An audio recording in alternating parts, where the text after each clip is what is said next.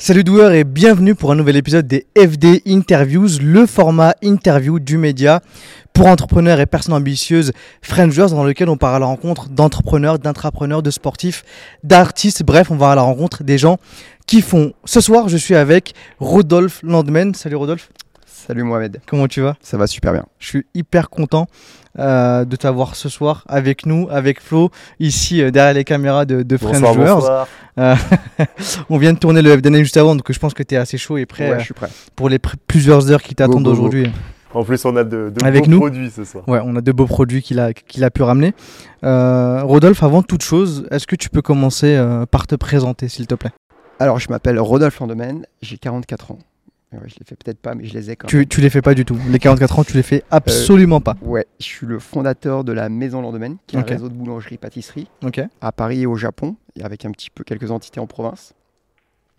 Et de Land Monkey, qui est un réseau de boulangerie 100% végétale. D'accord. Et d'une start-up qui s'appelle euh, Tamago Food, qui euh, confectionne, qui travaille sur tout ce qui est alternative aux œufs. Ok. D'accord. Cool. Donc trois projets, euh, trois gros projets euh, sur lesquels Ouais. tu bosses. euh. Trois projets un peu différents, Ouais. d'ailleurs. Du coup, on, on- on va traiter cette partie-là de savoir comment est-ce que Ouais. tu gères trois business différents, à quoi ressemble ton agenda et creuser là-dedans. Mm. Euh, du coup, comment va se dérouler l'interview? Euh, L'interview, elle se décompose en deux grandes parties. La première partie, on va simplement creuser sur ton enfance, ton parcours, savoir d'où tu viens, parce qu'on sait très bien que euh, toute l'enfance joue énormément sur la personne que tu deviens par la suite. Ensuite, tu auras le dîner, évidemment, avec nous. Et ensuite, on attaquera la partie euh, pro, dans laquelle on va creuser un peu sur bah, justement les différents business que Ouais. tu peux gérer, comment est-ce que tu gères ton temps. Ensuite, on va finir par la partie perso, mais qu'on englobe directement dans les deux en même temps. Ouais. Du coup, euh, Rodolphe, toi de ton côté, où est-ce que tu es né Où est-ce que où est-ce que tu as grandi, tout simplement? Alors, je suis né en Charente-Maritime dans le 17. Je suis resté très peu de temps. D'accord.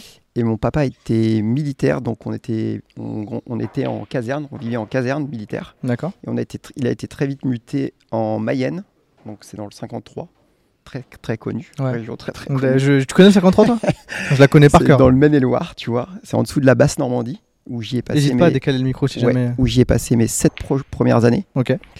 Et puis après, euh, il a été à nouveau muté euh, en banlieue parisienne, à Pontoise exactement. Pontoise, 9-5, ça je connais mieux, tu vois. Ça, Voilà. ça, ça, ça me parle plus. Exactement. Où j'y ai passé une dizaine d'années. D'accord. Ok, donc tu as passé 10 ans à Pontoise. C'est pas Sergi Pontoise, du coup, c'est C'est Pontoise. Sergi Pontoise, Ok, Sergi exactement. Pontoise, ok, d'accord. C'est ça. Parce qu'il n'y a, pas de Pontoise, de toute façon. Si? Je crois que Ouais. Pontoise existe aussi. Hein. Ouais, Ok. ça existe. Ok, d'accord. On dit Sergi Ok, Pontoise. Sergi Ça veut Pontoise. dire que tu connais. tu vois, donc, euh, euh, ok, donc tu as grandi là-bas et tu as grandi dans, dans, dans, dans quel cadre familial? Toi, de ton côté, tu as des frères et sœurs? J'ai une sœur Ok. qui est plus jeune que moi. Et euh, c'était un cadre familial assez classique de personnes. euh, euh, enfin, franchement, c'était euh, euh, lambda comme approche, comme, euh, comme cadre familial. Assez rigide de par mon père parce qu'il était militaire de carrière. Donc forcément, ça a Clairement, à la maison, voilà, des- tu te levais à 5h du matin ou pas? Non, non, quand même pas. Et puis, ma maman nous a élevés. Elle, est- elle était femme au foyer pendant qu'on était petit avec ma sœur, jusqu'à une dizaine d'années. Et puis après, elle a commencé à travailler parce que c'était un petit peu délicat euh, financièrement. Mhm. Donc, euh, quand on a été un petit peu plus grand, elle s'est mise à travailler. Et voilà, donc c'est un milieu dit populaire, quoi, classique. Ok. Ouais, vraiment. D'accord. Mais du coup, euh, euh, vous étiez pas euh, amené à bouger tout le temps par la profession de votre père. En gros, c'était juste une fois et ensuite ça, ça a plus bougé. euh. Ouais, alors mon père voyageait beaucoup quand on était petit. Parfois, il, partait, il partait pour des déplacements, parce qu'il était militaire de carrière. Ok. Donc, il partait pour des déplacements parfois qui, qui pouvaient être de plusieurs mois. D'accord. Donc euh, parfois on était, euh, ma soeur et moi, juste à la maison avec ma mère pendant quelques mois, ça arrivait. Quoi. Ça, c'était des souvenirs que j'ai euh, de mon, de mon la plus tendre enfance, tu vois. Après, Mm. c'était, il bougeait moins. Il a évolué vers la gendarmerie. Ok. Et donc après, c'était un, un- il était un peu plus stable, il était plus présent à la maison. Ok. Mm. D'accord. Ok. Et, euh, et du coup, toi, de ton côté, comment est-ce que euh, comment est-ce que tu t'es construit de façon scolaire? On va commencer à Ouais. attaquer la partie scolaire parce que également c'est un sujet qui est intéressant parce que tous les entrepreneurs qu'on a eu jusqu'à aujourd'hui, ils étaient tous euh, dans la moyenne, 10, 12, pas plus. Donc, euh, Pareil. c'est un truc de fou. C'est un truc de fou. Mais du coup, pour revenir déjà à la partie, Ouais. bon, la partie primaire, je pense que on peut on peut skipper très très rapidement. Mais la partie collège, t'étais quel type euh, toi d'élève à ce moment-là? Alors moi, j'étais, en fait, c'est euh, primaire et collège, j'étais très bon élève en fait, bizarrement. Et puis euh, j'étais plutôt rêveur, Hmm. plutôt pas là.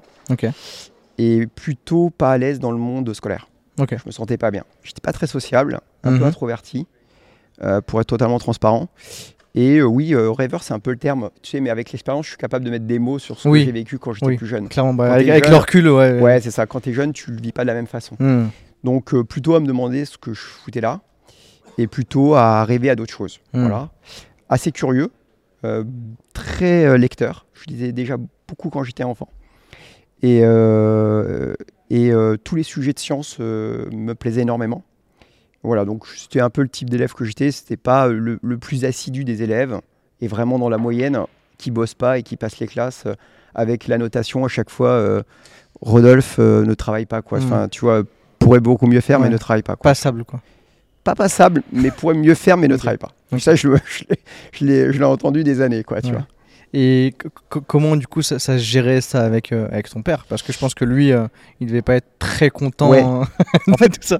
J'étais, comme je te l'ai dit, plutôt bon élève euh, très tôt dans les classes. Donc, en fait, euh, quand tu viens d'un milieu populaire et qu'il n'y a pas de diplôme, bah, ils mettent beaucoup de, pas de pression sur toi, mais ils sont Oui. contents de se dire qu'on va avoir un des enfants qui va Qui est bon à l'école, ouais, qui est bon Mm. à l'école et qui peut passer des diplômes, etc.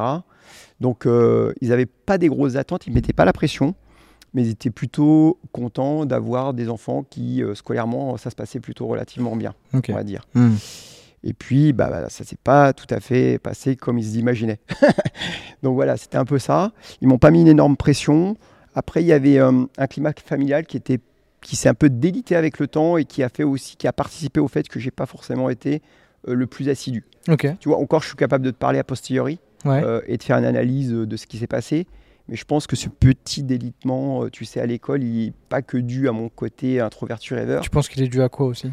Bah, c'était pas euh, le climat le plus, euh, le plus joyeux euh, familial, sans Ok. creuser la question. Il y avait Mm. des choses qui étaient un peu délicates Ok.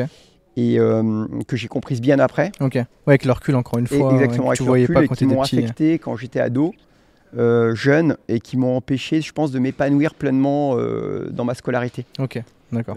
Donc, avec un autre climat familial, pour être totalement transparent, je pense que j'aurais évolué vers un- probablement un autre schéma. Hmm.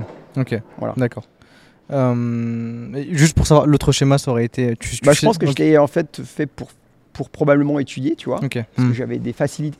Ok. Et euh, voilà, ça a participé à ce que euh, je, je sois pas forcément présent intellectuellement, D'accord. ou, tu- Ok. ou tout du moins psychologiquement profondément. Oui, pas euh, toute la tête cours. à l'école, quoi. Exactement. Ok. D'accord. Ouais. Ok. Euh, donc ça c'est pour la partie collège quand même. euh, Ouais. Ok. Et arrivé au lycée, comment comment ça se passe à ce niveau-là? Parce qu'il y a un changement en fait qui se fait à ce moment-là. Déjà, tu, tu Ouais. cherchais quoi? Tu cherchais la, la la générale, la technique. C'était quoi le Tes parents ils voulaient te pousser vers la générale, j'imagine? Ouais, mais en fait, ils me, ils me poussaient pas énormément. C'est ça qui. en Ok, fait, je pense qu'ils m'ont laissé peut-être aller, euh, enfin peut-être même, peut-être pas assez suivi, tu vois, pour Hmm. que tu te dépasses et que tu veuilles un petit peu, euh, tu vois, travailler plus Ouais. et te, te faire un petit peu mal, quoi, tu vois, scolairement. Donc ça se délite un peu, tu laisses un peu les choses aller. Comme j'avais des facilités, je passais les classes sans trop travailler. Je travaillais pas, tu vois. Et, euh, et par contre, une chose est sûre, c'est que je me souviens tout le temps d'avoir eu la confiance de me dire, euh, quand j'aurais décidé d'appuyer sur le truc, ça se passera euh, finger. Hmm. En fait, bizarrement, euh, je disais tout le temps à, à- ou à ma sœur, parce que j'avais un rapport très proche avec ma sœur, Ok. D'accord. ou à mes Vous avez combien d'années de différence On n'a que 18 mois, donc on se Ok, suivait, on était très oui, proches, hein, tu vois. On Mm. a été extrêmement proches toute, toute, le- toute notre enfance et adolescence. Donc très beau rapport. Euh, J'étais hyper confiant à dire, euh, ouais, quand, je, quand plus tard, euh, je gagnerai de l'argent. hmm. C'était euh, une évidence. Ok. Mais c'était pas prétentieux, c'était pas pompeux. Oui, c'est juste que tu disais que quoi qu'il arrive, dans tous les cas, moi je me sens capable de Ouais, bien gagner quand, ma je, vie quand je le après. déciderai, en fait, je ferai du fric. Je le dis un peu péjorativement, euh, pas forcément de façon sur un très, très jolie, tu je pense que c'est. en fait, a beaucoup qui. Et, et je le disais à ma mère, enfin, tu vois, je disais, j'étais pas angoissé sur Mm. mon avenir, mais j'avais pas une appétence forcément pour la création de valeur ou le monde entrepreneurial. Mm. Je venais pas de ce milieu-là. Ouais. C'est quelque chose que dont on parlait jamais à la maison. Ouais. Je viens d'un milieu populaire, je le répète, et donc euh, le milieu de l'entreprise, les mots codés, le le, le- les- le passage obligatoire, euh, la façon d'a- d'aborder ces sujets-là, euh, je les ai découverts sur le tas. Hmm. Tu vois, c'était pas quelque chose qui était débattu en famille. Mes parents, c'était des érudits, tu vois, qui lisaient beaucoup, plutôt écolo. Euh, tu vois, même très euh, sen- euh, sensible sur toutes les problématiques monde, écologique. Qui a un fort impact sur toi aujourd'hui si on en Exactement. croit les derniers posts Ouais, ouais, exactement, exactement, On fait une recherche. après, Mais tu vois, c'est fou quoi. Et donc, j'ai plutôt grandi sans aborder les sujets argent et en parlant d'idées, de, de concepts, de valeurs, etc. Ok, d'accord. Et, hum, et du coup, eux, ils te poussaient pas, mais du coup, ça a été quoi ton choix entre la générale? T'étais allé dans quelle branche, toi, de ton côté? Scientifique, parce que j'étais assez à l'aise avec les, les, Les sciences, les SVT, sciences. Et euh, mon appétence de base, quand j'étais ado, c'était vraiment les sciences, donc les sciences de la vie de façon générale, la botanique, la biologie. Et je me dirigeais plus euh, vers ce domaine-là. Hmm, tu vois. Donc euh, voilà, je voulais travailler voilà, dans la botanique, dans la bio, dans les eaux et forêts, peut-être même dans une réserve, euh, faire de la recherche dans tout ce qui est anthropo, anthropologie, euh, archéologie, toutes ces sciences-là, elles, me parlaient énormément.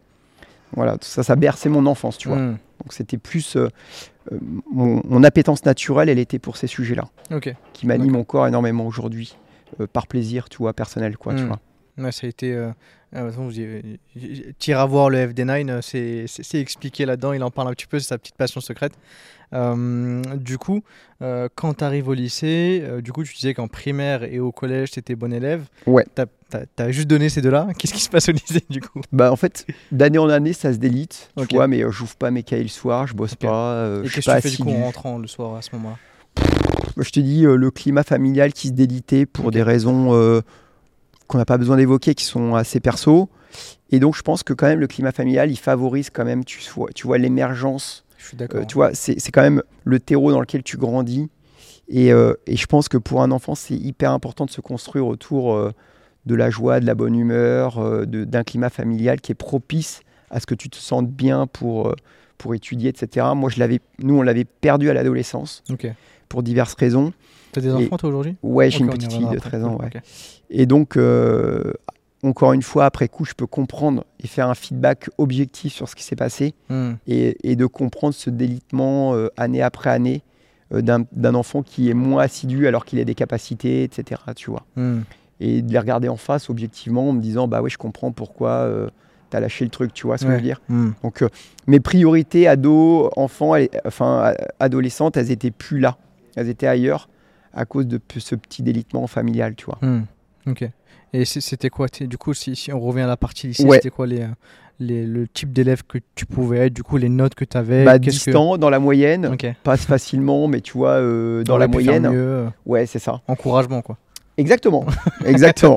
c'est encouragement, dingue. euh, Toujours. euh, compliment, encouragement, compliment quand t'es chaud et que t'as vraiment, Ouais. un peu. tu t'es bougé un petit peu, un minimum. quoi. Ouais, et on s'entend qu'en fait, tu peux vraiment faire mieux si t'appuies, quoi. Ouais. Tu vois. Parce que tu n'avais pas envie d'appuyer ou tu pouvais pas, bref, pour des Ouais, raisons. exactement. Tu sens que.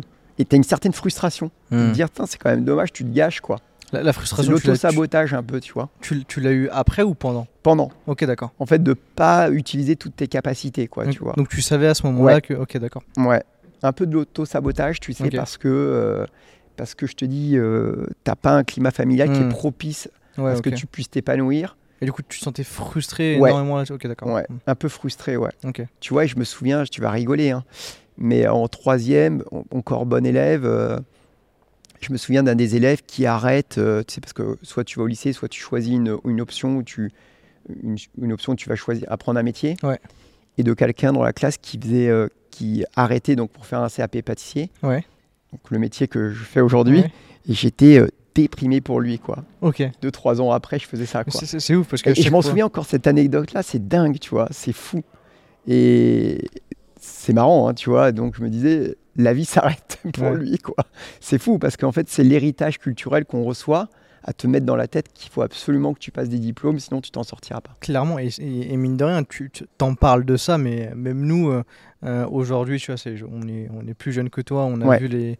Et, et c'est encore euh, resté. Même Exactement. au, au début, quand tu arrives en, en, en troisième, on se dit, bah, si tu vas pas en général, tu vas foirer ta vie. Ouais. Alors que tu as des gens, en fait, qui partent en, en, en pâtisserie, en mécano, peu importe. Exactement. Et tu te dis, putain, les pauvres, euh, ils Ouais. vont se foirer. C'est ça. Alors que Alors que le mec, en fait, il a totalement raison. C'est son kiff euh, de faire des complètement. Il, il aura réussi beaucoup mieux que toi, qui te dirige ensuite vers une générale pour ensuite aller faire une S classique, pour Exactement. ensuite en fait ne pas kiffer ce que tu fais, te retrouver euh, à faire un taf euh, qui ça. pas, alors que le mec, euh, il est parti en pâtissier, c'est devenu un putain de pâtissier. C'est ça. Il s'est épanoui, il a peut-être monté sa boîte. euh, Enfin bref, je sais Ouais. pas, mais en tout cas, euh, c'est pas, c'est pas la fin, c'est le commencement. Clairement, c'est c'est ouf de, de se dire ça, même sur les entre filières, tu vois. Ouais. On sait qu'aujourd'hui, enfin, il y a encore cette filière de dire STMG, euh, c'est euh, ceux qui partent là-bas, c'est que voilà, ils ont rien compris, ou c'est les plus nuls. Complètement. Et alors que de- tu sors de là-bas, t'es.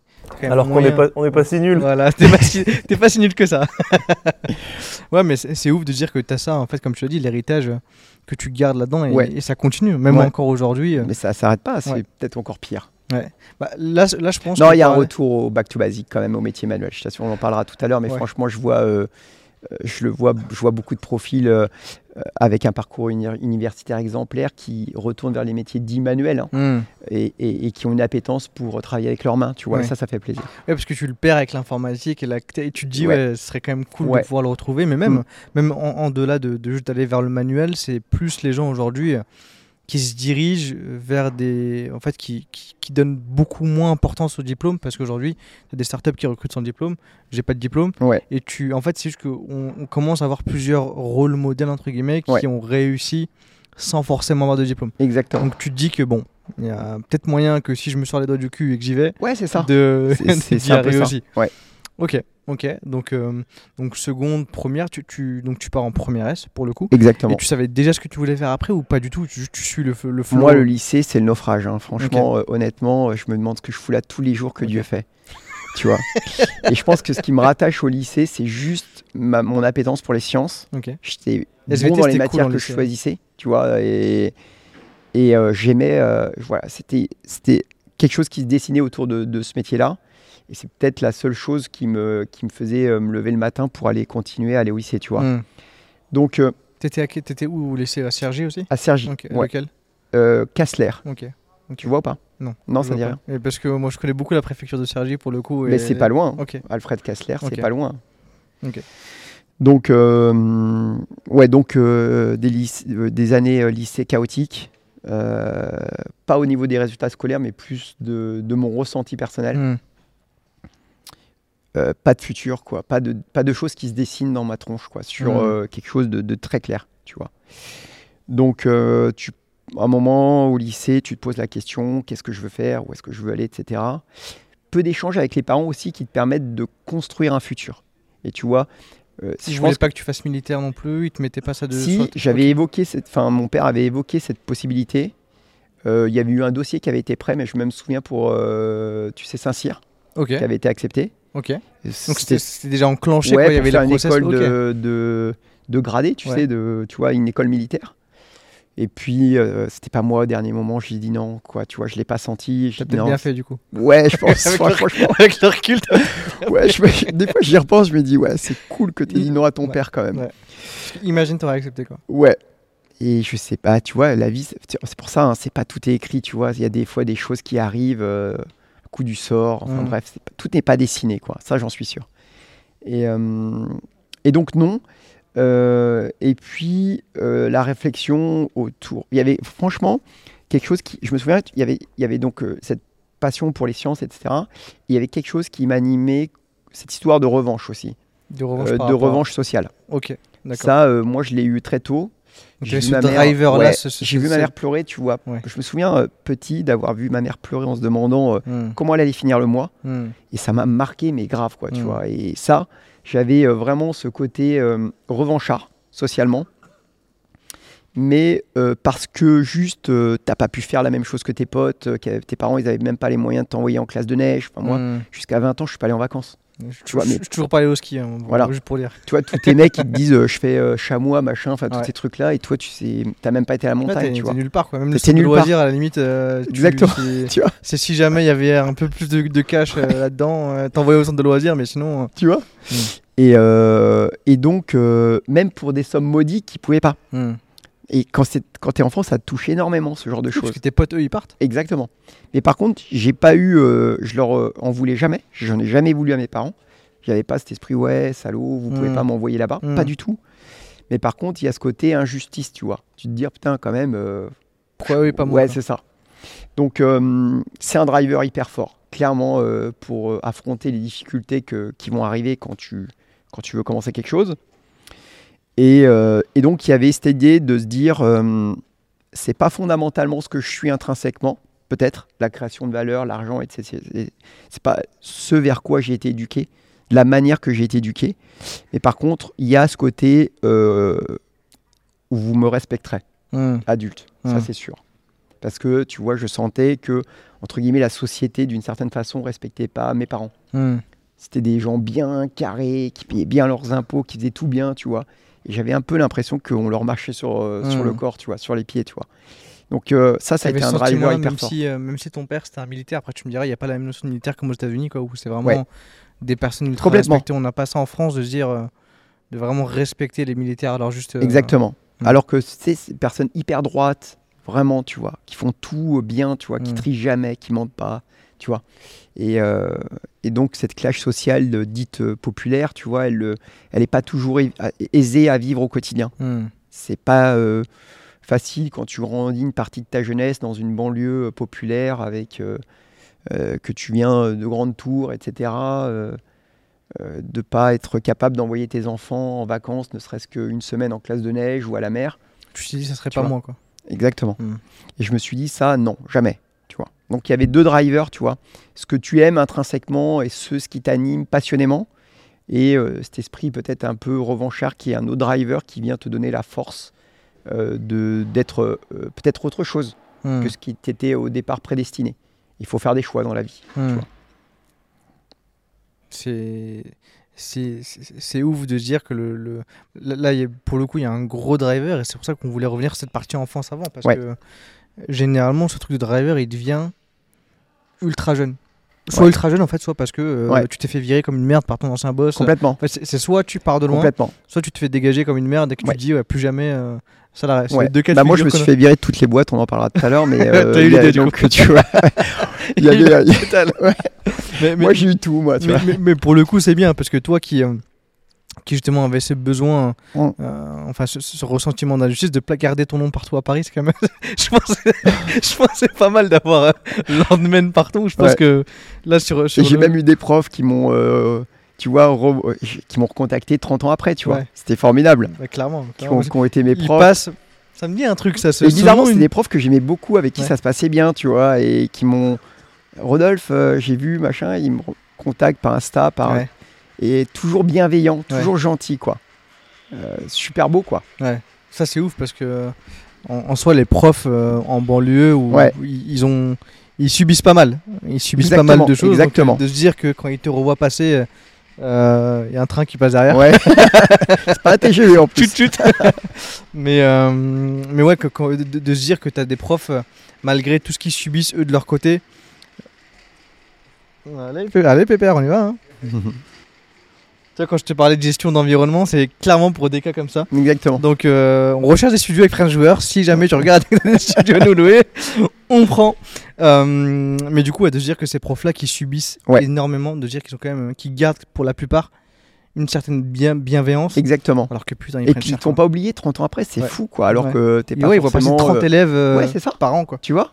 C'est- Enfin, par classe. Donc, Ouais. ils, ils en ont. Et après coup, tu te dis, c'est quand même leur manquer de respect de ne pas avoir témoigné un minima de respect en, en étant assidu à leur cours. Ouais. Et tu as besoin peut-être un peu de maturité pour Ouais. comprendre tout ça. Ah, ça, tu, tu le ressens que après. hein. Exactement. Tu le ressens quoi après parce que généralement quand t'es dedans, tu manques les cours, t'as rien à foutre. Ouais. Pff, ouais, Ouais. Pas me faire chier. Hmm.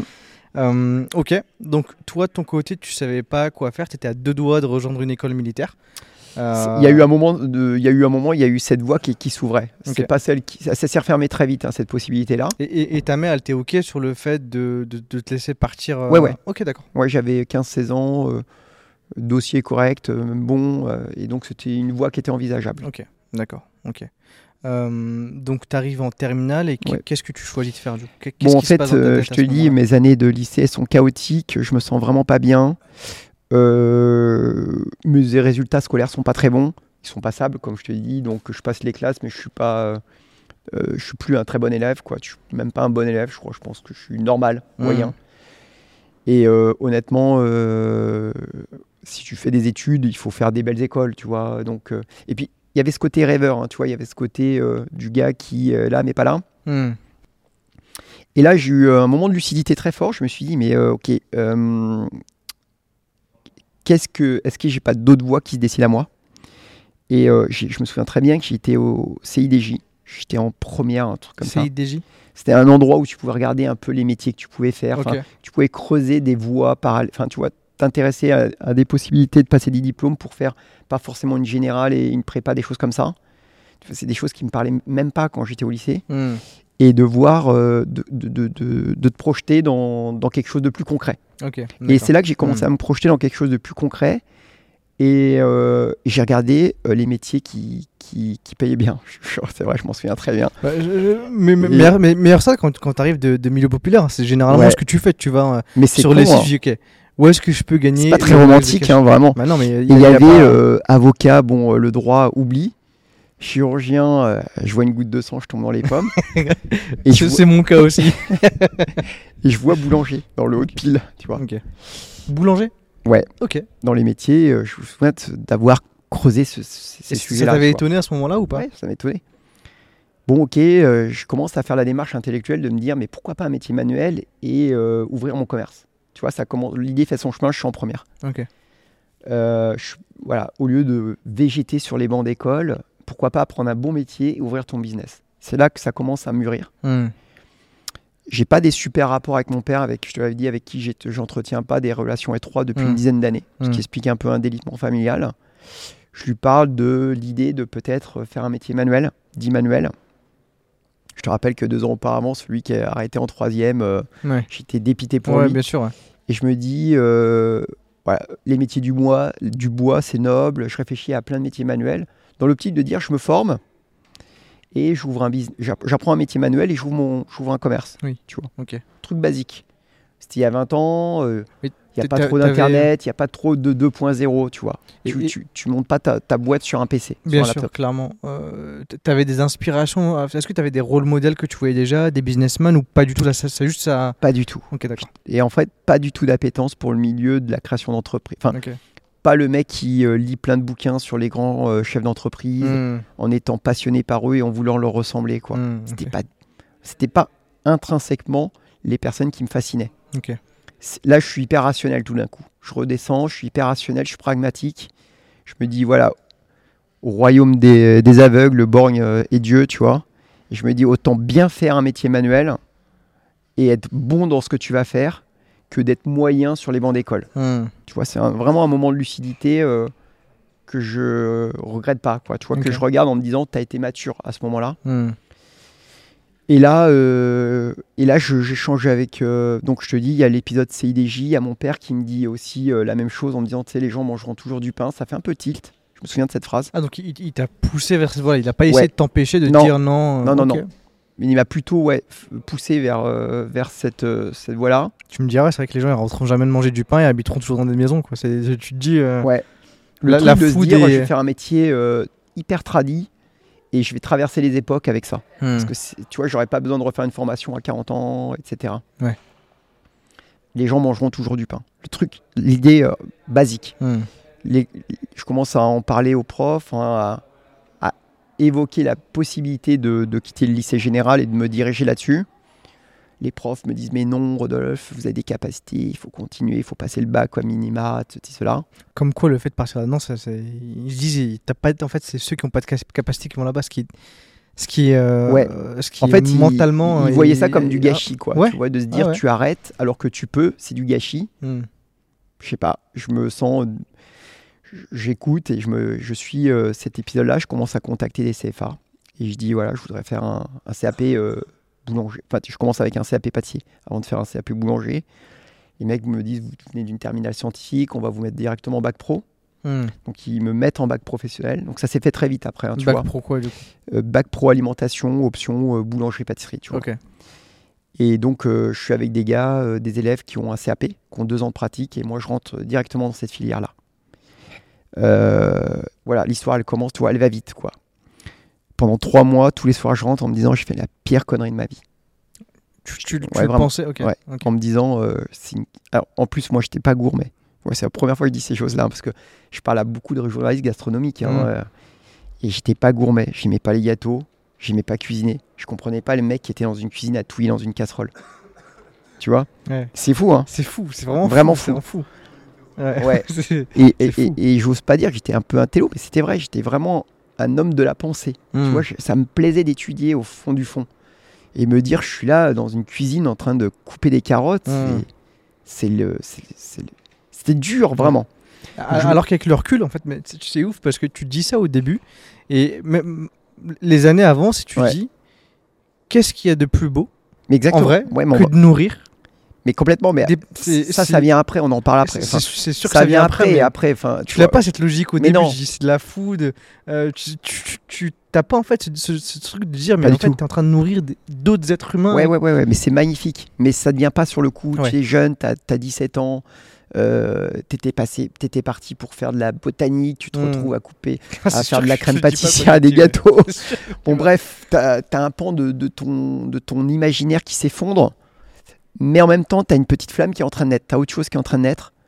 Mais tu, tu disais ça pourquoi? Parce que t'é- t'étais nul Parce que parce que tu c'était quoi le- la raison qui, qui, qui faisait que tu rentrais euh, T'étais en, en dehors du fait que tu coupais des carottes et peut-être te couper au début euh, Ouais. toute la journée? C'était dû à quoi con- concrètement? Mais non, mais parce que euh, j'avais pas la passion. Enfin, je suis pas. enfant, je me suis pas dit, je vais faire ce métier. Hmm, J'avais pas. Ça a été un choix hyper de raison. hmm. Vraiment. Euh, Oui, à froid, hyper quoi, de rac- dire, ouais, ouais. sans Froid, quoi. émotion. Ouais. Ça a été un, un- peut-être un des premiers raisonnements sans émotion. Hmm. Tu vois, où tu, tu enlèves les émotions, tu penses rationnel et pragmatique et tu te dis qu'est-ce que tu vas faire pour essayer de dessiner le contour d'une vie qui pourrait être cool Hmm. et dans lequel tu vas peut-être pouvoir t'épanouir, entreprendre des choses, Hmm. euh, entreprendre des choses, construire des choses. Et, et surtout, j'ai un plan qui se dessine. Et tu vois, ça on en parlera tout à l'heure, mais je pense qu'il faut avoir un plan. Et moi, j'avais un plan.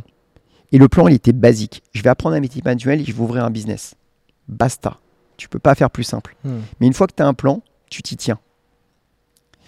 Et euh, Toutes les étapes que tu prends. exactement. c'est ça. Donc je rentre en bac pro, je sors de terminale, donc c'est facile. Euh, les mecs ont tous un CAP, moi je sais pas, cu- je sais pas cuire un œuf. Donc je vais au labo de pâtisserie avec eux, ils ont deux ans de pratique.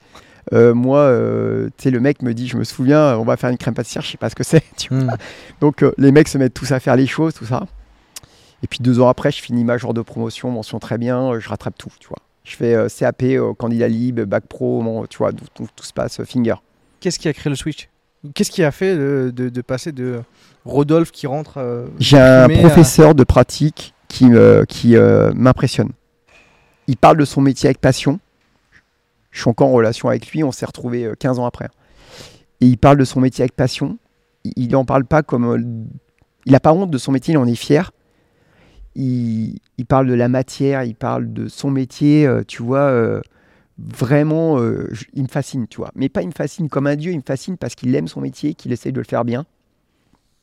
Et euh, j'apprends à maîtriser la matière et euh, j'apprends à maîtriser un métier. Et parce que je commence à le maîtriser, je le trouve beau. C'est un peu ça, tu vois. Donc ça se fait crescendo en fait. Hmm. Et donc euh, ça s'est venu euh, par étapes. C'est- quoi les, les, euh, les, les cours qu'on a dans, dans, dans cette filière? C'est des cours euh, basiques, euh, des cours de généraux et beaucoup de cours au laboratoire pour apprendre un métier, donc un métier théorique. Donc tu as une partie euh, théorique que tu apprends à l'école et une partie pratique dans laquelle tu te formes avec une entreprise qui t'accepte, qui t'accepte, qui t'accepte en, a- en, en alternance, en apprentissage. T'en prends pas mal aujourd'hui des gens qui, qui J'en prends énormément. Ouais, ça, ça, ça, ça m'étonne clairement pas. Énormément. Clairement. Et franchement, euh, je, je leur posais cette raconte- question et je, je connaissais la réponse. Je leur raconte ma- mon histoire Ouais. et je leur dis vas-y quoi, tu vois, tape dedans. Et donc, euh, et après j'ai, j'ai- voilà, donc euh, ça se fait par étapes. J'ai un prof qui me donne l'envie de bien faire. C'est ouf parce que les- un prof passionné. Ouais. Peut-être que c'est lui qui a changé ta vie. en- Ça, Non, ça, ça joue Ouais. dans le fait qu'il y ait cette personne-là en fait sur laquelle tu tombes, ouais. qui transmet en fait une passion. Ouais. euh, Et tu, tu vois, puis t'as jamais travaillé avec tes mains. Tu maîtrises un métier. Et tout d'un coup, tu te trouves ça cool de maîtriser un métier, tu vois. Tu maîtrises un métier. C'est pas la même chose que de, de la théorie pure. hmm. Et là, tu deviens un peu fier de toi, tu vois. Euh, et puis, euh, j'avais le goût du voyage. Et, euh, et donc, après le bac pro, je rentre chez les compagnons du devoir. Tu vois Des ce que je sais compagnons pas du devoir Non, pas du tout. Donc le principe des compagnons, en fait, tu sais, c'est eux qui étaient les bâtisseurs de cathédrales. Ça existe depuis euh, 900 ans. Ok. Donc les compagnons, c'est à la base des maçons, des charpentiers, des couvreurs, des tailleurs de pierre, qui étaient organisés en espèces de, de, de- de maisons compagnoniques itinérantes qui voyageaient euh, dans tous les endroits de France pour se former et pour aller de chantier en chantier. Et moi, j'intègre ça. Euh, pareil, avec les- la même envie de voyager, de parcourir, d'aller sur les routes du Tour de France et d'apprendre un métier. Et comment on intègre ça Du coup, c'est une Concours. candidature. Concours, donc une sélection à la base, tu vois, donc euh, euh, c'est ultra élitiste, tu vois, c'est vraiment euh, des gens passionnés. Tu as 20 métiers manuels dedans. Ça s'appelle les compagnons du devoir du Tour de France. Et tu vois, quand je suis en bac pro, je commence à lire beaucoup de bouquins là-dessus. Moi, j'avais toujours dit à mes parents, à 18 ans, je me, je me casse. Quoi. Donc, à Mm. 18 ans, euh, j'ai pris mon baluchon, je suis parti. Et je suis rentré chez les compagnons du devoir. Et le principe, c'est de se former un an. Tu vois, tu voyages de ville en ville. Maintenant, c'est même mondial. Moi, j'ai été euh, dans l'Europe. Et tu rentres dans des, dans, des, euh, dans des entreprises différentes et tu continues à te performer sur ton métier. Ok. Et Voilà. tu choisis un métier au début? Ouais, c'est ça. Et c'était quoi? Il y avait. Il y avait, il y avait euh, Bah, Moi, je continue mon métier. Donc. Je suis boulanger-pâtissier. Je continue mon parcours. Donc, je rentre comme euh, pâtissier de formation. Boulanger-pâtissier, je mets les deux parce que les deux sont liés. Euh, et puis, dedans, tu as 20 métiers manuels. Tu as les métiers beaucoup du bâtiment. Et tu as chaudronnier. Tu as beaucoup de métiers traditionnels comme maréchal ferrant. Je me souviens qu'il y avait euh, trois itinérants qui étaient tailleurs de pierre. T'es tailleur de pierre, il n'y en a pas, quoi, tu vois hmm. magnifique. Euh, maréchal Ferrand, tu avais deux, deux itinérants qui étaient euh, maréchal Ferrand, tu vois. Donc, euh, c'est des- tu vois, beaucoup des métiers du euh, manuel, quoi, dit manuel, mais beaucoup des métiers hyper traditionnels, quoi. Chaudronnier, puis euh, euh, plombier, euh, couvreur, Hmm. voilà. tous, tous ceux qui rénovent en ce moment euh, Notre-Dame, Ouais. c'est des compagnons, tu vois. Ok, d'accord. C'est- l'élite dans, leur- dans les métiers manuels. Donc moi, après le bac pro, bah, boum, je rentre euh, là-dedans. Donc tu as une petite sélection, etc. Tu C'est payant comme. euh, Non, c'est pas payant du tout. En fait, c'est vraiment, c'est c'est une formation qui, qui te juge sur tes valeurs humaines et tes valeurs euh, liées à, ta profession. Donc il y a deux volets. Il y a un volet euh, très psychologique sur euh, l'individu qui tu es. La transmission, euh, c'est des valeurs hyper fortes. Et euh, ta capacité à travailler pour apprendre et être euh, bon dans ce que tu fais. Mais pas parce que tu veux être le meilleur, parce que tu veux être un bon ouvrier au sens œuvré du terme. hmm. Tu vois. Donc tu as deux pans, tu vois, sur quel, tu vois, c'est d'abord j'apprends un métier et euh, j'œuvre au sens littéral, tu vois, d'œuvrer au quotidien dans le métier que tu, que tu entreprends, et la transmission de ton savoir-faire aux, aux générations futures. Tu hérites des anciens qui te forment, tu vois. Donc tu as une tradition compagnonique avec des rites. hein. C'est, euh, tu as des rites un peu comme, euh, euh, tu sais, euh, ceux qui rentrent, euh, comment ça s'appelle Tu as des rites initiatiques. Hmm. Donc tu rentres, tu es d'abord aspirant, Ok. tu es stagiaire d'ailleurs, tu n'es même pas aspirant, et tu as un travail la première année qui fait que tu passes aspirant. Tu vois. Et là, tu commences ton Tour de France et après, tu passes compagnon. Où tu, euh, tu rends un travail euh, et, t'es- Et et tu- les anciens te, te jugent sur ton travail, la qualité de ton travail. Et tu rentres à vie dans ce truc-là ou c'est. Ouais. Tu es encore du coup? Ouais, tu Ok. rentres à vie, euh, tu rentres à vie dans, dans, dans, dans, dans ce mouvement-là, et en fait, il repose, comme je te l'ai dit, sur ce volet euh, d'être fier de ce que tu fais et surtout de transmettre ton métier. Voilà, Hmm. c'est ça. Donc voilà un peu le parcours, tu vois, euh, que j'ai euh, que j'ai après bac, avec une partie théorique apprentissage, donc 15 jours, 15 jours, qui dure deux ans. Et après, une partie où je pars sur, le, sur les routes du Tour de France, me continuer à apprendre mon métier.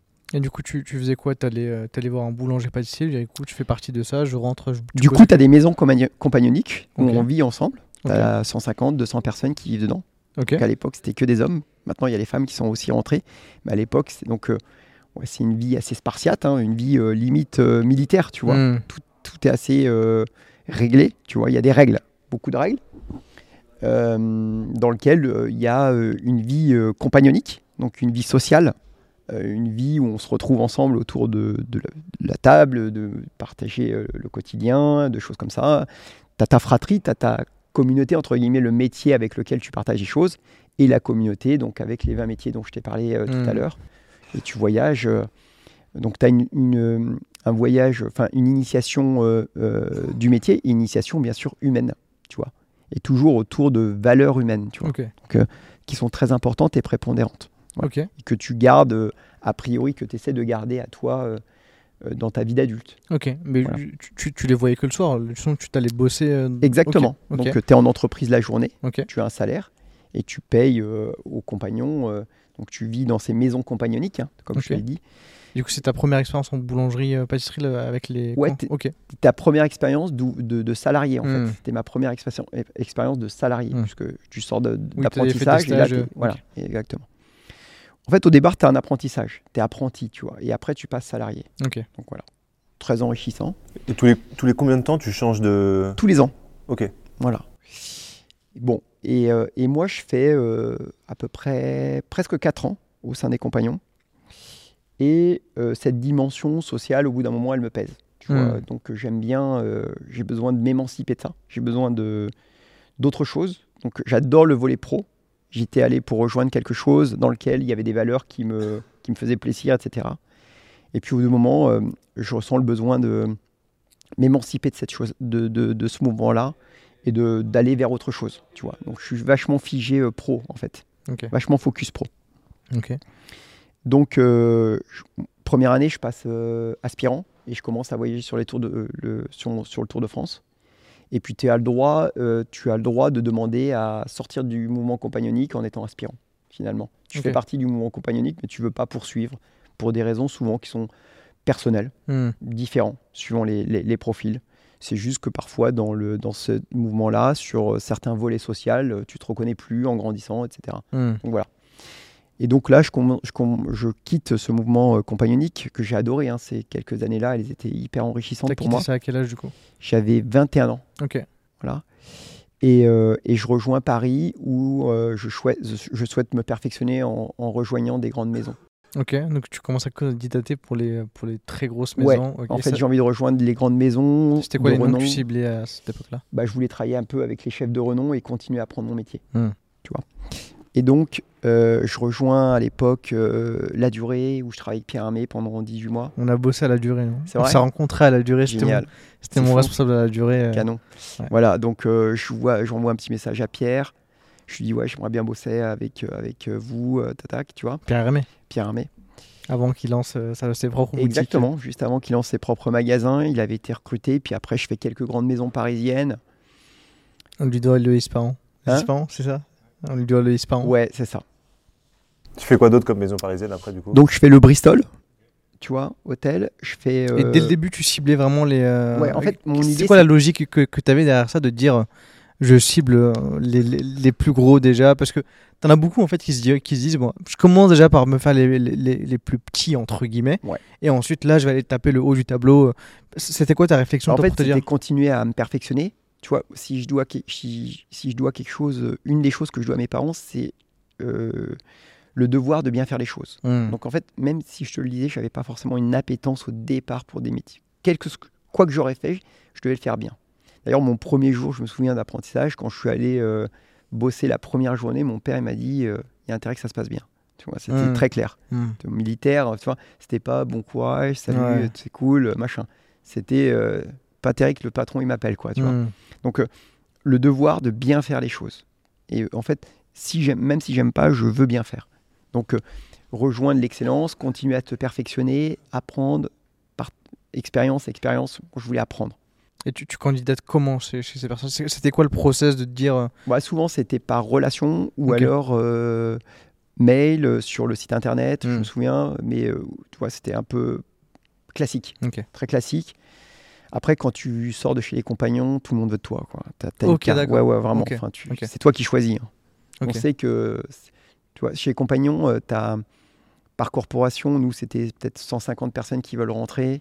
Parce que je connais pas justement, j'arrive pas Ouais. à m'imaginer l'im- l'impact que ça a. C'est comme un Bah, tu vois- HEC pour l'école de commerce en gros. ouais, tu veux rentrer, ta stagiaire euh, dans cette profession-là. À l'époque, il y avait 150 personnes. Tu avais 10 stagiaires qui rentraient. Et tu avais 5, ouais, 15 peut-être, allez. Et tu avais 5-6 aspirants euh, la première année. Hmm. Donc, euh, tu vois.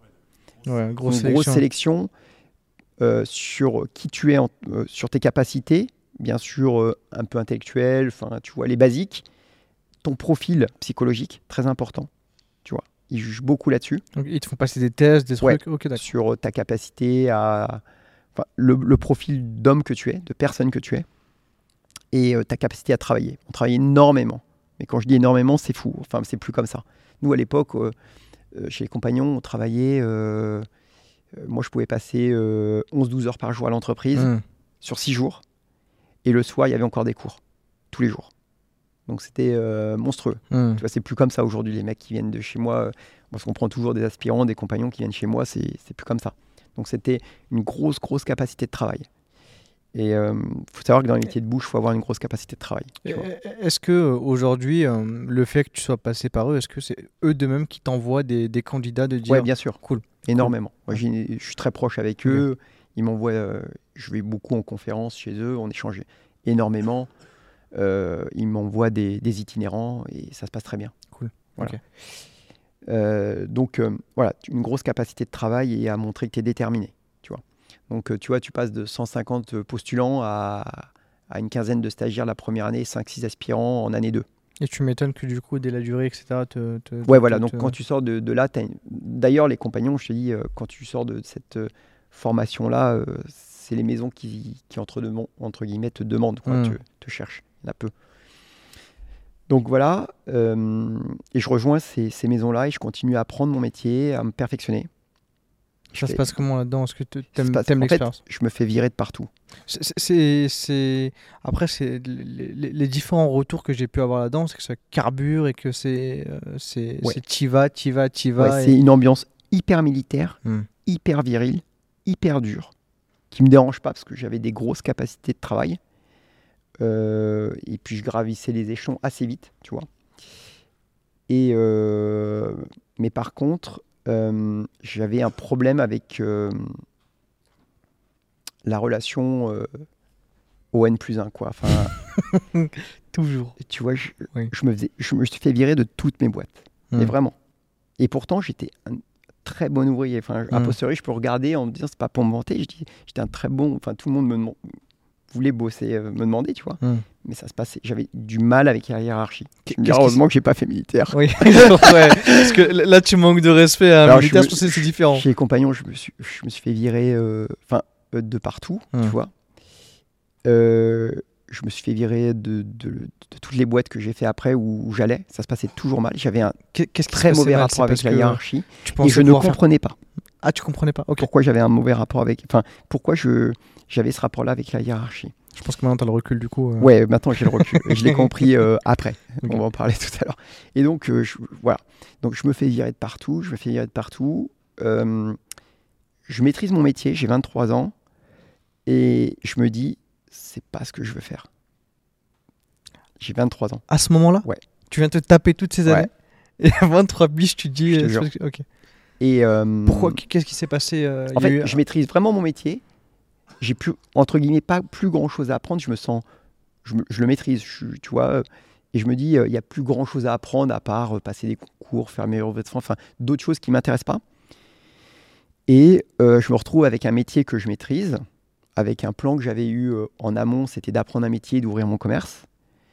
Et j'ai 23 ans, euh, j'aime pas la mentalité qui règne dans ce métier-là. Donc, je viens de faire 5-6 ans à peu près hein, dans ce métier-là. Tu vois, je pars, j'ai 17 ans, j'ai 23 ans, 5-6 ans. J'aime pas la mentalité qui règne. C'était quoi les, les- les raisons, genre, les, les raisons qui, t- qui, pour lesquelles tu te faisais virer? Est-ce que toi t'aimais pas à ce moment-là? En fait, euh, Parce que ça, ça existe forcément dans, Ouais. dans, dans- dans certains endroits, c'est Ouais. sûr que ça existe encore. Mm. Euh, nous on en a fait quelques-unes, on sait très bien comment ça se passe, mais du Ouais. coup toi c'était quoi le, le, le- la raison pour laquelle tu te faisais virer? Et justement qu'est-ce que... Parce que j'imagine que tout ce que tu as pu vivre, tu l'as pas remis euh, dans, ce que t'as- dans, dans ce que toi tu as aujourd'hui euh, exactement. dans Maison de Men. Tu vois, donc c'est- Exactement. Pour, pour sûr, Ouais. c'est entièrement différent, donc c'est pour ça que... J'aimais pas en fait euh, le fait que dans ces métiers qui étaient durs, enfin, c'était des gens qui étaient, c'est des gens qui sont trop durs, trop rustiques et qui, euh, j'aime pas ce rapport au, au salariat comme est- presque esclavagiste, tu vois. En fait, j'avais un côté euh, euh, peut-être finalement euh, d'être pas d'accord euh, sur cette façon de, de gérer l'humain Hmm. ça m'affectait énormément, tu vois. De, de, de, de sous prétexte que ce soit des gens euh, qui soient pas diplômés, euh, qui aient cette distorsion entre les gens du bureau, qui euh, avaient une, une vie à peu près euh, enfin plus facile et, et eux qui, sous prétexte qu'ils avaient pas de diplôme, devaient travailler dur pour des maigres salaires, ça m'affectait, tu vois. Et ce rapport rugueux avec les, une hiérarchie toujours euh, presque despotiste, tu vois, vis-à-vis de ces relations en N-1, euh, pas toujours très intelligentes, tu vois, avec des relations pas très fines dans les Mm. relations humaines, ça m'affectait énormément Mm. en tant qu'humain, en fait, tu vois. Euh, une pauvreté intellectuelle qui m'affectait, j'ose le dire, tu vois, Mm. après coup. Ça me, ça me, ça me touchait, ça Pour me- toi qu'il Ouais. était vraiment, j'imagine que c'était. Ouais. Ok, d'accord. je trouvais un vide intellectuel, un vide de, de sens, un vide de construction, mais pas que, il y avait des bons souvenirs, mais il y avait des choses qui, que j'arrivais pas à... hum, Voilà, cette, euh, ce côté rugueux des rapports humains à l'intérieur m'affectait, quoi. J'avais montré que j'étais capable de le faire, de travailler dur, etc., d'être plutôt euh, bon dans ce que je faisais. Mais je me suis dit, est-ce que c'est ça dont tu as envie de faire toute ta vie? Je suis pas sûr. Tu vois ce que je veux dire? Et le microcosme lié à la gastronomie de façon générale n'était pas un milieu euh, qui me faisait rêver plus que ça. Mm. Et donc là, j'ai j'ai 23 ans, euh, je fais un gros break. En fait, je prends, j'ai fait un, euh, j'ai fait un, un truc super cool. C'est que j'ai pris un gros break de 4 mois. Ok. Donc tu t'es dit, je fais plus rien pendant 4 mois. Ouais. Ok. Et ça, ça a été une deuxième prise de décision que j'ai beaucoup aimé quand je la regarde maintenant, euh, 20 ans après, d'avoir eu, euh, d'une certaine façon, la maturité de me dire, tu vas, tu vas couper 4 mois, tu vas réfléchir à ce que tu vas faire et tu vas plus te retourner sur ton passé, sur ta prise de décision. Mm. Et je me suis donné 4 mois. Et pendant 4 mois, j'ai réfléchi, j'ai pas bossé. Et je me suis dit, de la décision que tu prendras après ces 4 mois, tu la suivras. Tu vois? Donc tu avais 23 ans encore une fois. J'avais 23 ans. Et là, euh, tout euh, mon, mon, mon appétence de, de jeune revient. Donc cette appétence pour tout ce qui est euh, biologie, euh, monde animal. J'étais- très très touché par tout ce qui était écologie euh, dès le plus jeune âge, moi, tu vois. Je comprenais pas ce modèle en fait en me disant mais ça peut pas durer, tu vois. euh, J'étais, mais c'était purement intuitif. J'avais déjà un peu des, des, des, des, des, relents de thèses un peu malthusiennes qui me revenaient très jeune, tu vois, de dire mais tout ce schéma-là, euh, il peut pas durer, tu vois, ça peut pas continuer comme ça. Euh, je, je le traduisais pas par des lectures au quotidien, mais Mm. c'était purement intuitif. Mm. Et donc j'avais, euh, j'avais tout, j'ai toujours eu une conscience écologique, une rap- je te dis un rapport au vivant étroit, enfant, et ça revient en pleine gueule quand j'ai 23 ans, tu vois. Et euh, donc pendant ce gros break, je me dis c'est pas ça que je veux faire. Euh, et j'ai euh, deux choix qui, qui- viennent à moi. Soit je plaque tout ce que j'ai fait et je pars. euh, alors, euh, j'avais consulté euh, des choses où euh, j'avais envie de rejoindre des programmes scientifiques en Afrique ou euh, en Amazonie Ok, ou des choses comme ça. Vraiment. euh, Ouais, rien à voir. ouais. Et donc, euh, je rentre en, en discussion avec des gens en disant est-ce que je peux faire une, sur le tard une formation, une certif pour reprendre ces sujets-là, etc. Euh, euh, le monde animal m'attire, le monde de l'écologie m'attire, le monde du vivant m'attire, le monde scientifique, toutes ces choses-là. J'avais envie de me, rendre utile dans une mission, euh, un peu comme ça. Et je reconnecte à tous ces réseaux-là, tu vois. Et, et puis là, je te dis, je prends euh, quatre mois de réflexion. Donc, euh, il y a le plan A, où euh, j'ai appris un métier manuel qui euh, a vocation à monter ma boîte et, euh, et t'émanciper d'une condition sociale que tu as en héritage. Ce côté un peu euh, émancipation, appétence pour la liberté, euh, revanchard, etc. Tout ce dont on a parlé tout à l'heure. Et euh, cette, euh, cette appétence naturelle vers un autre sujet qui n'est pas celui-là. Tu vois? Mm. Donc il y a une dichotomie énorme, hein, quand tu vois. C'est- assez fou. Tu vois, euh, maintenant je peux le regarder Ouais, ouais, posteriori en ça, disant, tu vois. Quand tu Mais je repenses, l'ai toujours. ouais. tu vois. Et, euh, et donc, ouais, je fais cette césure-là et je te dis, euh, je me dis vraiment que je prends une décision et je me retourne pas. C'était ça ma, mon, mon, mon idée quoi, sur cette césure-là. Et au bout de, de ces quatre mois-là, euh, Les, 4 mois, dans les fait quoi? Tu t'étais enfermé chez toi non, je, donc- je, je, je- je me promenais, je lisais, je réfléchissais. C'était une introspection. Mm. Ouais, Parfois, il faut faire des gros. Enfin, j'invite, beaucoup de gens à, à chaque fois à dire quand ils sont perdus, de faire une grosse césure, de se retrouver et d'essayer de, de s'immerger vers, vers son moi profond. Mm. Et ce qui était cool, c'est de l'avoir fait un peu jeune. Tu vois. ce que je l'ai euh, fait à d'autres stades, plus tard on va en parler, mais de l'avoir fait à 23 ans, euh, je suis content. Tu vois, parce que tu te dis à- après coup, c'était cool d'avoir euh, osé le faire, d'avoir eu l'audace, entre guillemets, tu vois. Je suis content. J'en ai 23, je devrais peut-être le faire maintenant. Salut. comment, comment tu matérialises ça? Parce que tu dis de le faire, tu dis que ça, toi, ça passait par de la balade, de la lecture. Ouais.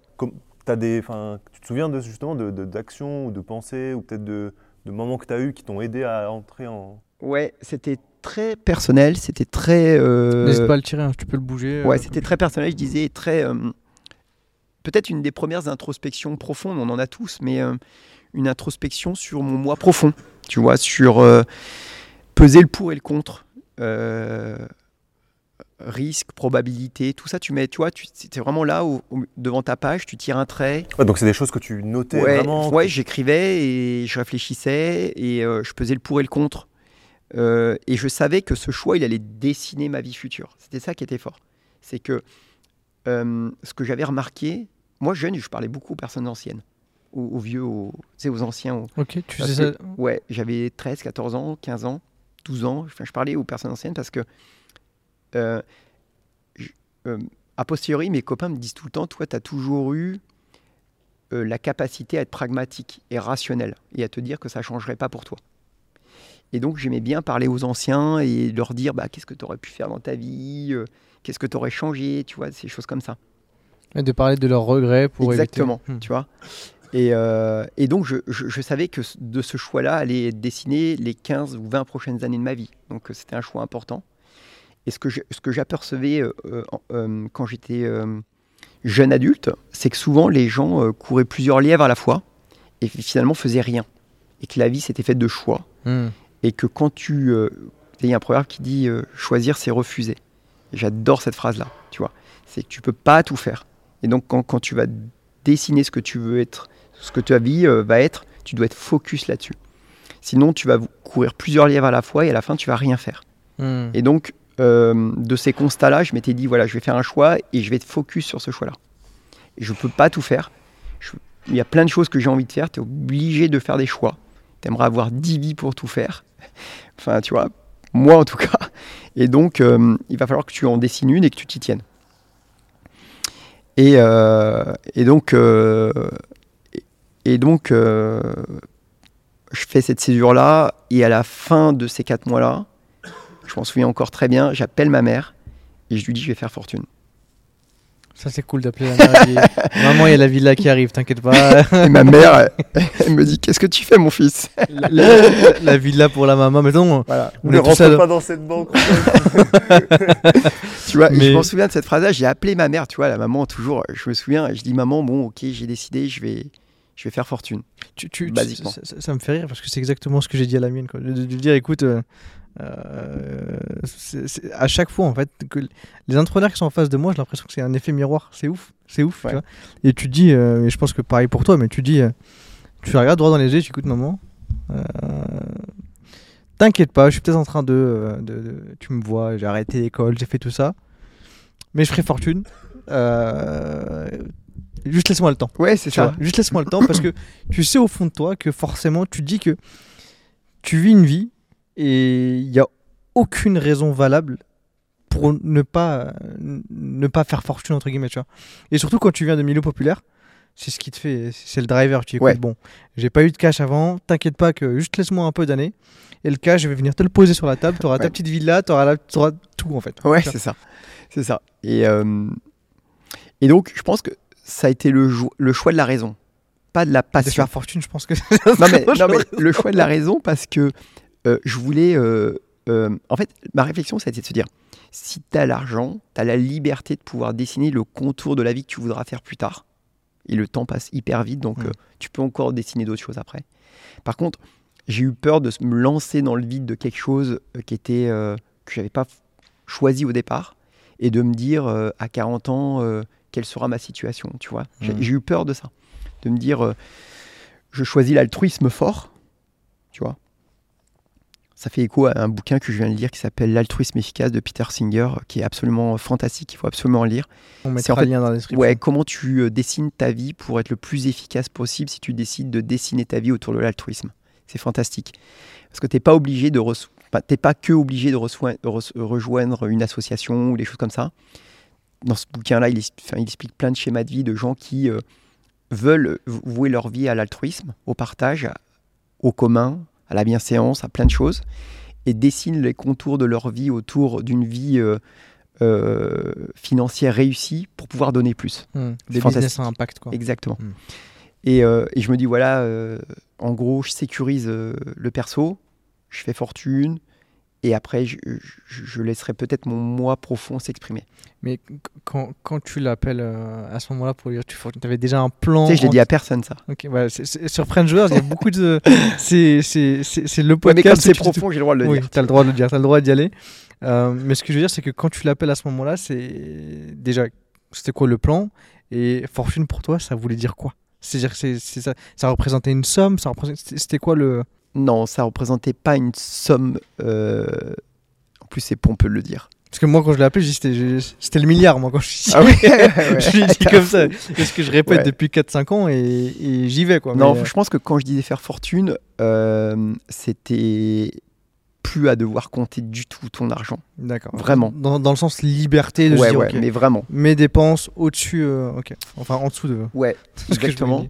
Et, euh, et je pense que j'ai pas mis de montant en face de ça, c'est Mm. trop pompeux. Mais en fait, euh, Très pompeux alors. ouais.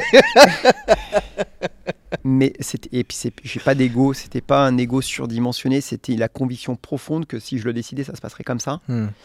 Et, et donc voilà, euh, mais c'était avec un, un projet ambitieux. Ça, c'était sûr, très ambitieux. Pas se cantonner à ouvrir une boulangerie et la faire Donc, tourner. gagner Dans ta tête, c'était déjà le. Ouais, donc, t'as déjà- mis de côté le botanique, les animaux, la, la nature. Ouais. Ok, donc dit, je, je mets ça de côté, encore une fois, Exactement, mode pragmatisme on. complètement.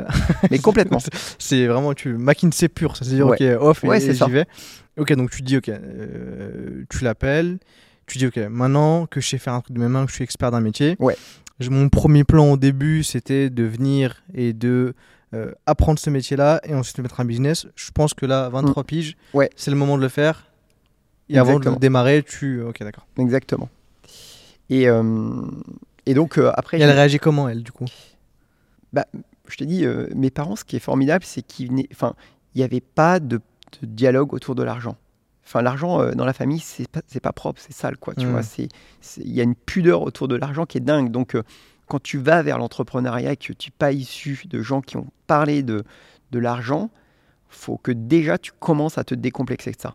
faut déjà que tu, tu vois, c'est peut-être un des premiers travails à faire, c'est que tu, tu, tu, tu, tu veux plus ça en héritage. Il faut que tu parles argent facilement. Et c'est pas facile C'est un on héritage bien français de toute façon de, Exactement. de parler. donc, euh, euh, je pense qu'elle comprend pas ce que ça veut dire faire fortune au sens littéral. Elle se dit que a- avoir un commerce déjà euh, qui tourne bien, c'est déjà pour elle énorme, tu vois. Hmm. Elle mesure pas, elle se projette pas. Et, euh, et donc, euh, je peux revenir sur des petits épisodes à côté prie, qui sont hein. super intéressants. On a le temps. Ouais, tu peux y aller. en fait, je me faisais virer de toutes les boîtes, comme je te le disais, tout ça. J'avais en toile de fond l'envie de créer de la valeur et des choses comme ça. Tu vois, je cherchais. donc, j'avais ch- choisi ce, ce- ce- ce métier-là. Et, et à côté de ça, euh, plus jeune, à 21 ans, euh, je tombe une fois sur une revue qui parle de, de, de trading. Ok, Et moi, adolescent, j'ai joué 10 ans aux, aux échecs. J'étais dans un club d'échecs. d'accord. J'adorais ça. Tu vois, j'étais un peu un geek de ça. Et euh, je me souviens, je prends ce truc-là. Et parce qu'on va revenir sur ce sujet qui est vachement intéressant. Donc j'ai j'ai peu évoqué ce sujet-là. Et en fait, je commence à regarder les graphiques et la, la méthodo sur. Et je me dis, tiens, ça, je peux le faire. Hmm. Et euh, j'ai vachement été autodidacte sur pas mal de choses de ce que j'ai fait. Et j'aime bien me confronter à l'expérience du terrain et oser les choses, tu vois Hmm. et pas avoir peur de, de rater. Et ça, ça a été une des- un des premiers échecs, peut-être tout à l'heure, j'ai oublié de les dire, c'était vachement intéressant. Et j'ai commencé à bosser ces sujets-là de, de trading, j'avais 21 ans tout seul. Je me dis, tiens, c'est cool, tu peux bosser d'un d'un PC, tout ça. Tu vois, je fais le parallèle avec le mec qui a envie de créer des choses, tu vois. Encore une fois, le, le gars qui a, qui, a, qui a une émulation à l'intérieur de lui de vouloir entreprendre des choses qui, Mm. qui peuvent partir dans plein de directions, même si ça, au départ, le plan, il est très simple de monter un, un, un business hyper conventionnel, mais d'avoir euh, en toile de fond euh, euh, la curiosité de pouvoir regarder plein de sujets pas du tout transverses, qui Mhm. n'ont rien à voir les uns avec les autres. Et, et je me lance, je crois que j'ai euh, 22 ans ou 22, ouais, un peu moins de 23 ans avant mon break, avec une somme d'argent à faire- du trading chez moi. Ok, d'accord. Ça se passe euh, calamité. Ouais, j'imagine, parce que vu, vu que généralement les gens ils pensent que tu arrives, tu deviens, et Ouais. pas du tout. Première claque super intéressante, mais vraiment.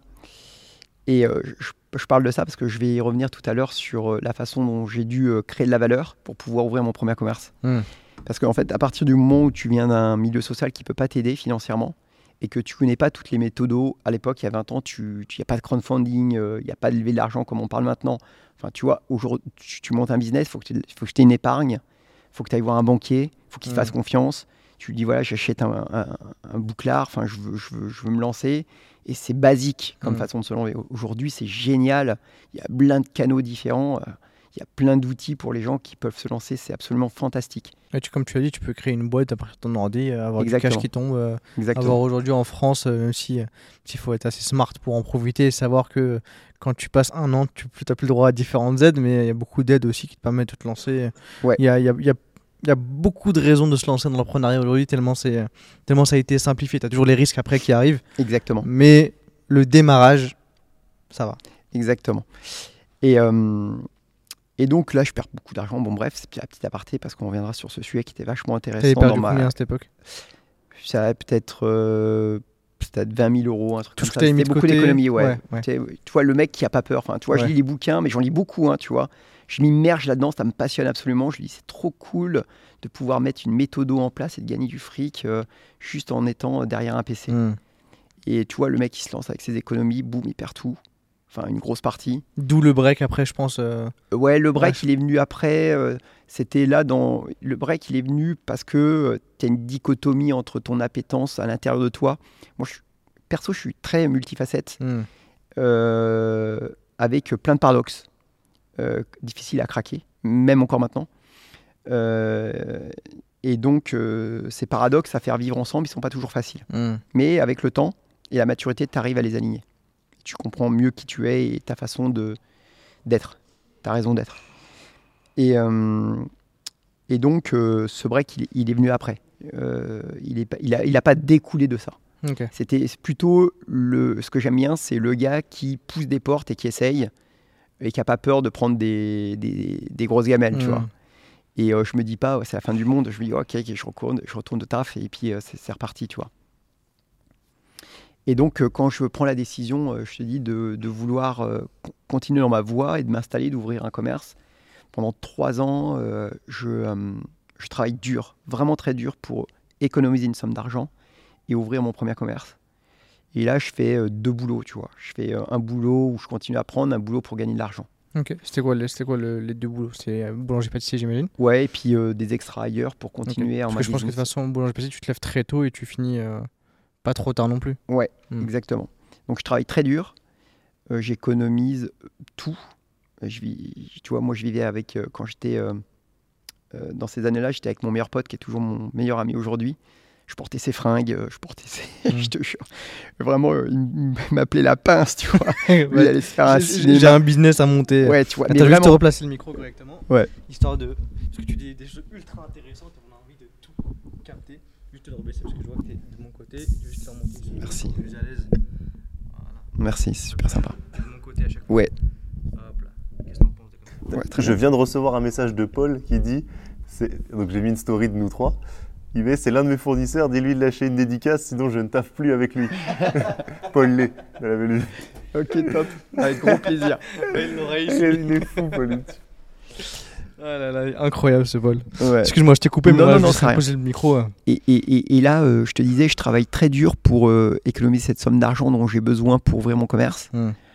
Donc, tu vois, pour monter un commerce, tu as besoin, on va dire, 100 000 euros à peu près, à l'époque. Une quinzaine d'années, on va dire. Et en parallèle de ça, je recommence du trading. Et en fait, donc, je, je remonte un petit capital, je réinvestis. Et là, je passe de 15 000 euros à 80 000 euros en 2-3 ans en, en investissement Hmm. en investissant. Donc je fais de l'investissement, je fais du swing trading, ça s'appelle pour être plus précis, l'investissement moyen terme. Donc tu, Et je continue à bosser, en fait j'utilise les deux leviers. tu fais x4 sur ta somme. Quoi, Ouais, exactement. En 18 mois, un truc comme ça. En faisant un, un trading hyper euh, cool, safe, tu vois. Et à ouf. côté de ça, je bosse dur. Et, je continue, et donc j'ai 26 ans et j'ai euh, 150 000 euros, un truc comme ça sur le compte. Ok, Tu cool. Ok. Donc ce qui fait un bon moyen de démarrer. euh, Exactement. Après, je sais pas combien ça coûte de l'ouvrir une boulangerie, mais je pense qu'avec la banque, elle te suit. Bah, le problème, c'est ouais, c'est ça. Au début, ils te demandent beaucoup d'apports. Donc, si tu veux monter, par exemple, euh, en fait, ils te demandent au minimum un tiers. Donc, si tu veux un commerce qui fait un, un demi-million d'euros, il faut que tu amènes à peu près 150 000. Hmm. Et là, je commence à un business. Euh, D'abord, euh, je me fais la main. Je fais un an de gérance. En fait, tu prends une gérance, tu prends un commerce, tu, tu la gères et tu payes un loyer en contrepartie. Et là, je fais ça un an pour, euh, pour me, être sûr que je sois prêt à gérer une affaire, etc. Et en gros, tu prends un fonds de commerce, tu payes un loyer et tout ce qui est trait, c'est pour toi. À l'époque, ça se faisait beaucoup, ça se fait plus beaucoup maintenant. Tu t'immerges se fait- directement. ça se fait pas mal dans les. euh, je- y a la boîte que je connais, c'est Total. Ok. C'est Total, en fait. Total Energy, te mettent en, en gérant. Tu, Ouais. tu prends le truc et tout ce que tu fais rentrer, en fait. euh, C'est ça, exactement. Et là, je prends une gérance, je fais euh, x3 en chiffre d'affaires en un an. Ok. Donc super, euh, tu vois, euh, topissime. x3, c'est c'est énorme en un an. c'est énorme, c'est énorme. Je rencontre ma femme et je prends une année sabbatique. Ok, tu la rencontres comment? C'était une... c'était elle bossait avec toi, elle bossait pour toi? J'ai un copain qui me dit Rodolphe, euh, je connais euh, une japonaise qui place des stagiaires japonais. Et moi, j'avais euh, bossé avec plein de japonais dans les grandes maisons. C'était des mecs hyper assidus, euh, toujours sérieux. Tokyo. Ouais. On va y revenir après.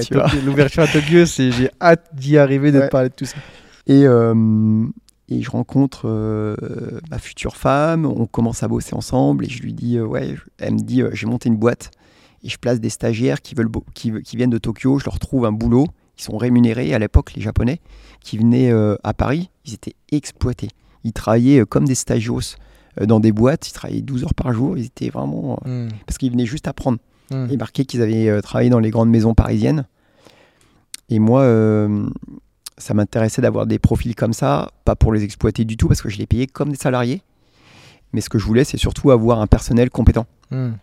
Et donc, on commence à travailler ensemble. Et elle me dit Est-ce que ça t'intéresse euh, de venir faire des stages au Japon Euh, T'es jeune euh, Je voudrais amener des gens euh, qui viennent euh, faire des formations, euh, des démonstrations au Japon, Et etc. vous aviez le même âge à l'époque ouais, ouais, c'est ça. Ok, Ouais. Elle avait son business, moi j'avais mon business, et qui fonctionnait super bien. Et je la rencontre, et je bosse avec elle, et puis je tombe amoureux. Boum, je, je, plaque, euh, enfin je finis ce premier business et je prends euh, une année sabbatique. Tu, tu le plaques comment? Tu le revends? Euh, tu rends le bail et- Exactement. Ok. ouais. Donc Tu- toi, t'avais juste empoché le chiffre d'affaires, et les bé- les bénéfices et tout ça. Moi j'ai fait x3, j'avais gagné pas mal d'argent, vraiment. combien- gagné combien à cette époque? Je devais avoir gagné 200K en un an, Ok, cool. tu vois. Donc ça te rajoute ça sur le compte en banque Ouais, en fait, je suis tranquille, Ok. tu vois. Maintenant, je peux monter. Enfin, j'ai fait un an, je me suis formé, je sais que je vais faire tourner un. Ça t'a donné confiance, Hmm. tu as pris confiance en toi, tu as fait x3. J'étais passé d'un chiffre d'affaires qui faisait 400K à 1 million. Tu commences à piloter des mecs. On est passé de 4-5 mecs à 12 mecs. Donc tu dépasses le million, tu sais que c'est possible. Ouais, et puis surtout, euh, euh, tu vois, tu as, commencé à faire autre chose que ton métier qui est de fabriquer des produits. Hmm. Donc euh, l'interaction fournisseur, expert comptable, avocat, des choses comme ça que tu apprends, tu vois. Donc hyp- hyper enrichissant comme expérience. Maintenant, tu sais que tu as de l'argent, que tu as fait une année, donc tu n'as plus qu'à ouvrir un truc. Hmm, ok. Je rencontre ma femme, euh, j'arrête mon, mon biz. Là, j'ai fait un an, ça s'est super bien passé. Je suis prêt pour monter un, un business. Et euh, on prend une année sabbatique, d'abord. Tu vois, avec ma femme, je la rencontre, euh, je Et dis, vous faites euh, quoi pendant cette année sabbatique? tu vas rigoler. Ouais, J'ai hâte de rigoler, dis-moi tout. Dallas.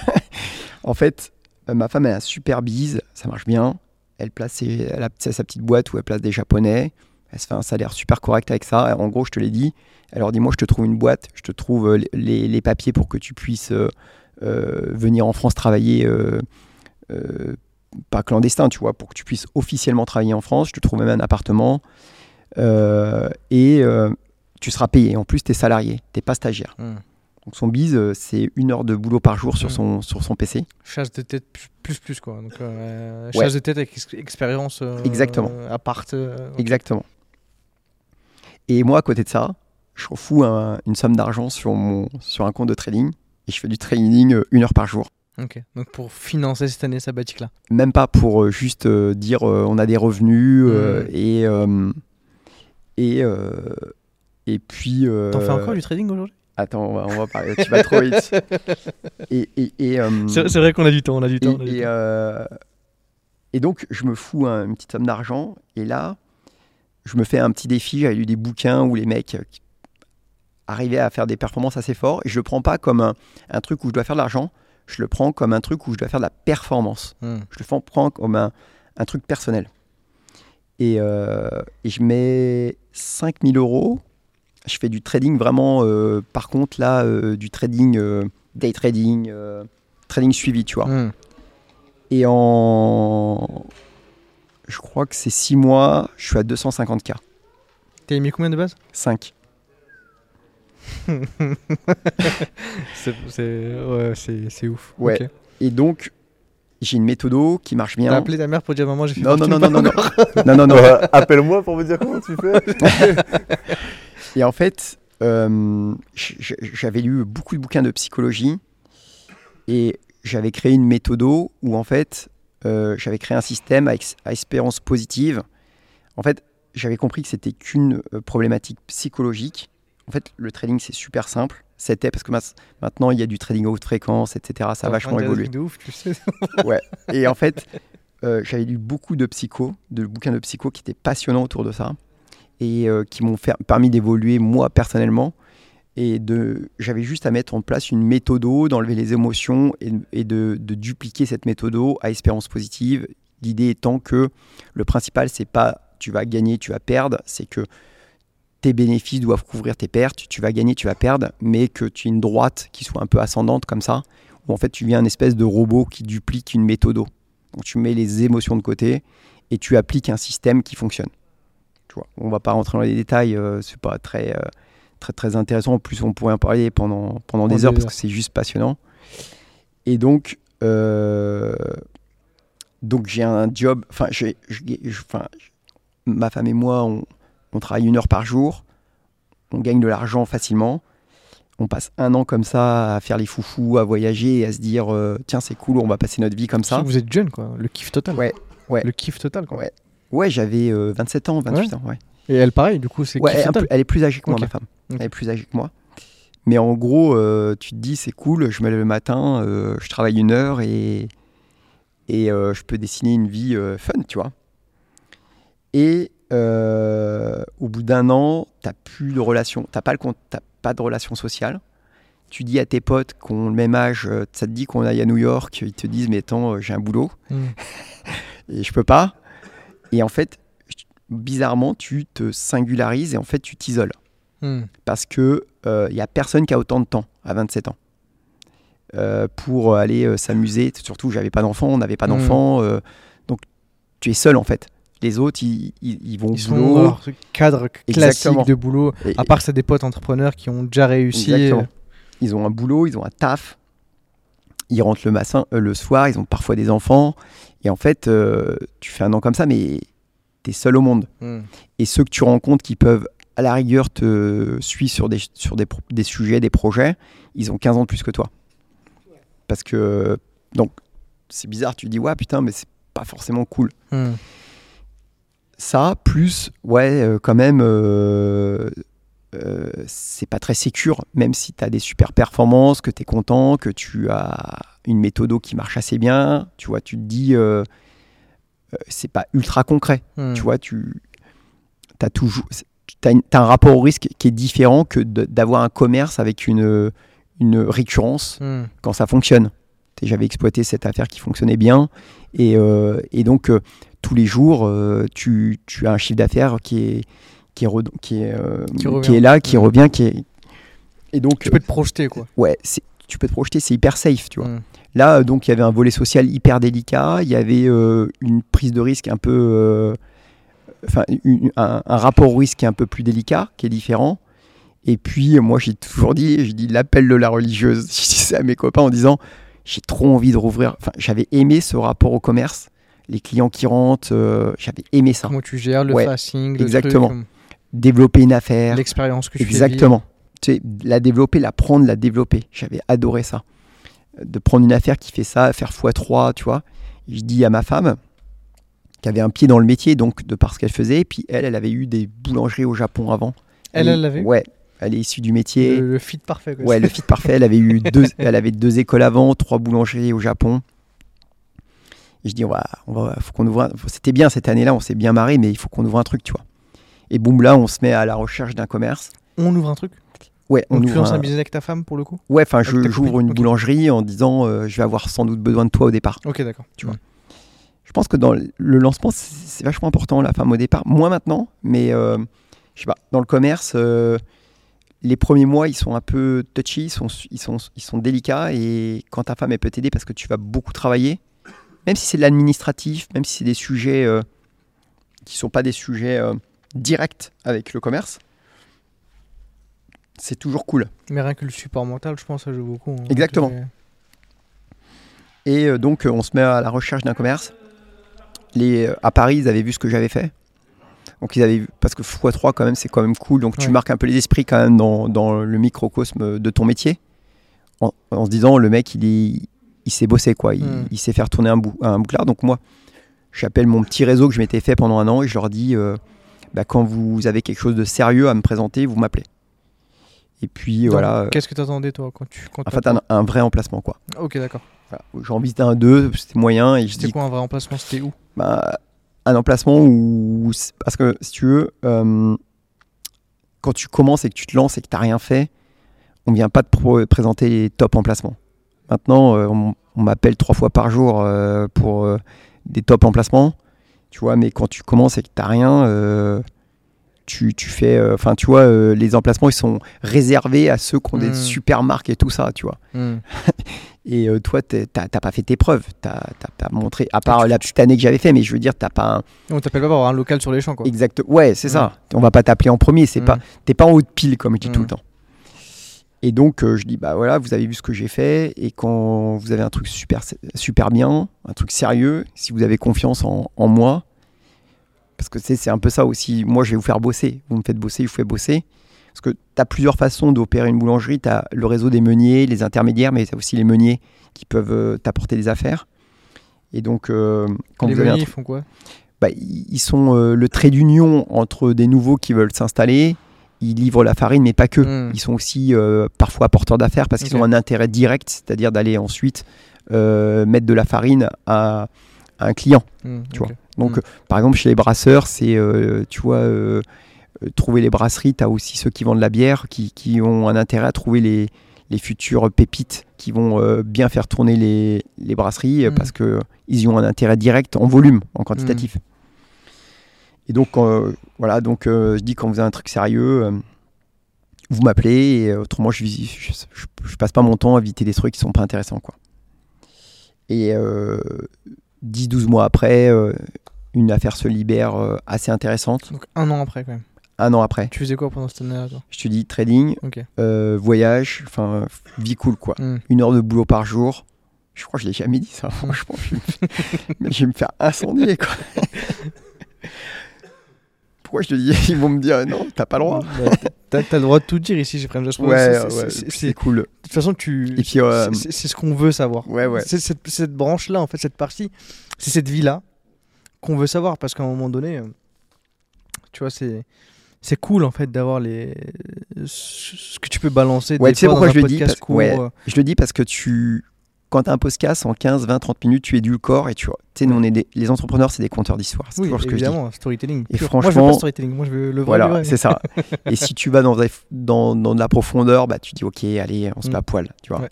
C'est ce que je, je, à poil entièrement. Tu vois. Et puis, euh, et puis c'est cool finalement, tu vois, avec tous tes travers. Ouais, Ouais, je suis chaud. Ouais. Merci. Moi j'ai pris un. Tu, tu choisis? Hop là. T'as pris quoi toi? Le curry euh, en hook, il m'a l'air pas mal. Végétarien. Mm. Tu peux pas faire plus vegan.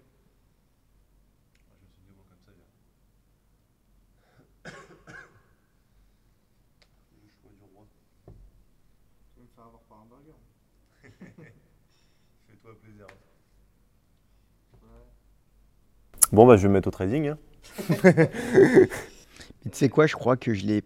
Je sais même pas si je l'ai dit à beaucoup. Enfin, franchement, j'ai vachement gardé ça pour moi parce que j'en suis pas si fier que ça en fait. Tu vois, euh, qu'on va en parler tout à l'heure, mais je trouve ça un peu greedy comme approche et euh, je suis content. En fait, j'ai passé un super moment, encore une fois, d'introspection très perso, d'aller. En fait, ce qui m'a plu, parce que tu sais, je t'avais dit, j'ai joué aux échecs pendant 10 ans, c'était de sauter le verrou, d'y arriver, en fait, de, de, tu vois, comme un, un- l'énigme, ouais, l'énigme perso.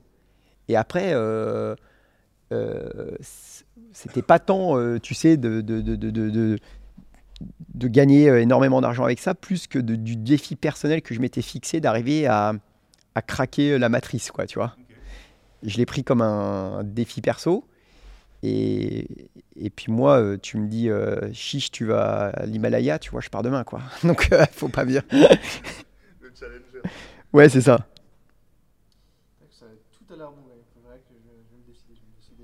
Et en fait, je te jure, j'ai lu beaucoup de bouquins, c'était c'était hyper intéressant. Mais en fait, tu t'es mis dedans, genre vraiment 8 heures par jour. euh. Ouais, enfin, je lisais beaucoup de bouquins, ça m'a intéressé, ça m'a passionné.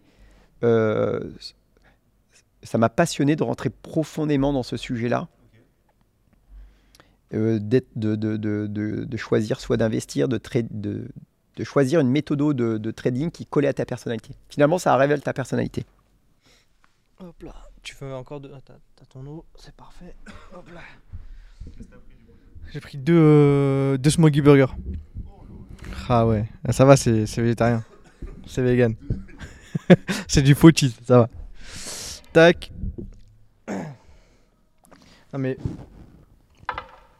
Nous, tu vois, c'est cette, cette branche, comme on, a- comme on disait, euh, qu'on adore, tu vois, parce qu'encore une fois, et tous les invités qui passent, ils disent exactement la même chose que toi. C'est vrai. Ils disaient exactement la même chose. Ils disaient, ok, mais les gars, j'ai- jamais dit ça. Mais c'est parce que c'est ouais. ce qu'on veut savoir en fait. Ouais. C'est ce qu'on veut savoir et de se dire que si tu regardes par exemple l'épisode avec Guillaume, avec Paul Lay qui va arriver, mais c'est des choses que que qui disent pas ailleurs parce que comme tu l'as dit, quand, quand tu es invité des fois sur des formats, c'est court en fait. Tu viens, tu fais le storytelling, tu, tu, tu c'est comme un pitch en fait. Tu récites ta Tu- partie. exactement, tu récites ta partie, il n'y a pas de. En fait, tu, vas, tu sais comment tu vas séduire. Tu as travaillé à la séduction, parce Ouais. qu'en fait, à la fin, tu es un séducteur, faut pas te mentir. Hmm. Et, euh, et par contre, et ça, on va en parler encore tout à l'heure, euh, si tu as des convictions chevillées au corps, à la fin, à la fin tu, tu finis par être vraiment toi-même et à te révéler. Hmm. Mais tu as besoin de maturité. Hmm. Tu as besoin de maturité déjà pour devenir un mec qui va raconter une histoire, mais tu as besoin de maturité pour arrêter de raconter des histoires. Hmm. Et moi, en fait, je suis à un stade où j'ai plus envie de raconter d'histoires. Et nous, sur FD, il n'y a pas d'histoire. Tu vois, sur FD, il n'y a pas d'histoire. Tout ce qu'on veut, en fait, nous, ce qu'on veut, et c'est ce qu'on disait dans la vidéo d'invitation, c'est qu'on veut Rodolphe Ah ouais, ouais. Rodolphe. Ouais, ouais, ouais. et Rodolphe Landman. Ouais, ce c'est dire, C'est en fait avoir euh, ces deux personnes-là, de comprendre, en fait, euh, comment, et avec toutes les merdes que tu as pu rencontrer, toutes les Grave. joies, tout, de, tout, ça. tout ce qui a fait, en Ouais. fait, le mec que tu es aujourd'hui, avec le succès que tu as aujourd'hui. Mm. Parce qu'au final, quand les gens, demain, ils, ils, pa- ils passent devant une boulangerie maison de Maine.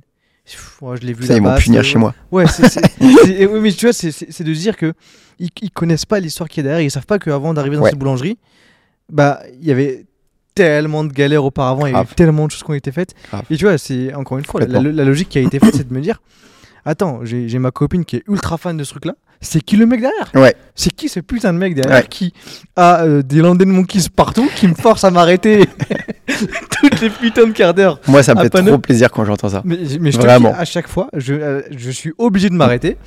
Maintenant, j'étais esquivé les rues, il y a un endroit qui s'avance. Parce qu'à chaque fois, c'est Attends, il y a un viens, on s'arrête. Et au final, tu dis Merde, quoi, c'est qui ce mec Ouais. Derrière, en fait, ça, qui Ouais. me force à chaque fois à m'arrêter, qui rend accro ma copine, qui a des putains de boulangeries partout. Et en plus, depuis que j'ai vu euh, qui était derrière, je croise des maisons de partout. Oui, tu les vois. Avant, Je tu les les- voyais pas, tu les vois pas. Je, je les vois. Ouais, c'est Il y en ça. a une dans le 15e près de la rue Le Courbe. Ouais. Je l'avais jamais calculé. Je passais tout le temps devant. Ouais. Et là, Près la- à Cambronne? Euh, Ouais, sur, sur la rue juste avant. euh, Place Cambronne. Ouais, ouais, c'est ça, juste à côté. Parce que rue Le Courbe, on ouvre dans deux semaines là-bas. Ah ouais, Ouais. Du, coup- du coup, ce sera vraiment Ouais, partout pour le ça. coup. tu vois. Je me suis dit, mais comment il sait. Non, alors que pas du tout, c'est juste à côté. Tu dis, tu passes devant, tu dis putain, mais en fait, et tu fais que les voir. Donc tu trimbales dans Paname, tu vois une, deux, trois. Je dis putain, c'est c'est- fou, tu vois, Ouais. de me dire. Maintenant, ce que je veux savoir, c'est l'histoire derrière tout ça, mais sans sans, Sans chichi, sans, quoi. sans chichi, sans Mm. bullshit, sans, sans, sans paillettes. Ouais, euh, c'est ça. le pur tout bien fait, ça s'est passé comme ouais. ça.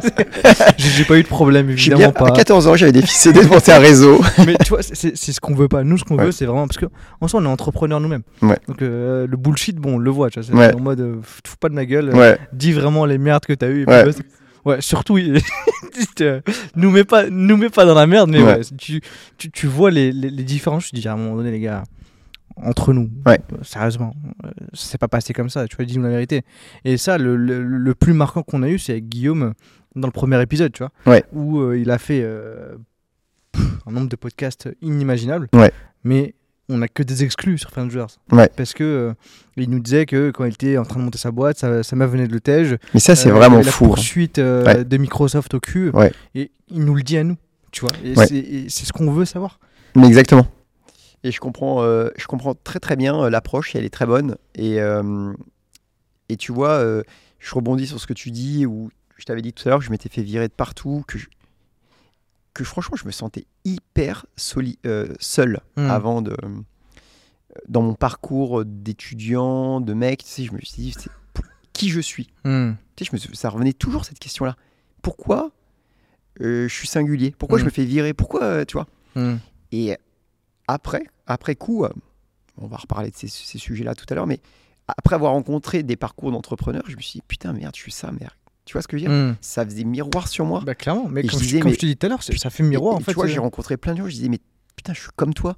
Je, je- je ressens, tu vois. Et ça, ça m'a vachement fait du bien euh, pour moi personnellement. Parce que je souffrais de, de, je, je souffrais de cette singularité. Même euh, adolescent, enfant, euh, ado- euh, jeune adulte, etc. Mais le, le- le- Moi, mon meilleur pote, il me disait tout le temps, mais pourquoi t'es tout seul, tu vois? Hmm. En fait, j'étais en soirée, j'allais tout seul dans mon coin, j'étais là comme ça, tu vois, en mode euh, qu'est-ce que je fous là et tout. Mm. Et, et c'est, tu vois, par, par step, par, par étape, que tout d'un coup tu, tu révèles euh, que, que tu enlèves des, des- tu effeuilles ta personnalité et tu dis bah oui, bah, j'étais, je souffrais entre guillemets de, de, de, de ça parce que j'étais, voilà qui je suis réellement. Mais tu vois, ça, t'aurais eu un podcast comme ça, tu, tu te serais dit en fait, bah, ce mec-là que j'écoute, qui me parle sans Mm. bullshit, bah, lui aussi il a été solo, il Ouais. s'est senti seul. Lui aussi, en Ah fait, bon son cadre Tu familial. il disais était- ça Non, Mais ce que je veux dire, c'est que là, si, si tu- tu te réécoutes, euh, Ouais. demain tu commences un Ah business oui, oui. et tu tombes sur un podcast comme ça, Ouais. tu te dis, mais attends, le mec, ok, pareil, il se sentait seul, ok, il a un cadre familial pas facile, mais en fait, comme moi. Mm. Et du coup, je comprends mieux, du coup, qui je suis. Et, et- et si ce type-là, après avoir eu tout ça, est la personne qu'il est aujourd'hui, il Ouais. n'y a aucune putain de raison pour que je ne le sois pas non plus. Ouais, ouais, ouais, complètement, ouais. Tu vois Et Alors que si tu vends que du rêve, Ouais, et c'est pour ça que j'aime bien cette approche, tu vois. De te dire, ok les gars, euh, on enlève tout là, et je Mm. t'assure, euh, tout est possible. Ouais. Oublie mec. Ouais. Oublie, euh, oublie tout ce qui t'est arrivé, oublie plein de choses. Et c'est quoi, même après coup, je- c'est quoi, même en, en regardant maintenant des jeunes adultes, des adolescents, je suis capable de sentir le mec à la flamme. bah, avec le, avec recul, oui, puisque t'es passé dedans. Ouais, le Je- mec, t'es Hmm. pas trop conventionnel, où je sens qu'il y a un feu sacré qui brûle. Tu sais, je, juge beaucoup les, les- mes collaborateurs Mm. un peu comme ça. Où en fait, euh, je vais essayer de rentrer dans son âme. Et de Et je comprendre qu'est-ce qui l'anime. ouais. Ouais, tu vois. Et je vais. Est-ce que le mec, il va être résilient? Est-ce qu'il va être. euh, Est-ce qu'il va rien lâcher? Est-ce qu'il va être capable d'être assez euh, euh, déterminé Tu vois. Hmm. C'est ça que j'aime bien. En fait, est-ce qu'il souffre assez? J'aurais Hmm. presque envie de dire. Oui, tu oui, vois. oui, oui. En, en soi, c'est ça. En Tu soi, c'est ça. Et, et, et, et- et pour revenir sur ce point-là, c'est se dire que, comme tu l'as dit, aujourd'hui, il n'y a rien qui est impossible. Ouais. Mais par contre, faut pas aller croire que ça va être euh, tout beau, tout rose. Non. C'est pas le storytelling que tu tapes dans un podcast court Non. ou euh, le storytelling que tu vois euh, sur les différents médias ou quand tu es en une, clairement pas. Il y a eu. euh, là, en plus, je suis sûr que tu vas nous raconter énormément de merde sur qui, qui te sont arrivés. Et, mais tu vois, et c'est ce qu'on veut vraiment sortir de là. Et pareil sur le- la, santé mentale, parce qu'en soi, quand tu crées ta boîte, tu es down 95% du temps Grave. et up 5% du temps. Tu vois ce que je veux dire? Mais par contre, quand on te voit sur, sur Insta, sur les réseaux ou même dans, dans, dans la presse, tu es tout le temps. Oui, je suis tout le temps, Max du Max. on ouvre un nouvel commerce là. Easy. tu vois, easy. genre, ouais, c'était les, les doigts dans le nez. Franchement, ça, pff, easy. 2 millions l'année prochaine, mais c'était easy. Easy. Alors que derrière, t'as le huissier qui est là en mode toc toc toc, 2 millions, pardon. Qu'est-ce qu'est-ce que tu me racontes Ouais. Tu vois, par exemple, Paul, Paul Lay, il racontait euh, Il montait sa boîte et il avait huissier sur huissier sur le cul, quoi. Ouais, toc toc toc à la maison, C'est euh, trop beau. tu vois, et de Ouais. se dire que là, bon, là, il a la boîte à 80 millions. Trop beau. Tu le vois haut et tu dis, bah en fait, ce mec-là, C'était les montagnes russes derrière. logique, quoi. Ouais, C'est- canon. il, il- il s'est Très mangé très fort. baffe sur baffe. Ouais. Donc, euh, donc c'est ce qu'on veut, tu vois. Donc, Mm. euh, et c'est très bien que tu Mm. dises des choses que, que t'as pas dit. Nous, euh, moi, j'ai le smile jusque là à chaque fois que t'en parles. Parce que c'est c'est- déjà, c'est ultra intéressant. Ouais. Et de deux, voilà, c'est c'est- c'est le format French Doors. Donc, tu, Ouais. tu y vas et, Ouais. et tu balances tout. Donc, euh, C'est ça, et puis je trouve ça cool. À un moment donné, tu sais, tu peux décider entre guillemets de tomber le masque Ouais. et dire ok, euh, j'ai pas envie de vendre une image plus belle que tu vois. Je suis pas là en train de. Oui. Enfin, j'ai la maturité de pouvoir dire ok, je mets un poil et Ouais. on, on dit les choses. C'est vachement enrichissant Ouais. pour pour tout le monde, peut-être un toi. jeune qui, ouais. qui se reconnaîtra là-dedans. Tu vois, c'est finalement presque de l'altruisme Mm. de dire il y en a peut-être qui vont se reconnaître là-dedans et qui vont dire bah ça me fait du bien d'entendre ça. Bah, ça me fait juste du bien en fait. les mecs qui débutent, qui arrivent, et qui se disent putain, je viens de mon- je viens de monter mes boulangeries, Mm. mes pâtisseries aussi. Il va regarder qui? Il va commencer à regarder en fait ceux qui sont au top. Il va Mm. taper euh, Rodolphe, Landman, il va taper les, les autres. Mm. Il va tomber sur une interview et dire ok, je veux savoir. Et en fait, il va comprendre Ouais. toutes les étapes par lesquelles tu es passé. Ok, ce mec-là, il est là pour telle et telle raison. Ok, bah ce que je vais faire, c'est que je vais pareil, je vais me mettre Mm. un plan, comme tu l'as dit. Euh, je vais attaquer ça, je vais monter ça. Et par rapport à ce que tu vas dire après, bah, je vais peut-être aller bosser, mettre des économies, aller voir la banque, parce qu'une boulangerie pâtisserie, c'est plus terre à terre qu'une Mm. start-up. Du coup, il y a moyen d'avoir du financement plus simplement maintenant. Donc, aller chercher ça, euh, aller monter comme ça, négocier comme ça. Bref, c'est en fait, il aura le, le plan d'action ou de se dire Ouais. même, bah, ce mec-là, il est trop cool, on vient de bosser pour lui. Exactement. Tu vois ce que je veux dire? Il y, a- il y a cette partie-là aussi. Ouais, c'est vrai. Alors que si, si tu vends que tu rêves et que c'est le mec euh, inaccessible, peu importe. il Le où? blond. Ouais. le blond de Elmaleh, c'est ça. Truc trop parfait. Donc Plonge, il n'y a pas de vague. Ouais, il est trop fort. Il faudrait qu'on chope Gad Elmaleh aussi un jour ici. mais, euh, mais ouais, du coup, on en était où? On en était où? On en était. Tu, tu Je tapes je l'année. Je fais, je fais cette petite année sabbatique, je Ouais. te dis, tu vois, je fais cette petite année sabbatique et, et, et ça, je fais une petite, un petit pas de côté, une petite aparté où j'encourage vraiment euh, les gens à de temps en temps faire des césures. C'est pas perdre du temps. Moi, j'ai su faire ça pas mal de fois. Encore, j'en ai fait d'autres après. Des césures dans ta vie où les gens vont se dire, ouais, c'est une perte de temps, tout ça, pas du tout. Tu as besoin parfois de. de- Enfin, moi, je- je trouve que ça a été des césures qui ont été hyper enrichissantes et qui finalement, euh, c'est pas un c'est pas tu recules pas, tu vois, ou tu, tu recules pour aller encore plus vite derrière et qui te permettent. Il faut vivre, il faut. La vie, c'est pas que aussi le chemin qui est parfait, euh, où tu bombardes, où tu es sûr de tout veux aller. Parfois, il faut se laisser porter par le rêve, l'introspection, euh, la connaissance de soi. Moi, je suis très animé par ces sujets-là Hmm. et pas que parce que tu veux absolument une réussite sociale. Ok, tu l'as, tu as gagné de l'argent et tout le monde va te regarder en te disant bravo, c'est super, c'est génial. Et en fait, toi, tu t'es même pas heureux au fond de toi, tu vois. Donc, euh, moi, j'ai vachement euh, mis d'importance et de temps, alloué de temps à la découverte de mon moi profond. Et ça passe des fois par de l'introspection profonde et des césures qui te permettent de, de te reconnecter Hmm. à ce que tu es vraiment. Et c'est pas euh, du bullshit que de te dire si tu te connais vraiment, vraiment, vraiment fortement, t'es fort. Hmm. C'est très dur. Donc euh, ces, ces, ces elles te permettent de, de te recentrer sur euh, plein de choses et te permettent aussi euh, de rêver, de, de faire des choses que tu n'aurais pas eu le temps de faire avant, après, avant, pendant, n'importe quand. D'explorer en fait, d'oser explorer plein de choses. Parce que ça aussi, on va en parler tout à l'heure, mais euh, moi, ce que j'ai aimé, c'est explorer beaucoup, beaucoup de choses dans ma vie. Et finalement, à la fin, ça m'a toujours servi. Hmm. Je me suis tout dit, putain, j'ai fait ce truc débile et maintenant ça me sert. Ça t'a appris. ouais. jamais cru qu'un jour il te servirait ce truc-là.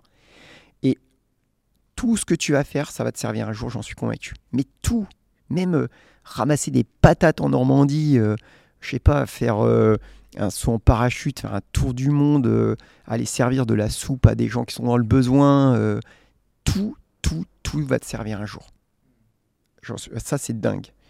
Et un jour, tu fais, tu sais, tu fais le parallèle, il y a la passerelle qui arrive. Il y a un truc qui se passe, tu fais le, le- le parallèle, tu fais putain, j'ai fait ça, c'est cool, ça me sert vachement là. Donc, euh, curiosité à fond, j'insiste toujours. Et ces années-là, c'était euh, euh, la curiosité sur moi, sur le sur l'existence, sur la poésie, la philo, le pas forcément des choses qui sont en lien direct avec la création de valeur. C'est ça que je veux dire. Mais d'autres choses, Sur le toi, en sport, fait. Le n'importe quoi sur toi, sur les autres, sur toi. Tout ça. Donc euh, ces années de césure, pour moi, elles m'ont fait énormément de bien et j'en fais régulièrement dans des moments charniers de ma vie, je parle. C'est- quoi les Je le ressens, en fait, tu vois. Et euh, j'en suis pas loin d'en faire une autre. Et, euh, et donc, euh, et donc on- l'histoire, elle commence comme ça. On m'appelle et puis voilà, il y a un truc qui, Il était où, qui arrive au 56 rue de Clichy. Souviens, tu, connais Tu vas rigoler parce que c'était là où j'avais fait mon prestage avant de rentrer chez les compagnons quand j'avais 17 ans. Ok, c'était le, mec qui relâchait l'affaire du coup. euh, Ok. Le mec qui avait cédé son affaire à des mecs qui l'avaient planté. Deux successions de mecs qui le plantent. Moi, je dis, je la connais, l'affaire, j'y ai bossé euh, il y a 10 ans, avant de partir chez les compagnons. Et euh, il y avait euh, 15 personnes, ça bossait à fond. Je la prends, direct. Donc c'est une reprise. minutes. Ouais, j'achète le fonds de commerce. Ok. Et, euh, et les banques, tu vois, euh, donc j'avais l'apport, tout se passait bien, et euh, elles comprenaient juste pas pourquoi il y avait. Je reprenais une boîte qui avait fait une liquidation avant moi, Enfin, Mm. je crois même pratiquement une deuxième à suivre. Ils se disaient mais pour- pourquoi vous allez Euh, faire mieux à- quoi? À quoi il joue, ouais. Ok. Et Qu'est-ce qu'il fait Vous prenez Mm. un truc qui est, qui est merdique et je dis non, c'est un super, un super truc, machin. J'y crois euh, total et je leur montre quand même ce que j'ai fait avec la gérance. Je leur dis regardez, on a fait x3, ça, ça m'a beaucoup aidé, mon apport, etc. Donc boum, deal. Une banque me suit, elle dit ok, je vous suis, je vous fais confiance. Et Tout était bon, hein T'empruntes combien à ce moment-là J'emprunte pas beaucoup. euh, la boîte faisait un demi-million d'euros. J'apporte 200K. Ok. J'emprunte 300. Quelque chose comme ça de total tête. de 500. Donc je dois, tu vois, je dois apporter 35% peut-être. Euh, un peu moins. Et euh, ouais. Et, et donc je commence décembre, enfin début 2007, fin décembre euh, 2006. Et je rappelle les gars avec qui j'avais travaillé. C'est des mecs avec qui j'ai travaillé. Je refais ma petite team. Je- je- Ça y est, j'ai trouvé le truc. On démarre. Boum, maison lendemain. On envoie la, Donc tu l'appelles maison lendemain Ouais, je l'appelle. Mandman, maison Landman. Un Et copain qui me fait Tu devrais l'appeler Rodolphe, ton prénom il est singulier, tout ça. Moi je dis Why not? Et puis bon, maison Landman, Pourquoi maison C'est- C'était quoi le- la réflexion derrière le fait de se dire. Parce que. je t'assure qu'au départ, euh, en fait, dans, dans ces métiers artisa- d'artisan, souvent tu, tu utilises soit ton nom de famille, soit tu vas créer un, un nom un peu euh, bateau qui est un peu toujours. euh, qui, qui- qui tourne toujours un petit peu dans le, dans le même euh, microcosme. Genre euh, la brioche dorée, le pain Mm. quotidien, le Mm. pain d'antan. Je trouvais pas ça très très fun. J'ai dit souhaite lendemain. euh, c'est ouais, je ferai un petit un petit euh, petit clin d'œil à ma famille quoi. C'est Mm. quand même cool, tu vois. Maison lendemain. Il y a quand même ton nom de famille Ouais. au-dessus de l'enseigne quoi. Hmm. Et donc, on commence et, euh, et on, on part sur les chapeaux de roue, euh, gros, gros boulot. Et, et on fait euh, en un an, je crois qu'on fait euh, x3, un truc comme ça, pareil, tu vois. Le gars devait, ouais, il devait être rendu à 430 de chiffres. On, a dû, on devait être un, ouais, un 3, un 4 euh, dès la première année. Ok. Mais du, du coup, c'est quoi le. T'étais venu avec ta team avant même d'ouvrir le. La team que j'avais constituée sur la gérance, Ok. je la rappelle, les, mes, mes- mes piliers, j'avais constitué l'embryon de quelque chose. Tu vois, je les rappelle, je dis j'ai trouvé un truc sympa, est-ce que vous, revenez dans l'aventure avec moi? Ok. Et, et, et- quand t'arrives, c'est, c'est, c'est quoi qui. Comment ça se passe au tout début? C'est-à-dire que tu, tu, tu rachètes le bail. Ouais. Euh, Le fonds de commerce. Le fonds de commerce, pardon. Ouais. Et du coup, t'arrives et. c'est, quoi les premières choses T'as la team. Ouais. Et c'est quoi les premières choses que tu fais? Je- Tu La première chose que je fais, travaux. non tu- pas tout de suite, je ne refais pas des travaux. Euh, la boutique est désuète, mais je veux euh, sécuriser le fait qu'il y ait un potentiel. Donc euh, d'abord, je la, je la mets sur rail. Donc euh, je vois qu'elle répond tout de suite, que ça part. C'est, quoi mettre sur rail? C'est- Ça tu- veut dire, bah, je mets mes produits en place, mes idées. Ok. Donc c'est toi qui les, qui les conçois Ouais, coup, tu exactement. conçois les premières pâtisseries. Ouais, en fait, c'est vraiment l'héritage de tout ce que j'ai appris. Euh, et puis, je te l'ai dit, j'ai fait un an de gérance dans une boîte que j'ai euh, triplée. Et je- ouais. là, tu es obligé d'avoir quand même ta sensibilité d'homme métier qui arrive. Qu'est-ce que tu vas proposer euh, aux clients Et de dessiner les contours de la vision que tu as de ton métier. C'est pas encore très fin, mais tu es obligé d'avoir déjà une petite signature. Hmm. Tu vas choisir des produits que tu vas vouloir vendre. Tu vois C'était donc, quoi tes, tes choix à ce moment-là bah, c'est des choix. euh, moi, je me, je me, je me dis, euh, je maîtrisais vraiment euh, tous les métiers qui y a à l'intérieur de ce métier-là le boulanger, la pâtisserie, la viennoiserie, le snacking. Je me dis, je vais juste faire euh, des bons produits avec un bon rapport qualité-prix. Mais dans tous les segments. En fait, le, problème souvent, c'est que dans ces métiers-là, le mec, il est soit pâtissier et il s'en fout un peu du pain et du reste. Il est soit un peu traiteur et il s'en fout euh, du pain et de la pâtisserie. Il est soit boulanger, il s'en fout de la pâtisserie. Et il soigne pas trop les autres métiers. Donc il est un peu euh, focus sur, euh, sur ce qu'il a appris. Et moi, je décide juste de faire des bons produits avec un bon rapport qualité-prix. Et après, il voilà, il y, a- il y a une part vachement intuitive hein, dans. Tu sais, un cuisinier, quand il cuisine, sa cuisine, elle, elle est lui-même, mais il pourrait même pas la mettre sur papier en fait. Parce qu'il est au fourneau, il cuisine, c'est magique. Tu vois ce que je veux dire? Quand tu vas dans un restaurant et euh, tu aimes sa cuisine et c'est pour ça que tu reviens.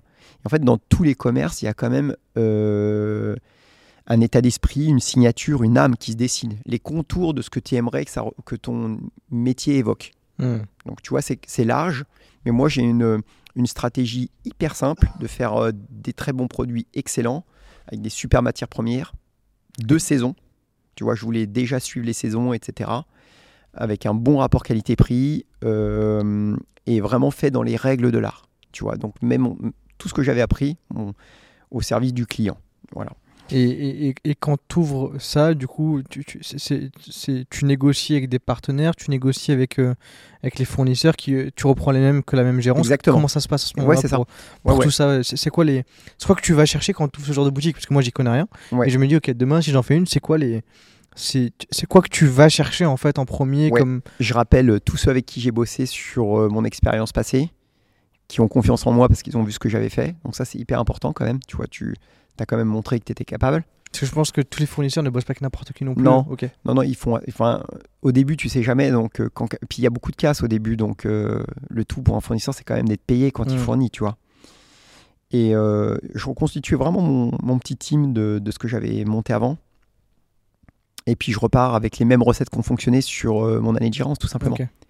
Voilà, des, des belles pâtisseries, des beaux produits, des produits très frais, des, des produits de saison avec des gammes printemps-été, automne-hiver, euh, des choses, euh, j'allais dire basiques, mais juste bien faites, tu vois. Ok. Donc c'était toi qui étais en cuit. En- Moi, je suis en production à ce moment-là. Hmm. J'anime les gars, euh, je pousse fort, vraiment très fort. Les premiers mois, années, je pousse très fort, mais vraiment violent, quoi, tu vois. J'étais le chef d'orchestre, mais euh, ça transpirait vraiment du sang, tu vois. Hmm. J'ose le dire, euh, on n'était pas là pour enfiler des perles. Donc Mm. je pousse très fort et je leur dis euh, d'emblée à mes gars, euh, tu vois, il y a une belle émulation, j'ai des bons gars. euh. Tu, tu la structures comment l'équipe? C'est elle est structurée de, de, de qui comme personne de, de- Alors quand tu achètes un fonds de commerce, tu récupères les ouvriers qui étaient en place. Donc tu composes quand même avec une partie de l'équipe qui était là. Donc il faut quand même qu'ils se mettent dans tes ornières, c'est pas toujours facile. Donc tu as toujours une partie qui s'en va, une partie qui prend le pli, systématiquement. Hmm. Là, ça se passe assez bien avec les équipes. Je leur dis, vous vous souvenez, petit stagios, il y a 10 ans, euh, c'était moi. Limite, parce qu'il y en avait qui étaient là il y a 10 ans. Le, le comeback. Ouais, mais ils étaient tous super bien. C'était des mecs extraordinaires qui étaient plutôt en fin de carrière que je voulais pas brusquer. Je leur ai dit, vous inquiétez pas, on va bosser ensemble euh, un ou deux ans. Il doit vous rester pour ceux qui étaient sur la fin, donc je vais vous accompagner tranquillement. Je les ai pas brusqués ceux qui étaient là. Par contre, les jeunes que je, qui, que- qui sont agrégés à l'équipe, bon là, je leur ai dit, on va pousser fort. C- C'était qui C'était quoi les métiers que qu'il y avait le les boulangers, les équipes boulangères, les équipes pâtissières, les équipes de viennois qui font toute la viennoiserie, les équipes de salé qui vont faire tout le- la partie traiteur, les sandwichs, etc. La petite, pe- petite restauration, tu vois, et la partie vente. Donc, euh, c'est déjà une petite équipe euh, très rapidement qui arrive à 10-12 personnes, très rapidement. Donc euh, là, je suis en production, je suis avec les mecs.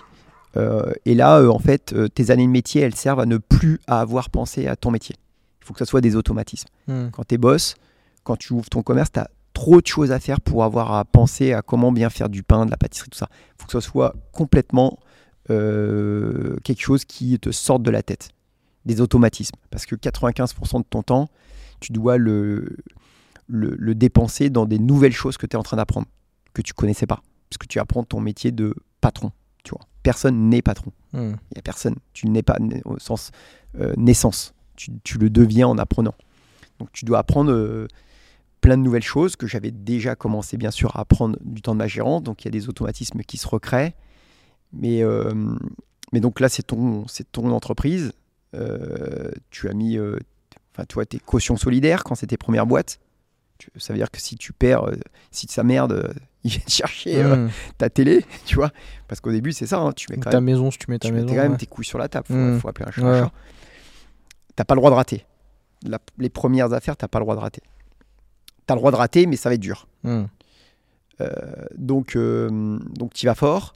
Et donc voilà, tu commences à, à mettre l'énergie. J'insiste toujours sur l'énergie, hein, tu- de mettre l'input très fort. Et je te dis, ça part très bien, comme la, deuxi- la première que j'avais faite. Et on fait x3. Et, et comment tu gérais tes teams à ce moment-là, au tout début, pour la première boutique, c'était tu fixais des objectifs. C'était quoi le. Ouais, je que tu. Ça a été quoi la sauce pour faire ce, fro- ce x3 En fait, euh, c'est au pied du mur qu'on voit le moisson, et c'est vraiment ça. Tu peux jamais, même si tu as été un- j'avais été, j'avais été euh, d'abord ouvrier, ensuite j'ai été chef, donc j'ai piloté euh, des équipes de 5, 10, ensuite 20, 30 personnes, mais chef d'entreprise, patron, tu sauras jamais si tu es un bon patron. J'ai vu plein de chefs qui étaient excellents, qui sont vautrés en étant patron. C'est un autre métier qui commence. Donc, euh, tu peux pas dire je vais euh, réussir tu as des convictions profondes sur. euh, Enfin, tu as une confiance en toi, forcément, mais c'est euh, quand tu es derrière en train d'être aux manettes que tu vois réellement si tu es bon ou pas. Et dans mon année de gérance, je m'étais rendu compte que le commerce, ça me parlait. Tu vois, je me sentais à l'aise avec le commerce. Parce que finalement, qu'est-ce que je fais Moi, je fais du commerce. C'est du commerce. Donc, euh, tu as plein de choses dans le commerce, tu es d'accord, qui s'apprennent pas, qui sont aussi très intuitives. T'en as, tu pourras leur apprendre pendant des années ce que c'est que le commerce, ils sauront jamais. Mm. Et t'en as d'autres, ils sont commerçants dans l'âme. Et nous, on fait du commerce. Donc le commerce, commerce is detail, tu vois. C'est des milliards de détails. Exactement, ouais. Voilà. Donc euh, tu peux pas résumer sur euh, là à l'instant trois mots de ce que c'est. C'est des milliers de petites choses mis bout à bout. Donc euh, bien sûr piloter les équipes, mais la vision que tu partages avec tes équipes, l'énergie que tu donnes, la façon dont tu vas interagir avec eux qui est, ba- qui est encore pas très bonne parce que finalement tu apprends aussi à piloter de l'humain et donc tu fais des, tu fais des, des- des fautes, mais c'est pas très grave. Euh, Une des fautes principales que j'ai faites, c'est de croire que toutes les personnes qui allaient travailler avec moi avaient la même appétence dans leur vie que moi. C'était la plus grosse erreur que j'ai faite de ma life, quoi. Tu vois, de dire, ils sont tous épris de liberté comme moi. Ce qu'ils veulent, c'est être libre comme moi. De, parce que moi, j'avais un degré de besoin de liberté qui était dingue. Et je pense que entreprendre, c'était être libre de, libre de mener la vie que je voulais mener. C'est pour ça que j'avais ce rapport à la hiérarchie qui était compliqué. C'était, je supportais pas euh, qu'on me dise ce que j'ai à faire, sauf si la personne qui était au-dessus de moi était compétente, extrêmement compétente. J'ai travaillé deux ans avec Pierre, c'était des super années. euh, Ouais, tu- Là, tu fermais ta gueule et. Ouais. Et, je travaillais 18 heures ouais, par jour. ouais. et on Parce que est t'avais- encore en, en- en relation. Hmm. euh, ça a été que pour tu nous moi. d'ailleurs, Pierre. Ouais, que- tu vois, mais ça a été hyper formateur pour moi. Euh, Donc, euh, si le mec au-dessus de moi euh, m'apprend des choses et, et j'ai du respect pour la personne qu'il est, je suis. Ouais, c'est- juste ça en fait. Exactement. ju- ce- ce- ce- T'as as mis le mot en fait sur ça, c'est Ouais. le respect. Ouais. Et en fait, pour avoir ce respect-là, il faut vraiment se dire que cette personne-là au-dessus de moi drive correctement, elle sait ce qu'elle fait. Exactement. Elle a une meilleure expertise que moi là-dessus. Mm. Et, euh, et voilà, je lui fais 100% confiance, donc je la suis. Là où ça pose problème, c'est que tu sais, quand tu te dis que. Attends, euh, déjà je suis pas d'accord avec ce que tu veux mettre en place, Ouais. parce que tu vas droit dans le mur, Mm. et en plus, tu m'as pas l'air euh, sûr ni bon dans ce que tu fais aussi. Exactement. C'est exactement ça. Tu supportes pas la médiocrité, que quelqu'un qui soit médiocre te, te dise ce que tu as à faire, ça marche Mm. pas. Et, euh, et puis le rapport humain, enfin plein de choses, enfin, plein de choses comme ça. Et donc, bah, tu vois, ce- ce- cette forme un peu encore bancale de, croire que tout le monde euh, aspire à la même chose, c'est pas vrai. Euh, Il y a plein de profils chez l'humain, c'est ça qui est fantastique. Et en fait, ta grille de lecture au départ que j'avais, elle n'était pas la bonne. L'humain, c'est euh, ça la richesse de l'humain, c'est qu'il y a plein de profils différents qui ont une appétence et une aspiration à des choses qui leur sont propres et qui sont pas du tout les tiennes. Bah, ça c'est ouf, mais de se dire que, en fait, pour toi c'était logique de te dire, et même, même moi aujourd'hui, Mm. euh, même moi, je suis loin d'avoir ton expérience, donc euh, Mm. même moi c'est pas présent, mais je fais encore cette aussi, connerie de me dire, Mm. euh, tout le monde en fait veut veut être libre, successful. Ouais. Alors qu'il y en a tout. pas du tout. Il y en a qui veulent juste être tranquille dans leurs 35, euh, Exactement. 35 heures, de pas se faire chier, avoir 5 semaines de vacances par an. Et, euh, tu lui parles de ultra liberté, de faire du non, non, attends, meuf, euh, me fais pas chier. Je Exactement. suis très bien dans ce que je fais. Et toi, tu comprends Exactement. pas. Non. Donc tu, tu te bloques, tu dis, mais tu veux pas ça? Ouais. Non, je veux. Non. Et tu- tu- ouais, c'est Ouais. ça. Et, et tu pousses alors que le mec il dit, mais arrête de me faire chier, mec. C'est... Ouais. Je veux pas de ton truc. euh, Exactement. Et tu mets du temps à le comprendre. C'est ça. Tu mets du temps à le comprendre. Donc chaque personne est différente. Chaque personne a des aspirations dans sa propre vie qui sont différentes, des peurs et des angoisses différentes, un background différent, etc. Et, euh, la- une, autre erreur qui a été euh, que j'ai mis du, temps à dessiner, à, bien comprendre. euh, Il y a des gens qui m'ont suivi très longtemps euh, dans mon parcours pro, et moi je m'évertuais à vouloir en faire devenir ce à quoi j'imaginais qu'ils étaient possibles. Tu vois, je dessinais leur destin. Et en fin de compte, je mettais euh, des cercles dans des ronds, euh, des triangles dans des carrés. Hmm. Et en fin de compte, ça marchait pas juste parce que je mettais pas des ronds dans des ronds, des carrés dans des carrés. Et aujourd'hui, euh, mon job, franchement, si je devais le résumer maintenant, c'est vraiment de mettre des ronds dans des ronds. Hmm. En fait, de sentir là où la personne va être la meilleure, où elle va s'épanouir, et même elle, elle le sait pas. Et lui dire, franchement, ici, tu vas être la personne clé, quoi. Et tu vas lui, et tu vas l'amener, tu vois. C'est ce qu'on disait tout à l'heure sur la connaissance de soi qui est hyper délicate, tu vois. Finalement, quand tu- les gens te regardent de l'extérieur, ils ont un- une vision parfois plus, souvent plus réelle de ce que tu es vraiment parce que c'est dur de te regarder dans la glace et d'être objectif complètement avec toi-même. Hmm. Et, et à cause de ce biais cognitif qu'on a tous, et que peut-être les entrepreneurs ont un peu moins parce qu'ils se doivent de ne pas l'avoir, cette déviance et cette objectivité vis-à-vis d'eux-mêmes et de leurs faiblesses, eh bien, il faut que tu regardes les personnes que tu as en face de toi et leur dire voilà pourquoi tu es fait. Et j'ai failli euh, perdre des éléments dans, dans mon entreprise qui m'avaient suivi pendant longtemps, avec lesquels j'avais beaucoup d'amour et d'affection personnelle, en leur disant euh, euh, il faut qu'on se quitte, ça, tu vois, c'est c'est c'est plus possible, t'es plus l'homme dont j'ai besoin. Mais finalement, de pouvoir les mettre là où ils étaient bons, tu vois, les changer, de le, de le remettre dans sa case dans laquelle ça Mm. correspondait, et ça marchait. Il y a ça, ça marche pas toujours. Malheureusement, euh, il y a des strates où des fois, bah, il faut renouveler. Ça, on en parlera tout à l'heure, mais il y a des moments où euh, il faut se rendre à l'évidence, la team de, de- que tu avais n'est plus la team dont tu as besoin maintenant. Hmm. On évoquera ce sujet un peu plus tard dans le parcours. Mais d'abord, donc voilà, comment ça se dessine avec euh, des gens euh, où- où- que je choisis parce que j'aime leur mentalité, j'aime leur euh, fidélité, j'aime leur capacité à, à croire euh, ce qu'on était en train de dessiner.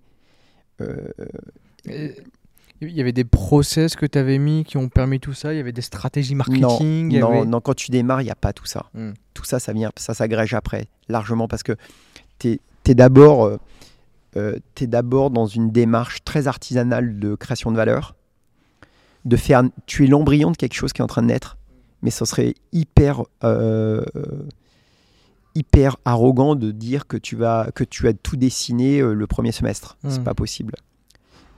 À moins que tu aies un background universitaire qui te permette de formaliser la façon dont tu dois piloter une boîte et tout ça. Et j'ai envie de dire que même s'il a ça, il n'aura pas autre chose. Et qu'il Hmm. va donc euh, devoir aller se former sur d'autres leviers qu'il n'avait pas. Il a ça, mais il n'a pas ça. Lui, il a ça, mais il n'a pas ça. Tu vois, un mec qui a un parcours universitaire bon, mais qui n'a pas le, le support euh, professionnel, bah, il va devoir aller le chercher euh, d'un un moment ou un autre. C'est-à-dire euh, savoir de quoi il parle. Tu veux, tu veux parler de pain, tu veux parler de pâtisserie, mais tu veux monter une boulangerie-pâtisserie, mais toi, tu n'as pas été formé pour ça. Il va falloir à un moment donné que tu parles à des pros qui, eux, savent travailler la matière. Et si tu veux pas passer pour un con et, être, et, savoir de quoi tu parles et, et que les mecs te respectent, Mm. bah, tu vas devoir t'intéresser à cette matière-là. Hmm. Quoi qu'il en soit, il y a des, des zones que tu vas devoir aller euh, éclaircir, apprendre ou réapprendre ou euh, faire évoluer. Donc euh, forcément, on t'apprend pas à piloter des, des hommes. Hmm. Personne t'apprend à piloter, à manager. Les écoles de le management, le- c'est que de la théorie Oui. tu vois. Et Que t'as des- des mecs, ils sont managers dans l'âme. Ils arrivent, boum, boum, boum. Après, il y a des clés de lecture. Mais, euh, et t'en as d'autres, ils font euh, 10 ans d'école de management, ils n'ont rien compris à ce que c'est qu'un être humain. Hmm. Et t'en as, c'est dans les gènes. c'est le souvent le cas. hein. Ouais. C'est très Ah. très souvent le cas pour Ouais. avoir euh, de se dire que c'est- ces personnes-là qui sortent d'école, bah, je mets pas tout dans le même panier, Ouais. mais, euh, mais généralement, c'est ils ont, ils ont pas l'empathie. nécessaire. Exactement. Cette empathie de se dire. euh, de comprendre la personne qu'ils ont en face d'eux, le recul, parce que eux, pour eux, c'est de, la, de la théorie, du management. C'est Ouais. froid, comme tu disais tout à l'heure. Ouais. S'il n'y a pas ça, il y a ça. Il n'y a pas le recul, en fait. Et, et j'en ai croisé beaucoup qui, Ouais. Justement, tu, tu regardes, tu te dis, mais attends, tu, tu- te rends compte de ce que tu es en. T'es pas en face d'un d'un bouquin ou d'un truc. C'est Derrière, c'est prendre le recul. Ce, ce mot-là, empathie, ce- ce- cette chose-là, il- il- ça, ça leur manque pas mal. Exactement. Et l'empathie, euh, et l'empathie, elle se dessine pas forcément au départ, tu vois, Ouais. mais en fait, euh, elle se dessine avec le temps quand tu comprends que il faut que tu respectes les gens qui travaillent avec toi, mais profondément, Mm. quoi. Tu vois, que tu les aimes profondément parce que. hum, Sinon, ils t'aimeront pas, ils bosseront pas, Ouais. tout simplement. Il n'y a pas à Ouais. hein. Et puis, euh, tu fais des arrêts sur image comme ça en te disant les mecs se lèvent tous les jours pour toi. C'est vachement beau quand même, tu Mm. vois. Le mec, il se lève le matin, il vient travailler pour toi. Moi, j'ai jamais assez de remerciements pour euh, les mecs qui, euh, qui se lèvent pour travailler dans ma boîte. Euh, et donc, euh, euh, il ne s'agit pas que de le dire, tu vois. Moi, je le considère vachement plus fortement. Et, et- et, euh, nous, on a mis en place des choses dans la boîte qui sont, euh, qui sont beaucoup plus profondes, tu vois. euh, on ne fait pas que de le dire. On est là s'il y a, s'il y a besoin de choses. On veut que, que les... J'ai beaucoup appris ça au Japon, que les, les gens sentent que l'entreprise, elle peut être aussi un soutien Mm. euh, pour plein de choses et que c'est pas que un sacerdoce. Ça peut être autre chose, tu vois. Moi, j'ai une dichotomie énorme entre, entre, entre le monde de l'entreprise et, euh, et mon volet entrepreneurial, mon volet de chef d'entreprise. J'ai toujours eu beaucoup de beaucoup de- d'introspection sur euh, l'idée que est-ce qu'il est possible de faire euh, de l'entrepreneuriat éthique? Est-ce qu'il est possible de, de, de, de manager une entreprise en, est- en ayant des valeurs? Mm. tu vois, ça m'a fait, ça m'a beaucoup animé. Et, euh, et c'est des sujets que j'ai mis beaucoup dans mes dernières entreprises que j'ai créées. Tu vois, au départ, j'ai créé une entreprise, j'ai envie de dire, qui était peut-être revancharde, où euh, j'étais un bulldozer, il fallait que ça passe. Tout d'ailleurs, c'était obligé. Mm. Et après, de dire, euh, ok, euh, Qu'est-ce que je fais pour impacter ouais, qu'est-ce que, Ça se voit parce qu'on on va y revenir après. Ouais. Mais Maison Landman, ouais, Landen Monkeys ouais, et Tama- Tamago. Tamago Food, et puis il y a d'autres projets dont on va parler qui sont Ouais, pas, c'est- c'est la logique que tu, que Ouais. tu suis. C'est ok, je monte mon truc, ouais, plein de boulangeries, ok, cool. Maintenant, un impact. Ok, la viande, ça, autres, ouais, c'est ça, la viande, ça fait ça, ça, bref, Ouais. toutes les raisons qu'il y a derrière. Ouais. Bam, Landen Monkeys. Et après, euh, Tamago Food, et tu, tu, c'est- là où tu comprends en fait euh, tout ce qui a été, euh, euh, tout ce que tu me racontes là, qui a été en fait concrétisé à travers ces, ces trois boîtes. Et tu sais quoi, j'ai il y a 20 ans, euh, quand j'étais adolescent et que je voulais de boss, personne voulait de boss à l'époque. Je t'assure, on te regardait en disant euh, mais non, faut faire bac plus 5 et tu Mm. rejoins un gros groupe. Et maintenant, euh, tout le monde veut être boss et moi j'ai enfin je trouve qu'on valorise je suis entrepreneur hein, on valorise beaucoup trop pour moi les, les Mm. entrepreneurs. Je me sens pas de cette mouvance là, bizarrement. Je me sens quelqu'un d'autre. Et j'ai envie de renvoyer l'image d'une entreprise. Dans mes projets entrepreneuriaux maintenant, j'ai envie qu'ils se dessinent autour d'autre chose Hmm. que de la création de valeur pure et euh, de la performance de l'entreprise. Et j'insiste là-dessus. Sur, euh, tu es un super élève parce que tu as, gagné un ou deux points d'EBITDA en plus, parce Mm. que ceci, parce que ça. Ouais, mais au prix de quelle souffrance, tu vois. Et, euh, et qu'on euh, qu'on regarde peut-être l'entreprise euh, ou qu'on la dessine d'une autre façon. Et, Sur l'impact positif qu'elle peut avoir. ouais, par et même sur, enfin sur, c'est, ouais, c'est ça. Et donc Land and Monkey, Tamago et d'autres projets dont on va parler tout à l'heure se dessinent au plus, au plus autour de, d'une charte RSE extrêmement ambitieuse que euh, d'être un super bon élève et de montrer que tu étais un, un bon chef d'entreprise parce que tu crées beaucoup de valeur. Hmm. Euh, ça m'a fait, ça m'anime pas que qu'il y ait que des banquiers qui me disent bravo quoi, tu vois Hmm. et ça m'anime pas du tout qu'on vienne me dire bravo, mais ce que je veux dire, c'est que je pense que il faut absolument que les entreprises. c'est- en partie pour ça que je suis venu aussi ce soir. C'est peut-être d'avoir envie de renvoyer, d'interroger euh, les jeunes entrepreneurs sur le, ce que c'est une, en- une entreprise et, le devoir d'une entreprise. Et de, qui se posent la question autour de ça. Et je pense qu'ils ne se la posent, pas assez. Et qui euh, restent figés sur la création de valeur. La création de valeur, elle est, elle importante, puisque sinon ton entreprise ne vit pas. Mais qu'elle amène à tous ces excès qu'on peut voir aujourd'hui. Et donc la circonscrire, l'imaginer différemment, ou euh, regarder l'entreprise par d'autres prismes. Par, euh, tu sais, est-ce que tes, tes, employés euh, se sentent bien? Est-ce que tu as un impact positif sur ton environnement? Que ce soit. C'est dingue que, que, que tu en parles. Encore une fois, ça, ça, se voit dans les projets que tu fais. Mm. Mais je rencontre de plus en plus de, de, de personnes qui sont là-dedans, dont en fait un futur invité qu'on a qui est de base qui est VC, donc qui, qui, met des tickets dans des boîtes, mm. qui là vient de créer un fonds où il met des tickets dans des boîtes que si en fait le mec derrière a une bonne relation avec ses employés, s'il les gère bien, mm. si la boîte a un impact positif, sinon il ne met pas de tickets. Pareil. Quand on vient me voir pour des projets où je dois mettre un. Enfin, qu'on aime bien ce que j'ai fait et que enfin, tu vois bien, euh, on voit bien euh, les sujets sur lesquels je suis hypersensible et qui m'animent.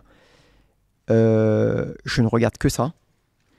Je regarde le, et, et hum, tu vois, sur l'En Monkey, on n'en a pas encore parlé, mais le facteur qui fait qu'on va collaborer avec des mecs, c'est pas le prix. Le gars, le, ce que je lui dis en premier, je lui dis Tu, fais quoi en RSE Envoie-moi ta charte RSE. Le mec, il comprend pas quoi, tu lui dis ça. Et le mec, il m'envoie sa charte RSE, je lui dis Non, tu fais pas assez. Tu veux bosser avec moi? Tu fais quelque chose pour la charte RSE et tes prix, je m'en branle. Je veux que tu gagnes de l'argent. Mais par contre, tu vas créer de la valeur, mais je veux savoir ce que tu fais de cette création de valeur. C'est ça qui m'intéresse. Donc, euh, regarder l'entreprise euh, avec essayer d'intégrer verticalement tes valeurs. Mm. Tu vois Donc ça, c'est ce qu'on a dessiné autour de Land Monkey et euh, de Tamago, tous ces sujets-là. Ok, c'est bien beau de dire j'ai un impact, euh, RSE qui est extrêmement fort, puisque je suis capable de mesurer mon impact carbone, mmh. je suis capable de mesurer mon éthique vis-à-vis -vis de la condition animale, puisque ceci, puisque cela. Mais il faut aller plus loin. Il faut dire, ouais, ok, tu veux bosser avec moi parce que la marque, elle te fait kiffer, parce que tu sais que qu'on est singulier et qu'on a une image qui est hyper vertueuse. Mais moi, je m'en fous de tes prix, mec. Je veux juste que tu me montres ce que tu as à l'intérieur de ta charte RSE. Mmh. Je peux te dire que les mecs, ils rappliquent direct les boss avec des yeux comme ça en me disant, euh, en faisant profil bas et en disant, euh, bah, on fait ça, mais euh, on compte faire ça et tout ça. Mm. Je dis, c'est bien. Moi, ce que je veux, c'est que, c'est que tu triches pas, mec, et que tu ailles au bout du truc. Mais pas pour faire le beau, pas du greenwashing. Vraiment, tu le fais. Mm. Tu vois? Et tu me le montres et tu me le prouves. Et après, tu me vends ton, ton truc. Il n'y a aucun problème. Donc, quand je parlais donc d'introspection vis-à-vis des entrepreneurs du 21e siècle, je crois sincèrement qu'on est arrivé au bout du système euh, de la création de valeur pure. Vraiment, le modèle, il est complètement obsolète, je crois plus. Euh, il était, euh, je dis, je, je, crache pas sur le capitalisme ou quoi que ce soit. Mmh. Il a, il a permis euh, à, à, pas mal de gens de s'émanciper de la pauvreté, de créer de la valeur. Et, et encore une fois, euh, il y aurait aussi beaucoup à redire sur la création de valeur parce qu'elle est forcément, elle n'est pas toujours très bien répartie. Hein. Il y a toujours beaucoup de pauvreté dans le monde beaucoup de distorsions entre ceux qui euh, captent cette valeur et ceux qui n'ont rien. Et donc, euh, euh, s'interroger voilà, sur, euh, sur ce que c'est être un chef d'entreprise, sur la responsabilité qu'on a vis-à-vis -vis de ses salariés. Euh, et attention, moi, je ne suis pas parfait, hein, loin de là, parce qu'il y a des, quand même des entreprises à faire tourner, etc. Et d'essayer de, de, progresser sur plein de segments, mais pas, pas juste pour dire qu'on fait le beau, mais d'y mettre toute son énergie, tout son cœur et, et de l'envie réelle, tu vois. Et ça passe par l'exemplarité que toi tu es. Ouais. Tu vois, ça passe par là. Tu peux pas prôner ce genre de choses si toi t'es pas. Euh, si tu le fais pas, quoi. Voilà, l'archétype Mm. euh, ou l'exemple euh, de ce que tu es en train de, de, mettre en avant. Obligatoirement. Il faut de la cohérence. Et là, euh, tu te lèves plus pour les mêmes raisons, tu vois. Mm. L'énergie qui fait que tu te lèves le matin, euh, elle est autre. Elle est différente. Et, et j'aime bien. Enfin, tu vois, je me sens plus à l'aise. Et euh, ça fait écho à, à une certaine à, à, une facette de moi que j'avais un peu plus jeune, tu vois, qui n'est pas une facette uniquement euh, euh, subordonnée au côté euh, avidité, greedy, mmh.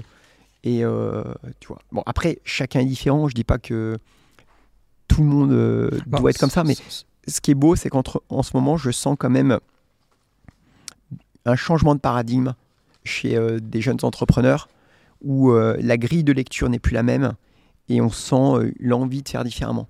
Mmh. Et ça, c'est simple. Alors, maintenant, tu as dit ça, tu rien dit. Et maintenant, c'est euh, comment euh, tu dessines, comment tu crées, t'imagines, avec beaucoup d'audace, beaucoup de détermination et de création, euh, toutes ces idées-là, que tu les plonges dans ton entreprise. Tu vois, c'est un peu ça. Et que tu les, tu les intègres. Tu vois. Parce qu'il n'y a pas d'un côté l'entreprise et de l'autre l'associatif, euh, qui va pleurer au, euh, dans les jupes de, de l'entreprise pour avoir un peu d'argent, pour essayer de faire bien les choses, et l'entreprise qui redore son blason en lui donnant un petit chèque en disant vous avez vu, on, on fait un peu de philanthropie vis-à-vis de ça, Mmh. puis on a le temps, et puis à côté de ça on fait de la merde. Mais plutôt euh, comment tu viens peut-être euh, avoir un trait d'union entre ces deux mondes-là, tu vois, créer de la valeur, euh, la redistribuer de façon plus éthique, ou tout du moins essayer de redessiner des modèles un peu différents, être progressiste, et dessiner les contours de ce qui pourrait être quelque chose de plus durable et plus pérenne. Parce que je suis pas sûr qu'aujourd'hui, les, les méga grosses entreprises soient les plus pérennes, tu vois, ou tout du moins, le- les dommages collatéraux euh, sur la biosphère et sur l'humain sont tels qui, euh, pour moi, sont voués à disparaître. Un- Là, c'est juste le temps d'assimiler là tout. toi, toi, t'as loupé un truc, mon gars, je peux te le dire. T'es parti chercher la foot, mais à un point, j'ai. Ouais, ouais, cla- clairement, tu l'as écouté, mais euh, tu viens de rater un point. C'est. Je suis. Alors, j'ai- une approche qui est vachement, euh, tu sais, dans les grandes lignes, tu vois, ouais, mais c'est- très c'est- précise. c'est- c'est. Ça permet de Tu vois réfléchir en fait. Ça permet de, Ouais. de, de, de- Là, tout ce que t'as balancé, Mm. en fait, tu, tu prends et tu dis bon. Ouais, parce que je veux pas, je veux pas être dogmatique ou euh, je veux pas euh, être. euh, Tu euh, m'as découvert pour un burger, toi. Tu me connais mal, hein. tu je pense qu'à la fin, il faut toujours penser contre toi. Et je pense que les gens pensent pas assez contre eux. C'est-à-dire que, tu sais, on te montre toujours l'entrepreneur qui est déterminé, résolu. Mm. Bien sûr que je suis déterminé, résolu dans les projets que je mène, puisque tu vois bien que c'est parfois des projets hyper singuliers. Mais c'est un, si tu veux euh, trouver l'équilibre, il faut penser contre toi, toujours. Et quand tu penses contre toi, tu cherches l'équilibre. Donc euh, euh, c'est toujours rempli de paradoxes. hein. C'est extrêmement déterminé, mais être capable de regarder, de mettre en lumière tes, tes zones d'ombre, les choses que tu fais pas bien. Et quand tu penses contre toi, ça a le mérite de, ne pas toujours être trop sûr de ce que tu es en train d'avancer. Donc, euh, j'aime pas être dogmatique. Et, de... et c'est comme ça qu'on a amené le business de Land Monkey, dont on parlera tout à l'heure. C'est toujours dans l'esprit de fédérer et de pas cliver, tu vois. Prenons le sujet du véganisme. Avant, tu avais d'un côté les véganes, qui sont les gentils, qui font tout bien. Je suis végane, hein Mm. et euh, eux qui montrent du doigt euh, les autres qui sont pas véganes en disant euh, salaud, Mm. pourquoi t'es pas végane? Comme s'ils étaient complètement vertueux dans Mm. leur vie, comme s'ils étaient purs. Bah, moi, je trouve que c'est pas un discours fédérateur. Quelqu'un qui vient me dire, tu vois, je suis pas inquisiteur, mais quelqu'un qui vient te dire, bah tiens, Rodolphe, maintenant je fais un repas végétarien par semaine ou j'ai un jour végétarien par semaine, bah, je trouve qu'il a fait un énorme progrès, tu vois. Bah ouais. Et là, tu vas lui dire, euh, tu vas pas regarder les six jours où il n'est pas euh, végétarien, mais tu vas Oui, lui dire, c'est génial ce est- que tu as ouais. fait. C'est hyper, tu as fait un énorme progrès. Et bien, euh, c'est pour ça que je, partage plutôt des conceptions que des sujets parfois micro, parce que euh, j'aime pas trop aborder les, les- les- les choses en étant inquisiteur, en disant c'est comme ça que les choses doivent se passer. Et en fait, je partage plus une vision que de vouloir dire absolument, je suis sûr que l'entreprise du futur, c'est ça. Bien sûr qu'au fond de moi, c'est ce que je pense intrinsèquement, mais c'est juste une- un partage de vision. Je pense que personne n'est assis sur le rocher de la vérité, ne détient les clés du futur, et c'est juste que c'est... euh, euh, y a- les plus grandes décisions, elles se prennent à l'intuition. hein. Elles Mm. se prennent pas avec des tableaux croisés dynamiques. hein. tu vois? Non, t'as t'as raison. Tu vois ce que je veux dire? Ouais, ouais. Donc en fait, si c'est l'intuition, euh, c'est pas cartésien. Mm. Donc tu, c'est pas des maths. C'est euh, je sens que, je pressens que. Et les grandes décisions, elles sont autour de ça. Et, et- et les maths viennent confirmer ou infirmer euh, euh, L'intuition, ouais. avec le temps. Mais c'est souvent intuitif.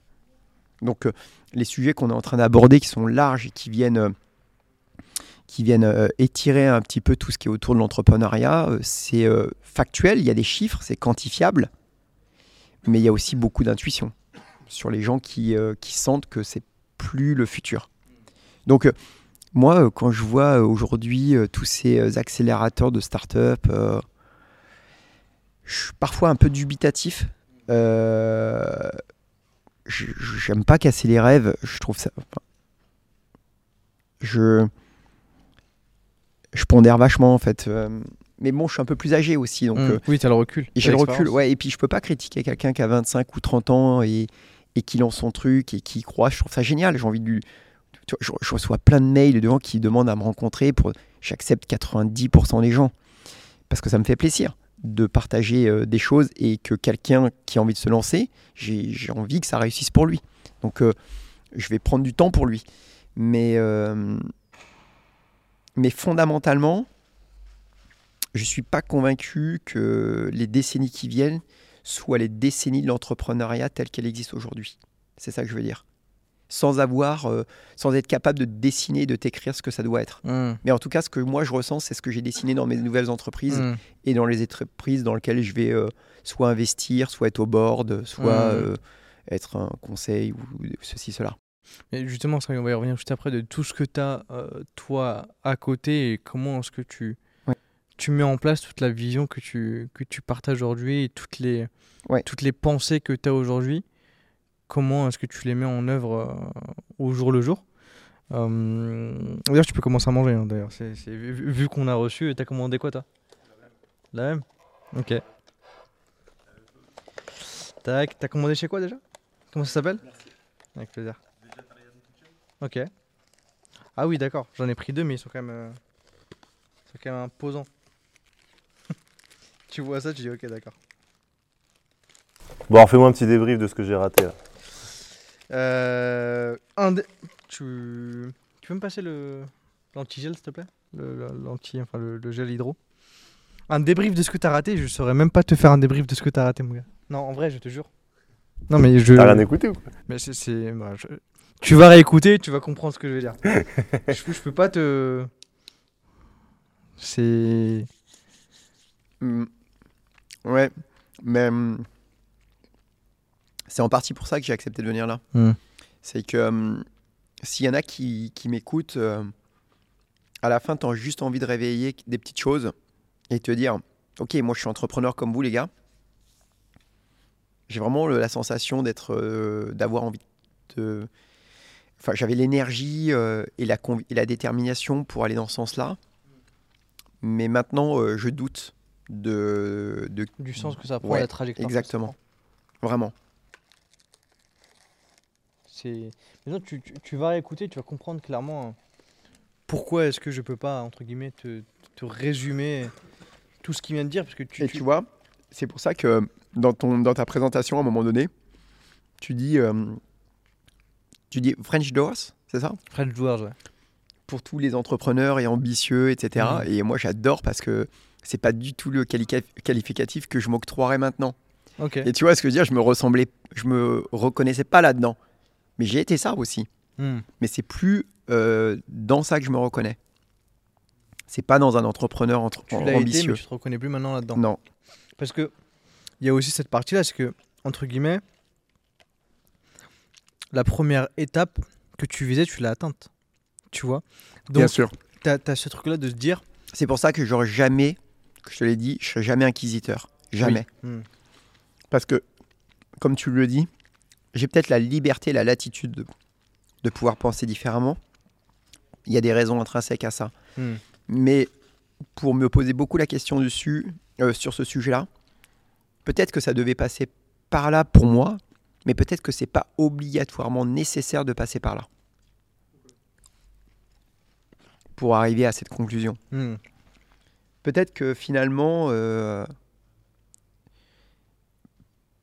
c'est euh, c'est comme un mirage auquel tout le monde croit et veut s'adonner, une nouvelle religion, mais je suis pas sûr que ce soit celle qui reste dans les décennies et les siècles qui viennent. Tu, tu sais ce que tu es en train de dire là? C'est ce qu'on disait d'entrepreneur, juste qui était assis à ta place, dire ok, tout le monde en fait rêve, se branle dessus. Ouais.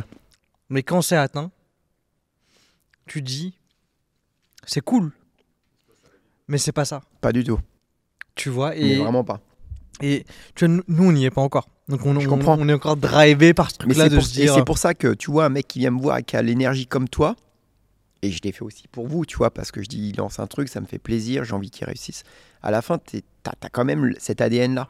Et tu veux que les gens se lancent, réussissent. Hmm. Vraiment.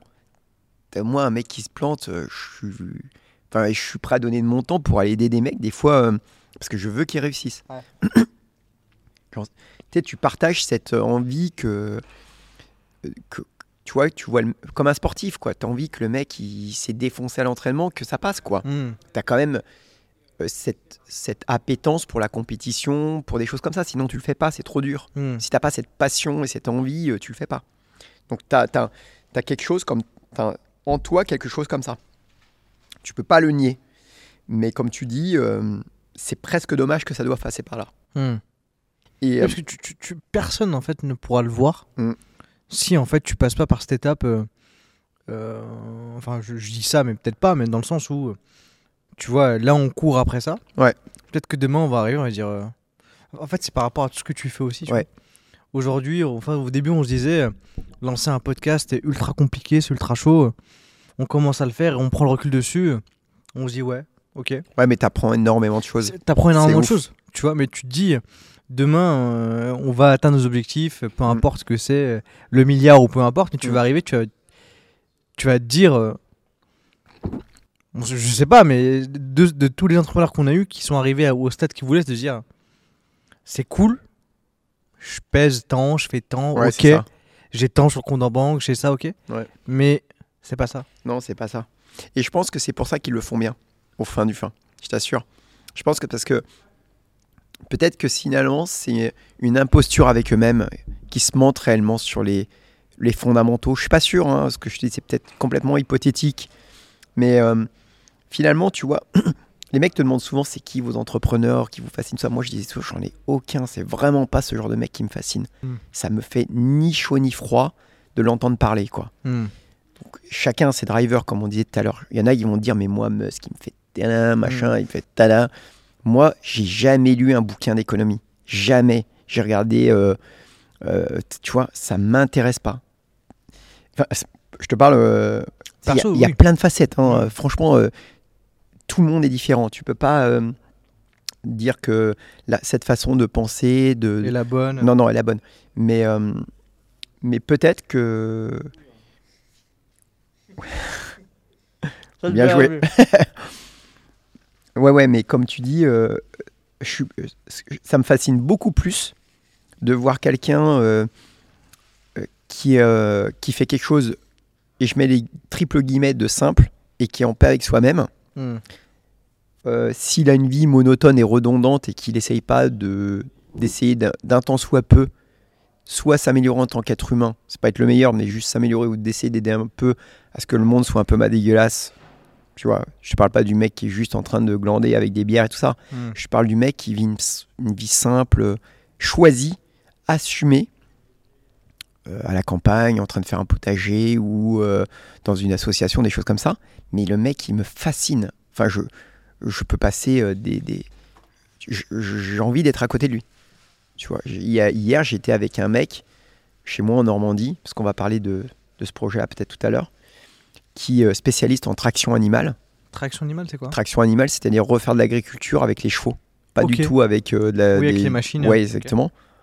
Enfin, c'était juste atomique, c'était trop canon, quoi. Je voyais ce mec avec. euh, en train de, de, de, de, de manier ses chevaux, euh, hyper heureux, euh, hyper en phase avec la nature, euh, tu vois. Enfin, ça se lit sur son visage que le mec est complètement en paix avec soi-même. Hmm. Et il te parle pas euh, de, de, de- de- d'envoyer des satellites dans l'espace, tu vois. ouais. Donc, euh, ce que je veux dire par là, c'est que, tu vois, c'est, hyper simple au fond du fond. Et, et ce que je veux dire, c'est que la clé de voûte de ce système-là, la lecture qu'on a tous, elle est peut-être pas la bonne. Et ça passe par l'école. hein. Ça passe par le plus bas âge. Fi- finalement, ce qu'on met dans la tronche des gens, en fait, le schéma qui est très simple, c'est tu apprends bien l'école, comme ça tu auras un bon job, tu gagneras bien et tu t'achèteras un SUV, tu partiras, machin et tout ça. Tu partiras en vacances 5 fois par semaine. Ouais, c'est ça. Et puis finalement, à 30 ans, tu seras sous, Pro- sur, sous Prozac. Enfin, tu vois, euh, je veux dire, Horrible. euh, euh, peut-être que, peut-être que ça démarre d'ici, en fait, le mensonge. Hmm. Je dis pas que, que c'est forcément mensonge, mais peut-être que c'est là qu'il faut reprendre les fondamentaux. Aucune notion d'altruisme, aucune notion de partage, aucune notion de ce que c'est que la, Confiance de- en du soi, vivant. etc.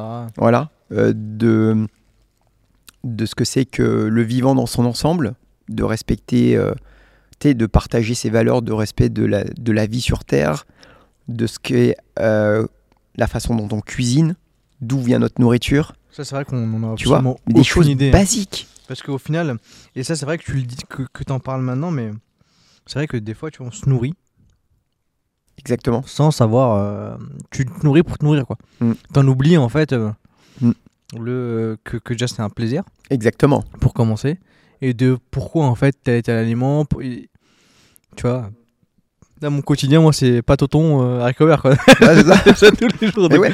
Tu dis, tu dois manger pour manger, et Mm. puis, euh, puis basta, quoi. Mm. Mais je- Économiser aussi, mine de rien. oui, économiser aussi. Ça a un coût hein, maintenant. Aussi, La euh. food, exactement, c'est un Mm. coup. ouais. Donc, euh, mais c'est vrai que tu te dis que de toute façon, quand t'as un... C'est fou, franchement, c'est fou. On, s'est fait la réflexion, la même, hein, Mm. après le podcast avec Paul. On s'est posé, on s'est dit, mais c'est quand même le, le- le septième à nous dire que. Et tu, tu- tu te poses des questions, tu vois. J'ai dit, attends, c'est le septième qui, Les passe, mecs, les mecs sont là, ils sont, ils, ont- ils sont tous malheureux. Qui, qui nous dit, euh, ouais, les gars, franchement, c'est cool, hein, mais c'est pas ça. non, c'est pas ça. C'est Mais pas de toute ça. façon, en vrai, enfin. Après, bon, déjà, je suis un chouille plus vieux que toi, encore une fois aussi, mais c'est vrai que tu sais que c'est factice tout ça. Enfin, Mm. C'est qu'un outil. Il y a- il y a le- le- J'ai bien aimé, c'est Paul qui disait ça justement, que c'est un outil l'argent. C'est un outil pour aller chercher justement de la liberté, pour pouvoir redonner à d'autres, pour pouvoir euh, voyager, pour pouvoir être libre. Enfin, je pense pas que le vrai bonheur vienne de l'argent. Il Mm. vient de moments où tu Mais peux aller chercher. Là, du- tu vois, je, pense encore que, ça, que c'est une partie quand même du bonheur de dire que tu as une liberté et que la liberté amène le, le bonheur qu'il y a derrière, tu vois. En fait, tu peux pas sous-estimer le fait que à partir d'un certain seuil, tu as la liberté de pouvoir juste vivre correctement et ça, ça participe au bonheur. C'est Mm. indéniable, tout le monde le sait. Mais au-delà de ce seuil-là, c'est euh, c'est faux que ça va. C'est croissant avec ton, ta quantité de bonheur. Tu vois, Mm. comme deux droites parallèles qui, Ouais, oui. qui, croissaient de la même Mm. façon. C'est juste que une fois que tes besoins fondamentaux. Parfois, quand je recrute des mecs, je leur dis de combien tu as besoin pour être heureux. Personne ne sait répondre à ça. Je saurais pas te répondre à ça, Voilà. vu que je suis en train de me dire. j'ai Mais personne ne se pose la parce question. que tu te dis, euh, Voilà. tu veux ta Lambo, tu veux ton yacht, Ouais. tu veux ton truc, tu as Ouais. des trucs euh, Ouais, mais, pas très écologiques et tu te dis. euh, mais personne se pose la question, tu vois. Parce que si ça se trouve, et ça j'en suis sûr, il y en a beaucoup qui diraient, bah, une fois que je suis à là, dans cette zone-là, bah, ça me va, je suis bien dans ma vie, je suis heureux, je fais à peu près ce que je veux, quoi. Tu vois Et personne se pose la question à l'envers. Enfin, peu se pose la question à l'envers. Une des façons de gagner de l'argent, c'est aussi tout simplement de moins en dépenser. C'est-à-dire que tu vas en chercher plus parce que tu veux en dépenser plus. Si tu en dépenses moins, tu en as moins besoin aussi. Et tu, en- tu vois ce que je veux dire? C'est, tu, tu raisonnes à l'inverse, quoi. Donc, euh, la création de valeur pure, elle doit être liée à une pensée. Ça, j'en suis intimement convaincu avec des convictions fortes. Pourquoi je crée de la valeur? Et je vais pas jeter l'opprobre sous le mec qui me dit je crée de la valeur parce que j'ai envie de rouler en Ferrari et faire le tour du monde en first class. C'est son me problème. pas dessus. Tu vois Mais. euh, C'est peut-être un peu écarté les sujets. Non, mais mais c'est important d'avoir ton point de vue là, sur cette vision, sur ce truc, parce que, encore une fois, tu vois, nous, les, questions qu'on te pose, vraiment, c'est des questions. Tu vois, j'ai ma boîte à côté où j'ai créé une application pour les coachs sportifs, Mm. et tu le vis au quotidien, même avec French Joueur, c'est c'est c'est l'entrepreneuriat en soi, Mm. tu vois. Et, et tu vois, tu aujourd'hui, euh, voilà, on court après, euh, après ces rêves-là, après ces objectifs-là. Ouais. Et juste que tu te poses la question à force, tu vois, tu te poses la question de comprendre en fait les visions des personnes qui l'ont atteinte. Tu vois, les personnes qui. qui, qui, qui- qui- en- en- toutes les questions que je te pose, des questions que je me pose pour moi. hein. Bien Et c'est et c'est ça qu'il faut savoir. Et on le dit euh, ouvertement à tous ceux qui écoutent French Joueurs. On leur dit, les gars, bah déjà, French Joueurs, c'est nous. C'est vous. Mais d'abord, c'est nous. Les invités qu'on ramène, c'est pour vraiment piocher de leur expérience, leur poser des questions par rapport à ça. Mais on le fait parce que c'est des questions qui sont qu'on veut nous savoir. Ouais. C'est ce qui fait le charme en fait du podcast, parce que je te pose des questions Ouais. que j'ai envie de savoir. Ouais, et c'est pour ça que tout le monde te répond euh, de façon transparente et Mm. authentique. Parce qu'on sent qu'en fait, ce qui t'anime, euh, c'est vraiment que le mettre, se mettre à poil et ose, tu vois, te parler de la vie hein, telle qu'elle est, en fait, Mm. avec toutes ces zones d'ombre et ces complexités, en fait. Mm. Mais c'est parce que c'est des choses que moi je veux. Mm. C'est des choses que, dont j'ai besoin. Ouais. Tu vois Et à force juste de recevoir plusieurs entrepreneurs, as, en fait, tu as, une vision de, de, de, de- de l'objectif final qui commence à se dessiner. Ouais. Tu te dis, attends, tu as encore parlé de la curiosité, mais la curiosité, c'est qui revient tout le temps. Donc je dis, attends, non, donc j'ai intérêt, euh, si je veux un jour être assis de l'autre côté du fauteuil, euh, Que ce soit moi qui te pose des questions en mangeant un burger. c'est ça, que, que, que, que j'ai int- j'ai intérêt à rester putain de curieux si je Ouais. veux pas me retrouver dans la merde. La, la- la- la vision que tu peux avoir sur le futur du taf, tu réfléchis, t'es- t'en parles, on en entend parler, t'as beaucoup de gens qui commencent à se bouger dessus. Mm. Donc peut-être que demain, tu fais une boîte et que t'es un connard comme Steve Jobs, ok, Mm. il a créé Apple, mais bon, c'était quand même un sacré connard. Mm. Euh, t'as- et tous les fanatiques de, de Steve Jobs vont venir râler dans les commentaires. Mais euh, tu dis que quand on tout- tout- tous ces points de vue là, tous ces feedbacks, euh, de comprendre que quand tu y arrives, c'est peut-être pas ça, bah en fait, tu commences à te dire, ok, je continue à viser cet objectif, mais next step, c'est quoi? C'est quoi l'impact que tu peux avoir en dehors de simplement, en fait, euh, avoir un compte en banque euh, plein, une, une belle maison, une maison pour la maman, Mm. euh, rouler en belle voiture et Mm. avoir, si tu veux, à la limite, ton petit yacht. euh, Mm. en, plus, en plus de ça, électrique, pourquoi pas Parce que plus ça avance, plus tu te poses des questions, tu vois. Et tu te dis, bon, ok. donc lui, il a eu tout ça. Il nous dit que, voilà, forcément, c'est cool, mais c'est pas. Donc, c'est c'est juste des questions que tu, que tu te poses et avoir différentes visions. Ça joue un rôle énorme, à la fois pour moi, Mm. pour Flo, pour toi, je pense, Mm. et pour les personnes qui, qui regardent et qui écoutent, qui se disent, bon, ça fait quand même plusieurs fois, quoi. Ouais. Tu vois? Après, tu as des dénominateurs communs qui, seront, qui reviennent tout le temps. Tu as, des schémas de pensée, Ouais. clairement, qui seront dedans. Mais parce que c'est des profils aussi de personnes. Oui, oui C'est-à-dire qu'ils ont tous leur aspérité, leur singularité. Mais c'est quand même des profils de personnes. Tu vois, comme un, un, t'as un profil de gens qui sont artistes, un profil de gens qui sont, par exemple, ingénieurs en informatique. Il y, a un- il y a une silhouette qui se dessine quand même, tu vois. T'as- Comme tu l'as dit, tu as, des similarités qui, qui, euh, qui, qui, qui montent le bout de leur nez. Ouais. Et c'est là où tu, tu te dis, ok, bah en fait, euh, ce mec-là, ce mec-là, ce mec-là, c'est la même chose. Bah, attends, j'ai intérêt en fait à, à essayer à moi-même en fait d'avoir ce genre de, de, de, de qualité, de- d'état d'esprit. Ouais. Si je veux atteindre le, le Ouais. niveau qu'ils ont aujourd'hui, quoi. Donc, euh, mais ça, pour en revenir à l'étape où tu l'avais pas encore, Ouais. à l'étape euh, premier, à l'étape premier, euh, premier, euh, première boulangerie. Donc tu fais, euh, tu l'exploses, 3-4 premières années, ça bosse, ça bûche, ça bûche, ça bûche. C'est c'est quoi les, les- les étapes d'après qui suivent justement L'étape d'après, c'est la vision que tu partages à ton embryon de, de gars qui sont autour de toi. Et en fait, là, il faut, faut, faut, faut taper haut. faut essayer de dire, voilà les gars, nous, dans 10 ans, on est là. Tu vois, c'était comme ça. Donc, euh, tu vois, euh, les mecs qui sont autour de- dans, dans, dans une équipe, les mecs qui aiment grimper, qui sont des grimpeurs, faut leur donner des montagnes à grimper, sinon on se barre. C'est quoi la vision que tu leur as vendue On est numéro 1 dans 10 ans. Ok. Tout simplement. Je leur ai toujours dit ça. C'était il y a combien de temps? Bah, il y a 13 ans. Ok. Ouais, 13 ans. Donc euh, là, je pense que le goal a été atteint. Ouais, ouais, ouais, on, est- largement, ouais. enfin, on l'a fait quoi, à peu près, ouais. En termes d'image, de tout ça, on- je leur ai dit, dans... on était 7-8 et une petite dizaine, je crois. Et je, dis, je me souviens, je leur, leur dire, euh, profitez qu'on soit une petite structure maintenant, parce qu'un jour, euh, ça sera plus ça. Et ils, me regardaient en disant, il, il est fêlé ce mec. Donc, euh, c'était pas du tout euh, de l'ego, c'était euh, une Tu vision savais où partagée. t'allais, en fait, Ouais, de- c'était clair, c'était l'objectif. Donc là, tu as, quand même l'esprit euh, compétiteur qui, est là. De se dire, bon, on, vise le, podium, quoi, mais là, on vise l'or, quoi, les gars. Euh, et je lis pas ça qu'à la création de valeur pure, je lis ça à la.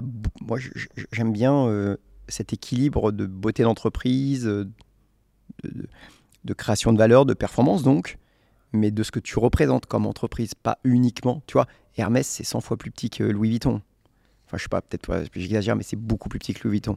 Et pourtant, Hermès, c'est la pépite, tu vois. Putain, Arnaud, il va me tuer. Tonton Arnaud, si tu regardes, on t'attend déjà sur l'épisode. Donc si tu Tu vas regardes, t'envoyer un mail, il va dire demain, je suis là.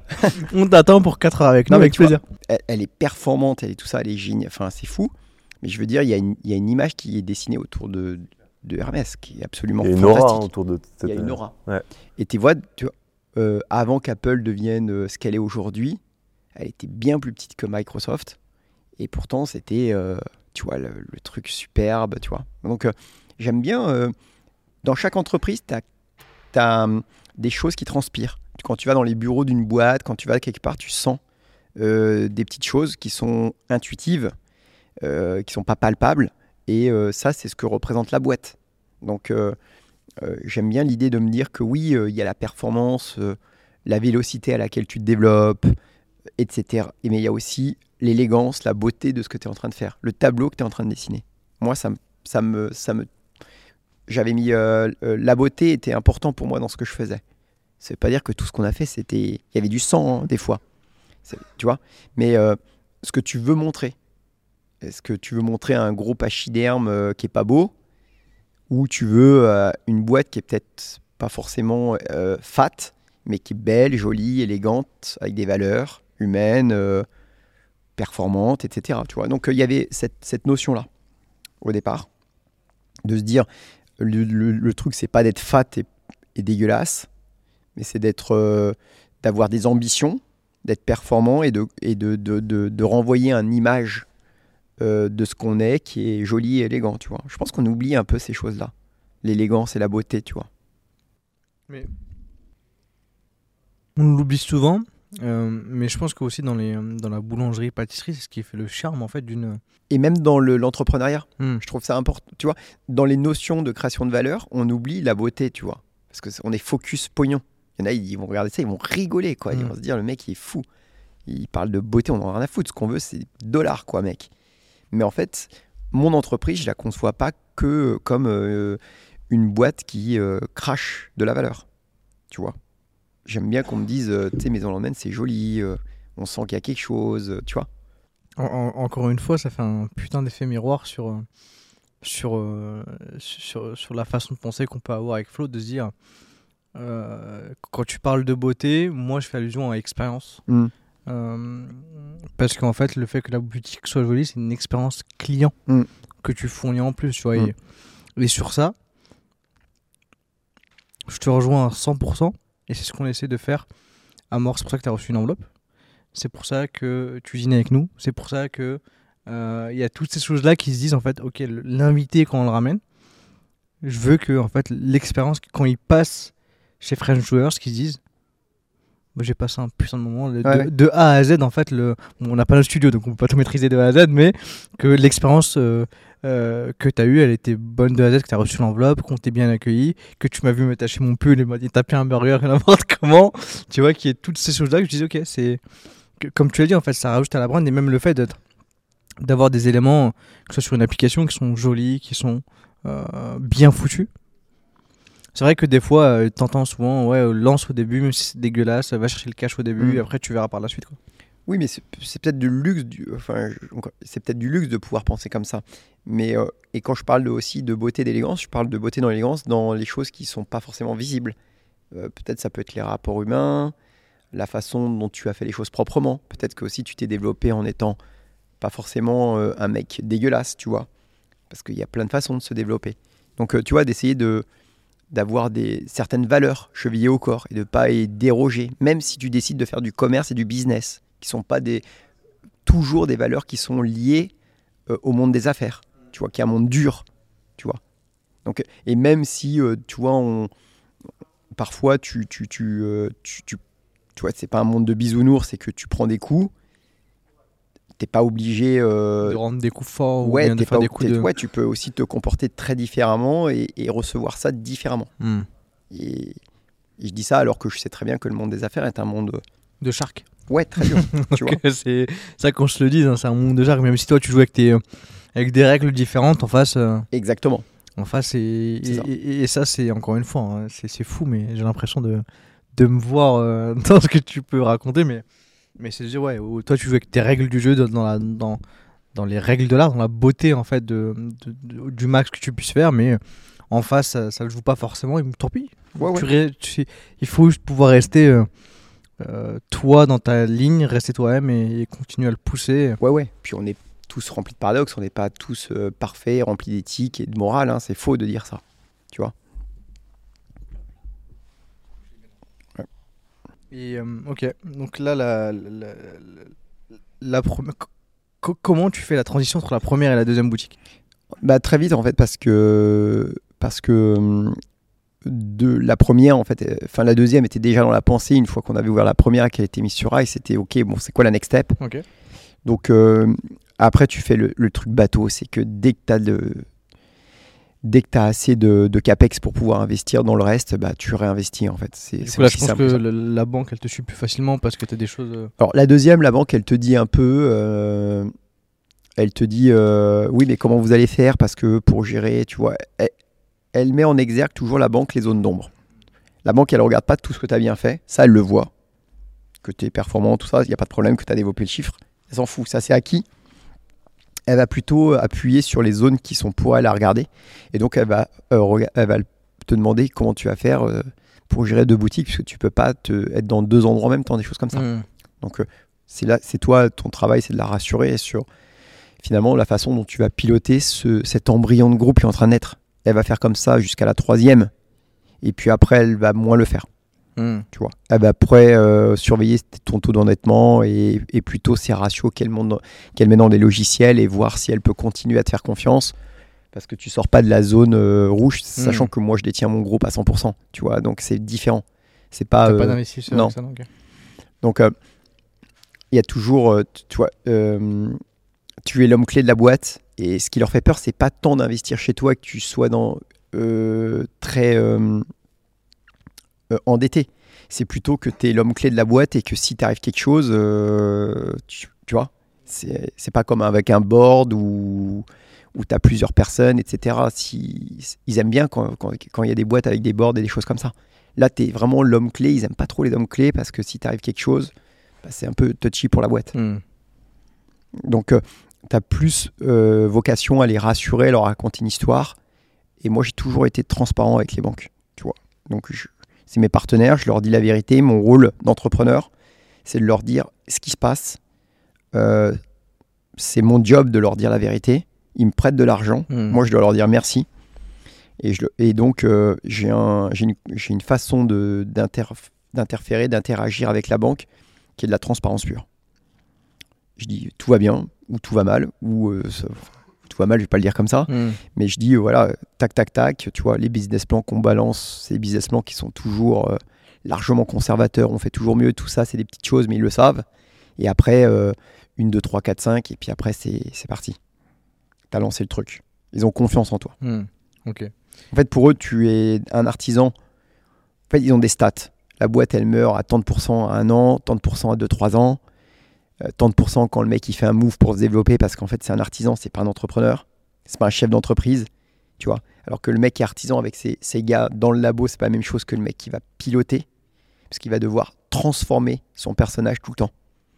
Et cette aptitude à devenir quelqu'un d'autre à chaque fois que ta boîte, elle change, euh, personne ne sait tu- si tu vas si tu vas l'avoir. Même toi, tu le sais pas. Tu vois, tu sais pas ce que tu dois faire. Enfin, comment tu dois mieux, le mieux servir ta boîte à cet instant-là. Moi, je dis à mes gars, peut-être qu'un jour, ce sera pas moi le meilleur mec pour servir ma boîte. Mhm. Peut-être que ce sera quelqu'un d'autre. Et donc, euh, si je pense pour la boîte, il faudra que je fasse un pas de côté. Parce que à la fin, le, mon, mon but, c'est de prendre les meilleurs éléments à chaque poste. Et, euh, c'est pas parce que tu as réussi à faire x50 que, que tu peux faire encore x50. Peut-être c'est des zones que, où tu as besoin d'aller chercher d'autres compétences. Hmm. Donc tu mets ton ego de côté et tu te dis ok euh, ça je l'ai fait, ça je l'ai fait. Et maintenant est-ce que est-ce que un j'ai envie déjà? Parce qu'il faut se poser la question. Et deux est-ce que j'en ai les capacités? Et, trois si je l'ai pas est-ce que je vais chercher ces capacités ailleurs? Enfin, tu vois c'est plein de questions qui se posent au fil de l'eau que les questions que les banquiers se posent au, euh, fur et à mesure de ton développement. Puisque tu le sais très bien il y a beaucoup de prétendants et peu d'élus qui arrivent à, à ça parce que ils passent pas les caps de la transformation de leur moi profond. C'est ce que je pense tout le temps, moi. Et toi, du coup, là, comment ça se passe? Du coup, tu ouvres la deuxième? Euh, Exactement. Tu. Comment, comment est-ce que du coup, tu gères le fait d'avoir deux boutiques? C'est quoi Comment Ouais. est-ce que tu t'organises à ce moment-là? Ouais, donc je joue la deuxième et donc là, tu vois, j'ai j'ai fait de la trésor, j'ai l'argent, donc je finance la deuxième, je fais des travaux pour la première. La- ça- En même temps, le même mois. 4 ans après, tu commences à faire, faire Non. les travaux? Le premier, le- la première année. Ok, d'accord. Un an après, je fais les travaux de la première, je la rénove et euh, j'achète la deuxième euh, en même temps, le même mois. Donc, euh, en, en septembre, boum, on rouvre avec une boutique neuve et une deuxième boutique dans la rue des Martyrs. Et là, je commence à placer des mecs, donc à devenir un peu, pas professeur, mais pas loin. C'est-à-dire que tu commences à être juste un mec qui forme les gens. Tu, tu, tu apprends aux gens, en fait. Tu deviens un espèce de, de- de- de professeur, tu vois. Mm.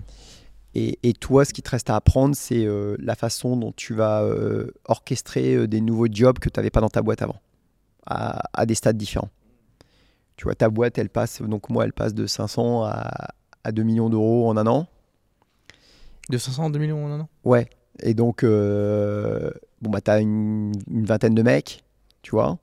Donc, tu es encore un artisan. Euh, t'as pas besoin d'énormément de fonctions support. Tu vois, ça peut se faire encore. euh, tu peux encore faire beaucoup de choses avec peu de gens au bureau. Et, euh, et donc, tu continues à, à croître en plaçant les bonnes personnes. Tu viens ensemencer avec des gens que tu as formés, et ainsi de suite, tu vois. Donc, euh, ça te prend beaucoup. Tout passe par toi. Donc, tu as beaucoup besoin de toi physiquement, d'énergie. Tu as beaucoup, beaucoup de besoin d'énergie, d'insuffler la confiance à des gens, d'être sur tous les chantiers en même temps, puisque tu dois faire de la réno, euh, la banque, l'interface avec les avocats, l'expert comptable, euh, l'employé que tu euh, recrutes, c'est toi qui lui fais l'entretien, Mm. les dépôts d'argent. ok Les dépôts, d'a- enfin tout, tu fais tout en fait, tu vois. Vraiment, t'es monsieur chef tout faire. Et t'as pas les moyens encore de te payer des mecs solides qui vont te verrouiller des secteurs Mm. qui vont te fermer des secteurs. Et donc, euh, voilà comment ça se passe. La deuxième, boum, pareil, elle se passe super bien. On fait x2 en un an. Donc, tout ça, en plus, c'est de la confiance que tu engranges, forcément, Mm. sur ton modèle, sur ta façon de piloter, sur euh, plein de choses. Tu fais des, des super euh, rendements. Tu vois, j'avais des super, des super perfs. Tu vois, donc tout ça, ça tu- comme tu sais pas au départ, comme je te disais, c'est au pied du mur qu'on voit le maçon. Ton capital confiance, Il prend en compte. elle vient euh, au fil de, Mm. de au fil euh, au fur et à mesure de tes succès. Tu ouais. gagnes de plus en plus en confiance. Ouais, t'as besoin. De, enfin, c'est faux le mec qui dit. Enfin, il, il, or- il est pas bon. Il faut pas que le. mec- Tu dois avoir confiance en toi, mais tu dois absolument avoir le doute. Le doute est important parce que ça te permet de, de corriger les choses. Si tu arrives en disant c'est comme ça que ça va se passer, t'es mort. Donc tu es là avec euh, tous tes sens en éveil. T'es l'entrepreneur, c'est un espèce de mec euh, euh, complètement. euh, tu sais, qui a les antennes branchées partout, qui qui est angoissé, qui est anxieux parce que tu vois, il s'imagine que le pire peut arriver demain. Tu Mm. vois. Si tu l'as pas, il faut te forcer à l'avoir. Euh, parce que tu, tu étais toujours prêt à voir le, le pire qui peut arriver. Mais en même temps, il faut que tu aies la confiance de continuer à avancer. Mm. Donc c'est toujours un- plein de paradoxes, en fait. Et, euh, et donc la deuxième se passe très bien, et, et les bénéfices de la première et de la deuxième servent à, à ensemencer encore la, la troisième. Et donc euh, on fait la troisième, euh, je crois, euh, un an après, un truc comme ça. Ouais, il me semble. Le groupe continue à croître, on est une trentaine, et puis là, euh, j'allais souvent au Japon. Parce que ma femme est japonaise, donc je faisais beaucoup d'allers-retours au Japon, où je faisais des démonstrations, tout ça. Et là, on se dit, tiens, ça serait cool d'ouvrir quelque chose au Japon, parce qu'on y va toujours pour la famille, et on décide d'ouvrir une école au- de boulangerie-pâtisserie au Japon. Donc t'as ouvert une école. Ouais. Exactement. Donc on C'est part... c'est au bout de, de, combien de maisons lendemain que tu Non, non, là, c'était après la troisième. Ok, après la troisième directement. Ouais, ok. parce qu'en fait, on voulait un- comme on allait souvent au Japon, on voulait un ancrage au Japon. Mm. Et je voulais pas des, des boulangeries-pâtisseries, je voulais, euh, je voulais parce que les boulangeries-pâtisseries, euh, c'est pas un pays qui mange beaucoup de pain, donc ça me faisait peur. Il y a beaucoup de concurrence, tout ça. Et on se dit, on monte une école de boulangerie-pâtisserie pour amateurs. Et on a monté une, une école de boulangerie qui a super bien marché. On avait euh, jusqu'à 400 élèves, tu vois. Et ça nous donnait une accroche pro quand on allait au Japon. Mm. À chaque fois qu'on allait au Japon, c'était que pour la famille, tout ça. On dit, c'est quand même con de pas. Tu vas quand même encore souvent aujourd'hui au Japon? Non, parce que je veux plus prendre l'avion, mais je suis un peu bizarre. On va venir après à ce sujet. ok. Euh, Tu te prends- tu t'achètes un jet, un jet électrique? Ouais, je prends ouais, jack électrique et je mets des mecs qui pédalent. et donc, euh, mais avant, je faisais trois fois par an le Japon, tu vois. Donc c'était mon, vraiment mon pays d'adoption. Et donc, euh, et puis après, là, je commence à un petit peu euh, développer encore euh, Paris. Je fais une quatrième, une cinquième, une sixième. C'est quoi la, la vitesse d'ouverture des différents. C'est souvent euh, un projet par an. Ok. Tu vois, parce que moi, je n'ai pas, de, pas de financier. Donc en fait, je dois créer de la valeur pour pouvoir acheter un fonds de commerce et me développer. Prendre les bénéfices. En fait, le modèle que moi j'ai choisi, c'est. euh, et puis, c'est pas que que j'ai choisi, parce que maintenant, les, les, les, les façons de se sont développées ont vachement évolué maintenant dans le retail, où tu peux faire des, des levées de fonds et aller très vite, etc. Il y a des avantages des inconvénients dans les deux schémas. Euh, moi, je voulais être le, le seul à bord. Voilà. Et donc, ça prend du temps. Tu es obligé de faire respirer ta boîte, tu as des temps, pff, tu vois. Et, euh, et donc, euh, dès que j'en avais la possibilité financière et que j'avais désentêté le groupe, boum, j'en refaisais une, tu vois. Ça- ça- ça- ça a ça- été 2010, 2011, 2012, j'en ai fait deux. Tu vois, je commençais un petit peu à accélérer. Il te fallait combien de cash pour ouvrir une boutique à cette époque? Et à chaque fois, tu vois, une boulangerie-pâtisserie, il faut que tu aies 300, 300K. En apport de toi Ouais. Ok. Pour Et- ouvrir une maison lendemain Ouais, digne une- de ce nom. c'est euh, ça. ok. C'est à peu près 300K d'apport. Et euh, ton invest, c'est 1,5, tu vois, à peu près. Donc, c'est des Ah, sous. quand 1,5 même. million ok. Ouais. Donc euh, tu mettais 300K et la banque te filait le reste. euh, Ouais, tu Ok. files un, deux, tu vois. Ok. Grosse Et- maille. Hein. C'est, euh, on va dire que tu apportes 250, 300K. Je parle grosse maille. Et euh, ton, ton, ton investissement, c'est 1,2, 1,5 Hmm. dans cette zone-là. Et c'est quoi qui coûtait le plus cher à cette époque Qui coûtait le plus cher? À chaque fois, c'est les fonds de commerce que tu achètes. C'est-à-dire que tu rachètes une clientèle, tu rachètes une boulangerie que tu euh, transformes. T'as jamais ouvert de, de zéro from Ouais, ça scratch un une création, ça. Ok, ok. Donc j'en ai fait des créations. Mais le modèle que moi j'ai choisi, avec lequel je suis le plus à l'aise, c'est de reprendre des emplacements qui dorment. Hmm, qui, euh, qui était bien placé mais qui était un peu old school. hmm. que Mal utilisé. Ouais. Produit pas en adéquation, euh, euh, concept un peu vieillissant, euh, vision, il n'y en a pas, etc. Mm. etc. Et toi, tu, tu le relooks. Tu mets tout ce qui a fait ton succès des, des affaires précédentes, toute ton énergie, toute ta méthodologie aussi. Et ce qui est cool, c'est que vu qu'il y avait une boulangerie, ça le dérange pas d'avoir une boulangerie en fait sur le même spot. euh. Pas du tout. Hmm. Tu la transformes à ton Mm. modèle et tu apportes, ce, je te dis, tout ce que tu sais faire. Donc, Hmm. euh, Là, tu deviens, pas- tu deviens quelqu'un qui duplique un modèle avec ses singularités du quartier, en apportant quand même des, des- des subtilités, parce que chaque quartier parisien est différent. Donc, tu vas des fois mettre un focus sur le snack, des fois un focus sur le pain. Et ça, c'est ta lecture de, de- c'est ta lecture de commerçant, comme je disais tout à l'heure, et de ta Donc façon. il y a des boulangeries euh, maison lendemain où il y a plus de viennoiseries, que de Exactement. ok, Exactement. Tu Hmm. vas pondérer un petit peu ton métier, tu vas, tu vas l'articuler et tu vas bouger les curseurs un peu différemment, tu vois. Sur le papier, ça paraît assez simple, mais en fin de compte, il y a quand même une lecture de- du quartier dans lequel tu vas avoir un ancrage. Si tu es dans le 8e ou dans le 9e, dans des quartiers de bureau, tu vas mettre un gros euh, curseur sur, la, sur, la, sur le snacking et la petite restauration. Si tu es dans un quartier euh, du 20e à Gambetta où c'est très résidentiel, tu vas être très pain, pâtisserie le Hmm. week-end. Chaque Paris, Paris se décompose en plein de secteurs qui sont assez différents les uns des autres et parfois même d'une rue à l'autre. Hmm. Donc euh, voilà comment les choses s'articulent et à chaque fois euh, qu'on reprend un fonds de commerce, on fait x2 ou on, on- on explose le, le chiffre, quoi, tu vois. Donc euh, toujours la banque qui suit et, et tu continues à te développer. On arrive 5 ans après, on est 80 à peu près. C'est quoi le challenge que tu rencontrais toi le plus souvent à chaque fois euh, Le truc où tu sais où, où tu disais Le challenge, c'est ce que je t'ai dit tout à l'heure, c'est de reconsidérer ta place de boss. Ok. En fait, comment maintenant, euh, qui je dois être dans la boîte? Hmm. Qu'est-ce que je dois faire? Au début, tu fabriques.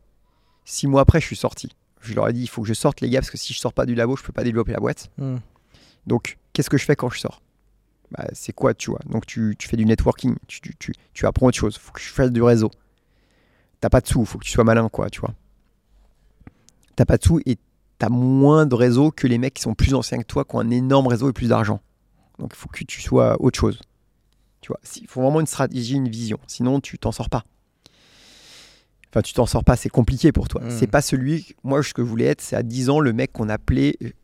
Tu vois, le mec, quand il l'intermédiaire, quand il ouvre son calepin, il faut que ce soit moi et deux autres. Quoi. Hmm. Parce que tu mets du temps pour ça. Tu as besoin de créer la confiance chez les gens avec qui tu travailles pour qu'ils t'appellent euh, et qu'ils te donnent après euh, emplacements sur lesquels tu fantasmes. tu vois. Hmm. Et la confiance, ça met du temps à, à se créer. Il faut créer du lien, etc. Donc, euh, c'est ça le plus dur pour moi, c'est de redéfinir les contours de ce que tu dois être. Et donc, tu as besoin de savoir tes forces et tes faiblesses. Tu peux pas tricher. Tu es obligé de voir euh, ce pourquoi tu es nul et ce où tu es très bon. Et, tu, et si tu veux pas le regarder, de toute manière, tu te prends des grosses claques. Hmm. Et il y a forcément des zones dans lesquelles tu te sens à l'aise et des, des zones dans lesquelles tu te sens pas à l'aise. Mais en fait, l'entrepreneur, il est toujours dans des zones où il se sent pas à l'aise. Il va dans ces zones où il se sent pas à l'aise. Il fait que du, des zones où il se sent pas à l'aise. C'est ce qui le fait avancer. Il sait qu'il aime pas, mais il y va. Sinon, tu grandis pas. Hmm. Parce que toutes les zones où tu te sens pas à l'aise, c'est des zones que tu connais pas. On va vers ces zones de confort et les zones de confort, c'est les zones où tu te sens bien, que tu as l'habitude de faire. Dès que tu sors ta zone de confort, t'es pas à l'aise, t'as pas fait. Tu vois? Donc, euh, bah, tu es toujours dans une certaine posture de- d'inconfort. Hmm. Et c'est ce qui te fait avancer. Et, euh, et donc d'être relativement objectif avec tes forces et tes faiblesses. Donc tu redessines sans arrêt. Tu as un groupe euh, il y a, euh, qui fait euh, 10 mecs, tout d'un coup 20 mecs, 50, 80 mecs. Et les, les- les 80 personnes que tu avais, elles étaient toutes en... sur le terrain ou Ouais. tu avais des bureaux? Bah là, tu commences à un petit peu t'organiser en fonction support. Donc à partir de 70 personnes, on faisait euh, je sais pas, 6-7 millions d'euros, un truc comme ça. Tu commences à te dire, bon ok, euh, là j'avais intégré 2-3 personnes au bureau. T'avais appelé à ta mère à ce moment-là pour dire maman, c'est bon, j'ai fait fortune ou pas encore? Ah non, non, c'était Ok. pas. C'était trop, trop, trop mignon. Ok, c'est plus. ok. Et. euh, Non, non, ma mère, à chaque fois que je continuais, je me souviens qu'elle me disait euh, Mais pourquoi tu fais ça? Ça Mm. sert à quoi? Elle comprenait pas, tu vois. Mais elle passait dans les, euh, dans les boulangeries, dans les pâtisseries, elle voyait le, pas le trop. taf. En fait, ils ont été bizarrement assez euh, distants. Enfin, je, enfin ils com- c'est pas qu'ils comprenaient pas, mais c'est pas le même monde et je voulais pas. D'ailleurs, quand je vais chez, je la vois ou quand j'y vais, je leur parle jamais de ça. Enfin, tu vois. Mais ils, ça, ils, ils- ont conscience de l'impact de, de Maison Landwen aujourd'hui ou que leur nom de famille est. Non, mais je pense même pas, tu vois. Ok. Et j'en parle pas en fait. C'est pas un sujet. C'est fou quand même. Ouais. Ils doivent le voir quand ils viennent sur Paris. Euh, alors mon papa il est décédé lui il y a quelques années, donc il n'y a que ma maman qui vient maintenant, mais en fait elle monte même pas non. Tu vois c'est ça qui est marrant. Donc euh, elle a pas conscience de l'impact euh, de se dire, de se balader dans la rue et de croiser. Attends, mais Landwen, ça me dit un truc. Elle a que l'impact quand les gens, parce qu'elle est en Normandie, les gens lui disent là-bas mais vous savez votre fils, euh, je l'ai vu à la télé, je l'ai vu là là là là, Mm. et c'est limite ah oui euh, je suis fier de lui. hein. Mm. C'est tu vois. C'est fou. Tu vois. elle, a, elle a pas mis un pied dans un des magasins, dans une des boutiques. Bah, elle a dû venir euh, en 13-14 ans, elle est venue trois fois peut-être un truc comme ça, tu vois. Elle a vécu, elle a vu une ou deux affaires. Ok, Non elle se projette pas quoi. ok. Mais mais, mais c'est un autre monde et en fait je, je lui partage pas en fait ce Mm. que je fais elle le sait pas et je veux pas parce que puis ça l'intéresse même pas en fait Mm. C'est- euh, ta maman elle veut juste que tu sois en bonne santé et heureux Oui. Ouais, et tu que vois tu manges bien. tout. tu manges bien t'es content tu vois le reste euh, et euh, et donc oui là je te disais tu commences à te à te À créer le support avec ça. Ouais, tu commences à créer le support. Même ces notions-là, tu vois, quand tu es entrepreneur, tu, tu les connais pas encore très bien. C'est-à-dire à quel moment, tout le monde se pose ces questions-là. À quel moment tu fais rentrer telle personne, tel profil, à quelle cadence, euh, en fonction de quoi, quels sont les marqueurs qui te permettent de prendre ces décisions-là. N'importe quelle boîte, à n'importe quelle taille, elle se la pose, sauf ceux qui ont un puissant fonds d'argent. Et donc tu commences à te dire de quoi j'ai besoin en premier pour me soulager au quotidien? Tu raisonnes plutôt à l'envers bon, faut que j'enlève cette tâche-là, faut que j'enlève cette tâche-là. Et tu fais rentrer des personnes qui commencent. C'est pas encore des personnes fortes que tu fais rentrer. C'est plus des personnes qui viennent t'enlever du quotidien, de l'admin, des choses comme ça. Mm. Ça a été quoi les premières personnes que tu as pris en Et, support euh, RH, les, les contrats d'entrée-sortie, mais pas RH forte, RH euh, technique. Entrée-sortie, euh, euh, admin, genre tu ouvres le courrier, euh, Mm. tu fais, euh, tu vois, euh, les flux d'argent. Nous, on a beaucoup de cash, tu vois, Mm. c'est les flux d'argent, comment tu gères les flux d'argent? T'as recruté un comptable en interne ou... Non, Ok. mais euh, plutôt la façon dont tu gères le flux physique d'argent. Ah oui, oui, tu- oui. tu- ah, tu quand tu parles de cash, tu parles Exactement, de. Ok, cash. dans tes oui, trucs, oui, tu cash, c'est- C'est un sujet. Ouais. Tous les jours, il y a du cash à déposer, etc. Ces flux d'argent physique qui sont C'est pas vrai que je m'en occupais pas, moi, à la durée, mais tu m'avais dit que c'était. euh, le camion, il passait tout le temps. Ouais, Loomis, ouais. tu vois? Donc, tu as quand même ce sujet à traiter quand tu as plusieurs entités. Et quand tu as qu'une, c'est toi qui prends l'argent et qui le développe et qui le dépose en banque. Mais quand, euh, et puis des process de banque qui évoluent avec le temps, etc. Enfin, tu vois. Donc, s- plein de su- micro-sujets, mais qui sont des sujets quand même à traiter. Et euh, donc, euh, voilà, c'est un peu les profils que je fais rentrer. Euh, et là, tu as 3-4 personnes qui sont au bureau, euh, qui viennent un peu te supporter. Enfin, moi, très vite, en fait, j'ai été chercher des compétences fortes euh, à l'extérieur, ce qui est assez, euh, assez euh, singulier dans des métiers d'artisans qui se- se- s'organisent. Souvent, ils ont peu ce réflexe d'aller chercher des compétences que tu n'as pas. Et tu vois, c'est là que je me dis, bon, il faut que quand même euh, je fasse rentrer maintenant un peu un mec finance, tu vois. Hmm. Donc investir sur des profils forts. Et là, je commence à regarder par des rencontres. hein. À un moment, je rencontre un gars, euh, je fit super avec lui. Pour le coup, euh, c'est un gars qui, a- qui était ingénieur, parcours brillantissime, euh, universitaire, Centrale Paris, etc. Tu sais, travaille en Fusac et, tout. Et le gars, il a 28 ans, il veut faire de la, de la boulange. C'est ce que je te disais tout à l'heure, Mm. euh, t'en as de plus en plus, quoi. On a un super fit humain. Et il vient me voir parce que je suis un peu de sa génération.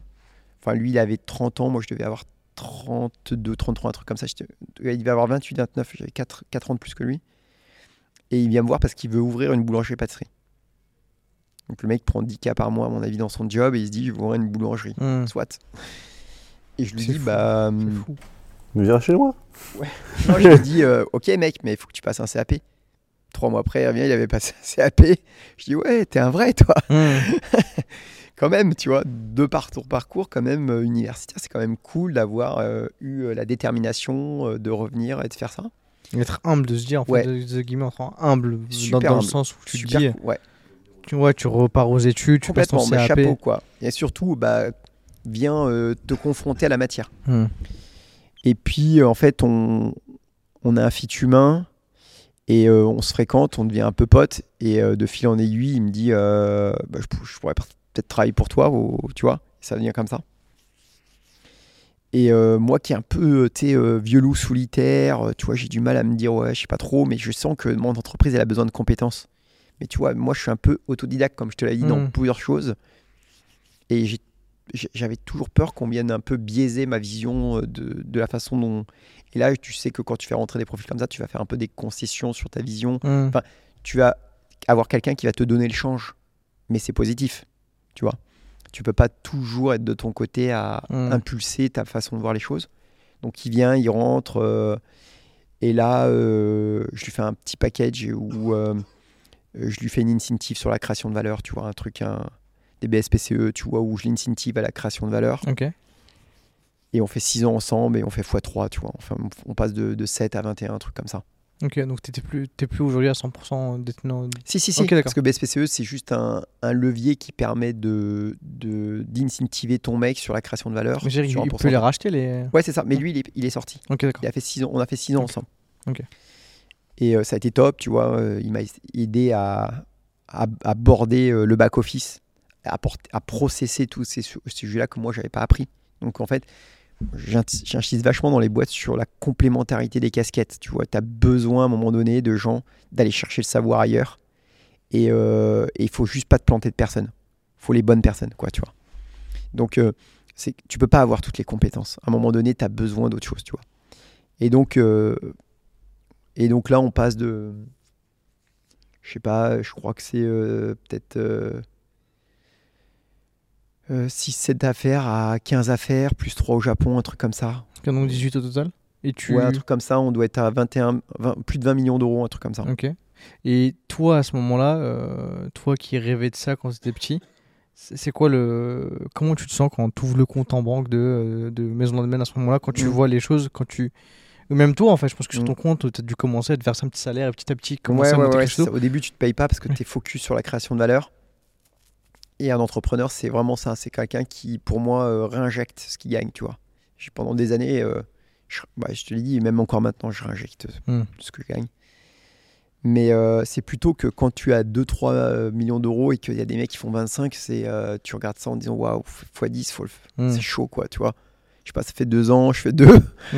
Donc, euh, mais tout est relatif. hein. Un mec qui fait 200, il va te dire ça pour deux. Un mec qui fait 20, il va te dire ça pour 200 et ainsi de suite. Et le mec qui fait 200, il va te dire mais attends, euh, Amazon, euh, il fait 200 par mois, tu vois. Hmm. Donc euh, tout est relatif. C'est juste que c'est, euh, t'as des, des zones comme ça qui te semblent lointaines, C'est des paliers à passer. des paliers, mais en fait, il faut surtout pas se concentrer là-dessus. Il faut se concentrer sur faire des pas les uns après les autres. En fait, tu sais, quand je suis arrivé à 20, je me dis, waouh, je suis à 20. Tu sais, genre, euh, ah ouais. Tu sais, mais. euh, parce que tu es tellement traqué, focus, ouais. focus sur euh, le développement de ta boîte, mais pas en mode euh, regarder tous les jours les chiffres. C'est pas ça le truc. C'est euh, t'es focus sur faire croître ta boîte, la développer. Mais si tu regardes tous les jours tes chiffres comme un fou furieux, ça t'empêche de créer, ça t'empêche de penser profondément. Les chiffres, c'est hyper important, mais il faut quand même que tu gardes la créa, l'imagination, le networking, le- les grandes idées, le, l'humain, le cœur, enfin toutes ces choses-là, tu vois. Et je pense que parfois, une des erreurs des mecs qui sont dans les fonds, c'est de regarder justement que des tableaux croisés dynamiques et d'oublier la vision du truc. Et les mecs, ils perdent le fil total, tu vois. Parce que les gars, euh, ils te font tous les jours des matrices et ils oublient euh, qui ils sont, quoi. Donc, euh, tu vois, tu vois, toujours pondérer les choses. Et quand on est arrivé là, c'était presque, ah ouais, c'est cool, on est arrivé là, quoi, tu vois, mais pas en mode yeah, c'est plutôt en mode déjà, en fait. Tu vois, c'est. C'est. euh, ok, c'est cool, on est arrivé là, quoi. Hum. Donc, euh, Parce qu'à ce moment-là, de toute façon, tout, le bénéfice, tu disais que tu l'as réinjecté pour ouvrir Ouais. les boutiques, tu ne sortais pas de, de dividendes à ce moment-là. non, mais j'ai un salaire, Oui. mais je me verse pas parce que je, réint- je, ré- je réinvestis tout le Mm. temps. Et là, tu as 230 mecs, euh, tu vois, tu fais 20 millions d'euros. C'est déjà une petite PME, c'est l'embryon d'une PME, tu vois. 230 personnes? Euh, non, euh, quand il sort, euh, c'était il y a. Non, maintenant on est 400. Euh, ça, c'était quand euh, Il y a 3 ans. Trois vois. ans. Ouais, mais Donc là, tu es une petite PME, Hum. tu plus l'embryon de quelque chose, tu es, une vraie petite et moyenne entreprise. quoi.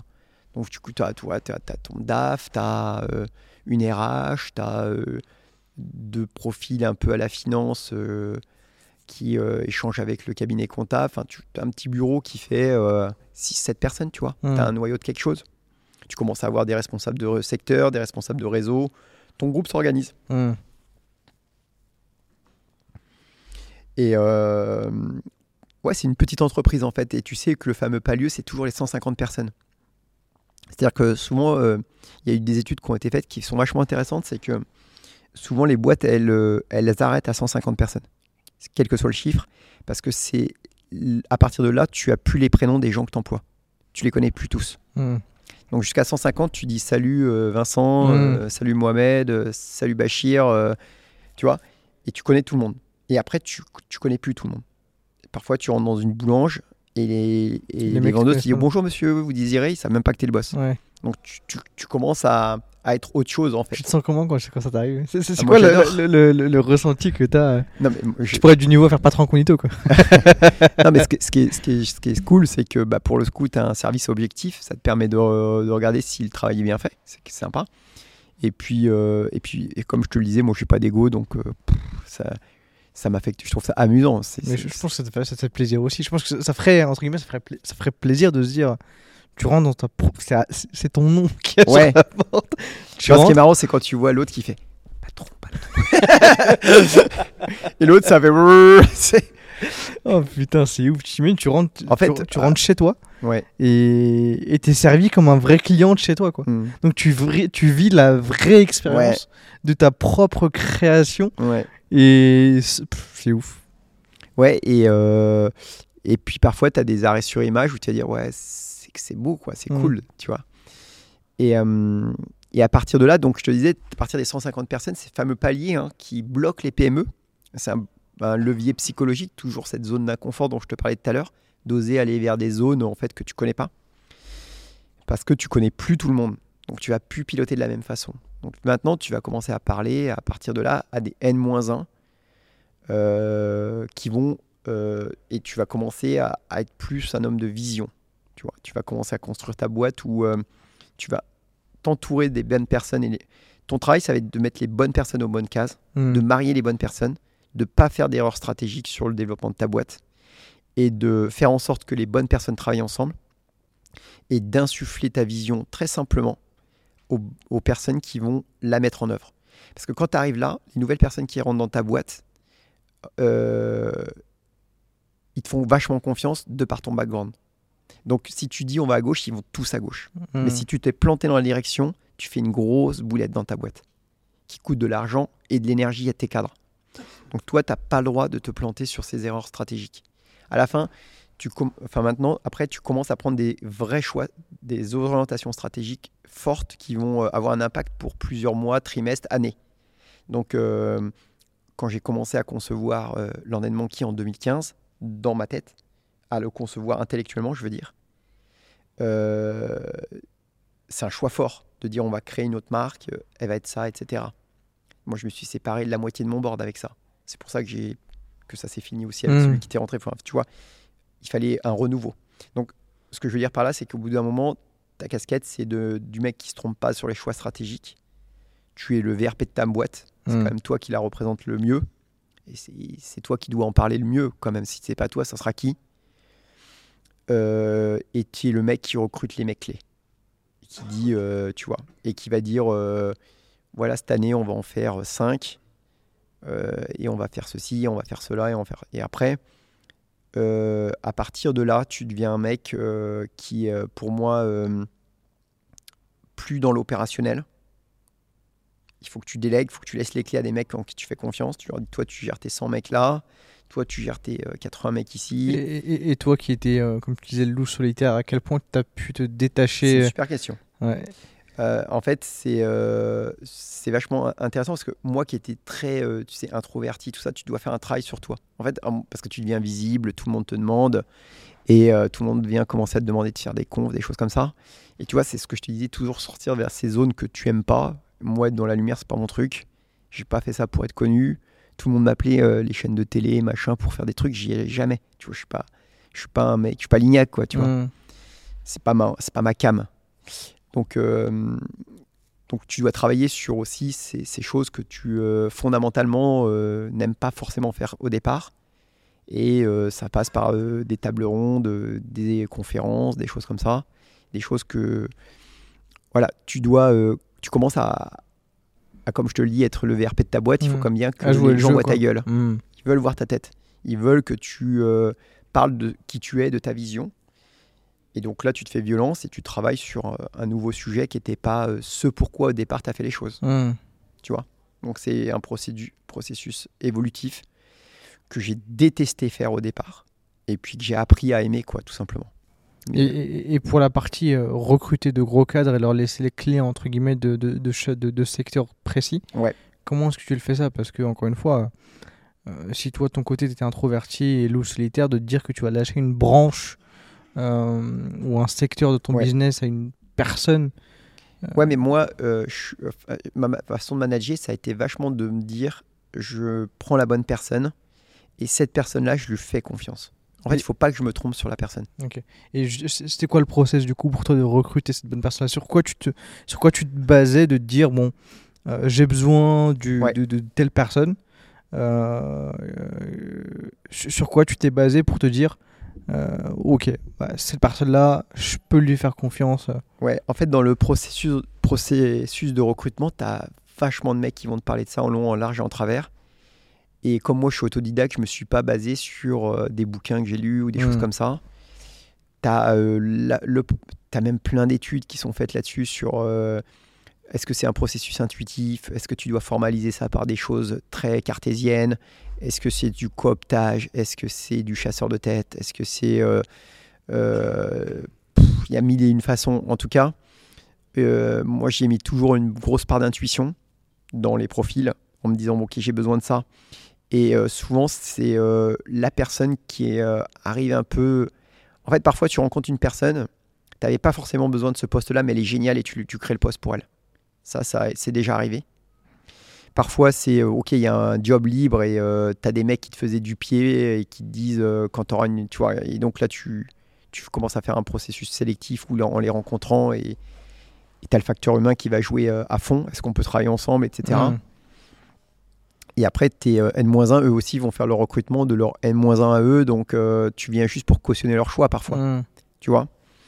Mais, euh, et après, tu as toute l'adhésion des gens que tu as fait évoluer aussi. Parce que moi, j'adore l'ascenseur social. Tu vois, c'est-à-dire des mecs chez moi qui gèrent euh, 80 personnes, qui géraient zéro personne euh, il y a 10 ans. Mm. Et qui, tu vois, montent avec la boîte. Et même eux, ils n'auraient jamais imaginé gérer une petite centaine de personnes. Donc ça, c'est des, c'est des gens euh, dans, euh, dans lesquels tu repères des, des capacités de management, enfin, tu vois, des, des- des skills naturels qu'ils ont, et tu, et tu vas les façonner. Et, et- et ça, ça fait partie, euh, pour moi, des jobs de- du boss, c'est de repérer ses talents. Et en fait, c'est un diamant brut que tu essayes de polir, tu vois, et tu sais que le mec, il sera parfait dans 4-5 ans. Et lui, il le Mhm. sait pas. Moi, il y a des mecs, tu vois, j'adore les mecs, euh, les faux premiers, quoi. Tu vois, le mec qui arrive, il a l'impression qu'il n'est pas, il a pas le melon. Et en fait, tu sens qu'il a, il a des, des traits de personnalité qui, qui- qui- que tu trouves hyper intéressants. Tu vas dégrossir le truc et après, pff, le mec, ça devient. T'as plein d'exemples comme ça qui sont euh, fabuleux dans les boîtes. Ou des mecs qui arrivent euh, genre sur deux et tout ça, qui c'est tout l'inverse en fait. Ils ont Mm. rien dans le bide. C'est assez fantastique l'humain. Donc, euh, t'as des mecs, euh, ils se révèlent en fait, c'est ça que je veux dire. Ils se révèlent. Et toi, tu les pousses jusqu'à se réveiller. Ouais, je les pousse. Moi, j'aime bien. euh, j'aime bien. euh, je prends l'exemple toujours du Brésil avec l'Allemagne, quand ils leur ont mis 7-1. D- d- Désolé. Ils étaient tous moins bons à chaque poste, mais ils, leur- mais ils jouaient collectif. Bah, tu vois, moi, je préfère, j'adore cette boîte-là. C'est-à-dire, nous, on n'est pas les meilleurs du monde, mais oh, putain, les gars, on est hyper ensemble et collectif. Et si vous avez des individualités qui sont plus forts que nous, on va nous niquer parce qu'on est une équipe. euh, Hmm. on va aller au bout quoi. Et euh, je prends toujours cette petite anecdote du Brésil où ils avaient tous à chaque poste des mecs qui étaient plus forts que l'Allemagne. Ils se sont fait détruire 7-1. Parce qu'en face, ils avaient des mecs qui se faisaient des passes et qui jouaient en équipe. Bah, une boîte, c'est ça. hein. Si tu joues pas collectif, enfin, tu vois, nous, quand tu rentres, si tu joues pas collectif. Alors, j'aime bien les individualités, les frictions, parce qu'il faut qu'il y ait des mecs qui ont, qui euh, de la personnalité. Toujours ces fameux paradoxes dont on parle. hein. Mais si le mec, il n'est pas capable de rentrer dans le moule de notre de, notre, de qui on est, il sort. Même si c'est un, tu vois, un énorme tueur, talent, un tueur, euh, parce qu'il va me foutre le dawa. Hmm. Je dis mec, des fois, qui me faisaient du pied euh, pour venir euh, m'accompagner et tout, parce qu'ils adoraient la boîte. Mais je me suis dit, ils vont me faire un bordel dans la Mhm. boîte. Je, je prenais euh, deux tons en dessous, mais du mec euh, qui, qui allait parfaitement coller avec, Avec le reste. l'effectif. Tu vois? Tu donnes Didier Deschamps de ta Ouais. ouais, le Didier Deschamps qui va savoir leur parler, tu vois. Ouais. Moi, j'y crois vachement. Et qui, euh, en fait, va rentrer dans la boîte correctement et que ça va passer avec tout le monde. faut jamais sous-estimer ça. À la fin, euh, tu fais une équipe de killers, euh, de gens qui ont tous confiance en eux et en leurs partenaires. Hmm. Et après, ça roule. Du coup, tu commences à recruter les premières fonctions support. Hmm. Euh, Aujourd'hui, c'est com- c'est combien de, de maisons euh, Landman Aujourd'hui, tu en as 25. Ok, 25, ok. Combien en- en- à, à Paris et combien en... Tu en as 20 à Paris, 4 au Japon et une à Lille. Pourquoi Lille? Pourquoi juste euh, avoir, être sorti de Paris pour Lille? Parce que je voulais faire absolument une expérience province, tu Ok. vois. Je me suis dit, mais il faut que j'aille voir ce qui se passe, tu vois. Et euh, en fait, je voulais donner de l'épaisseur à la marque en me disant que j'allais faire quelque chose en national. Du coup, là, tu pousses le national. euh, franchement, j'adore Paris-Île-de-France. C'est tellement un marché énorme euh, et j'adore. Enfin, Mm. c'est- Il y a vraiment, malheureusement, c'est très polarisé en France la richesse et euh, 50% de la richesse elle est parisienne. hmm. T'as un delta énorme entre un Paris un Lyon un Paris un Bordeaux. Tu peux dire ce que tu veux. Et, et- et juste pour, euh, pour, pour, pour aller sur cette partie, mais comment est-ce que tu passes du coup de, de 6 au, au 25 que tu aujourd'hui Et parle-moi aussi euh, de l'ouverture au Japon. Ouais. Parce que ça, c'est un truc, euh, c'est de se dire, euh, euh, les gens, ce qu'ils font, c'est Paris, New York à la limite. Ouais. Tu vois, c'est Paris, Japon. Ouais, c'est ça. Ah, bah, déjà, je t'ai dit, ma femme est Oui, japonaise. je, je- suis d'accord. Mais, On, a- voilà, on avait une appétence pour ce pays-là. Et, euh, mais je veux dire, c'est- ça, ça devait être une galère d'ouvrir euh, là-bas, Ouais. les paperasses, les visas, les trucs, non? Bah, déjà, la production, elle est dans. la- Il y, a une- il y a une partie production dans chaque maison. Exactement. Il n'y a Ouais. pas de centrale qui livre tous les Tu vis matins. à Paris ou au Japon? Oh, bah les deux, du coup. à, à Paris, il y a une, une- un laboratoire central qui fabrique une partie des produits. Et sur chaque entité, tu as des équipes qui fabriquent. Ok, d'accord. Il y a juste des choses qui peuvent être euh, intelligemment centralisées qui le sont. quoi. Ok. Donc, euh, Et par pareil au Japon, du coup. un- Ouais, pareil pour le Japon et c'est fait là-bas. Donc, euh, par exemple, je te donne un exemple. Si tu fais des macarons, au lieu d'avoir 20 chefs qui vont te fabriquer euh, chacun avec la même recette des macarons qui sont différents, et les clients ils vont dire mais pourquoi ils n'ont pas le même goût? Hmm. Tu as tout intérêt à les faire dans un endroit qu'ils aient le même goût et que le client qui aime ta marque, euh, quand il va dans n'importe quelle maison lendemain, ils se disent c'est le même macaron. Parce Hmm. que sinon, ils, enfin, tu vois, euh, on n'aime pas du tout avoir des, des variations de gustatives entre les entités. Ça, ça marche pas. Hmm. Donc euh, au Japon, on a ouvert l'école, ensuite on, on a développé d'abord l'école qui marchait bien, on a développé Maison Landmen pour arriver, je te dis, à 250 personnes. Et vers 2015, il me semble, euh, le, mec qui me loue le- le- les bâtiments de l'école, il vient me voir, il me dit Ah ouais, on avait gagné pas mal de concours, genre meilleur boulanger de France, des trucs un peu pompeux. Et au Japon, oh là là, tu sais, c'était un peu Mmh. comme ça. Et il, avait euh, plein de buildings dans le Japon et il me fait Mais je, je vais te filer un emplacement ici, tu viens là. Je dis Non, non, non, je reviens là. Et le c'est comme ça que ça a commencé, l'histoire des boulangeries là-bas, je te jure. Il me dit euh, Non, non, mais je paye tout et tu viens ici. Donc le gars, il- en fait, il, il m'a payé une boulangerie, il voulait que je vienne là. Hmm. Parfois, il faut de la chance. hein. Ouais, c'est ouf, le mec. Mais tu, tu sais que c'est- c'est ce truc de, de culture française, de- de- Ouais, d'appétit pour la partie française? Et je l'avais- je, je l'ai vu moi pour la première fois pour te dire à quel point euh, c'est dans Food Wars, c'est dans un manga où tu, tu ressens en fait le. C'est un manga de food, tout simplement sur la cuisine. Ouais, t'as des personnages français. Ouais. T'as des noms français, t'as des repas français, t'as Ouais. des. T'as, des, t'as, t'as- t'as de la boulangerie, de la pâtisserie, t'as, de la restaurant. Et tu, tu sens cette. euh, je sais, je sais pas de quelle année il date le manga, mais tu sens que cette, euh, ce, ce, ce- ce- ce désir de, de, de, de- cuisine française, il la, il la place à un niveau. Mm. euh, ouf, ouf quoi. Donc, euh, Complètement. Et euh, quand le mec te fait une proposition comme ça, bah, t'as pas le choix, t'y vas, tu vois. Ouais. Et donc là, l'histoire, elle commence comme ça, en mais disant du- bon, c'est quoi les galères que toi t'as rencontrées? T'as dû faire un visa t'as dû... Parce que tu peux pas Ouais. bosser là-bas, si? Ouais, bah, en fait, pff, c'est vrai, c'est ouf. en fait. C'est ce que je me dis, en fait. ouais, ouais. Donc euh, en plus, c'était pas en master franchise ou en franchise, c'était en direct, tu vois. Oui, oui. Donc euh, bah c'est, euh, je fais venir mes teams de France là-bas pour ouvrir euh, au Japon. Ils ont dû kiffer. Je fais venir mes cadres, j'avais des cadres japonais que je- j'emmène là-bas, je prépare l'ouverture. Et en grande pompe, tu vois, je prends un pierre là-bas pour communiquer sur, sur le fait qu'on ouvre au Japon, etc. Et euh, donc j'avais mes équipes parisiennes avec qui je bossais depuis 7-8 ans. On était tous là-bas là, pour l'ouverture, tu vois. J'avais tous mes cadres, c'était fantastique. Et on prépare cette ouverture parce que c'était notre première, ouverture monde Ouais. étrangère. Et on ouvre euh, et on fait trois mois, pendant trois mois, on fait trois heures de queue par jour. C'est ouf. Genre on fait 10 000 par jour, euh, mais on, fait, on faisait presque 100 cas par semaine. C'est du délire. Mais c'est- c'était ouf. Mais qu- qu'est-ce qui. Est-ce qu'il y a une grosse différence entre le Landman euh, de Tokyo et le Landman euh, ici à Paris? C'est quoi les, les grosses différences? Tu as changé des recettes T'as changé Non, des... non, on, on s'est adapté aux, aux recettes euh, japonaises. Est-ce que tu fais des croissants au mochi Ouais, on s'est adapté avec certains trucs, mais il y avait la signature de Maison Landmen. Et puis tu sais, en Asie, ils adorent les marques, etc. Et nous, on était quand même une marque assez mature. Moi, j'étais marié à une japonaise, on avait ouvert une école. Euh, J'avais gagné pas mal de prix qui m'avaient fait un peu connaître dans les médias, tout ça, plein de trucs comme ça. Donc, euh, dans la profession de boulanger-pâtissier, en soi, j'étais quand même un peu reconnu. Et donc, euh, quand on a ouvert là-bas, on va dire que c'était prêt, quoi, tu vois. Et ça, pff, ça a explosé, c'était ouf. C'était un super souvenir. Parce on que- avait des policiers pendant trois mois qui faisaient la circulation. Pendant trois mois devant la boutique. Où il y avait, euh, tu sais, la queue comme ça, il y Ah avait euh, de une heure, deux heures, trois heures. Mais parce que tu, quand on bossait, nous, sur la durée, on les voyait. Ouais. Ah, L'attente devant Ouais. la durée Champs-Élysées. Ouais. C'était. euh, C'était fou. Que des, que 90% des Asiatiques.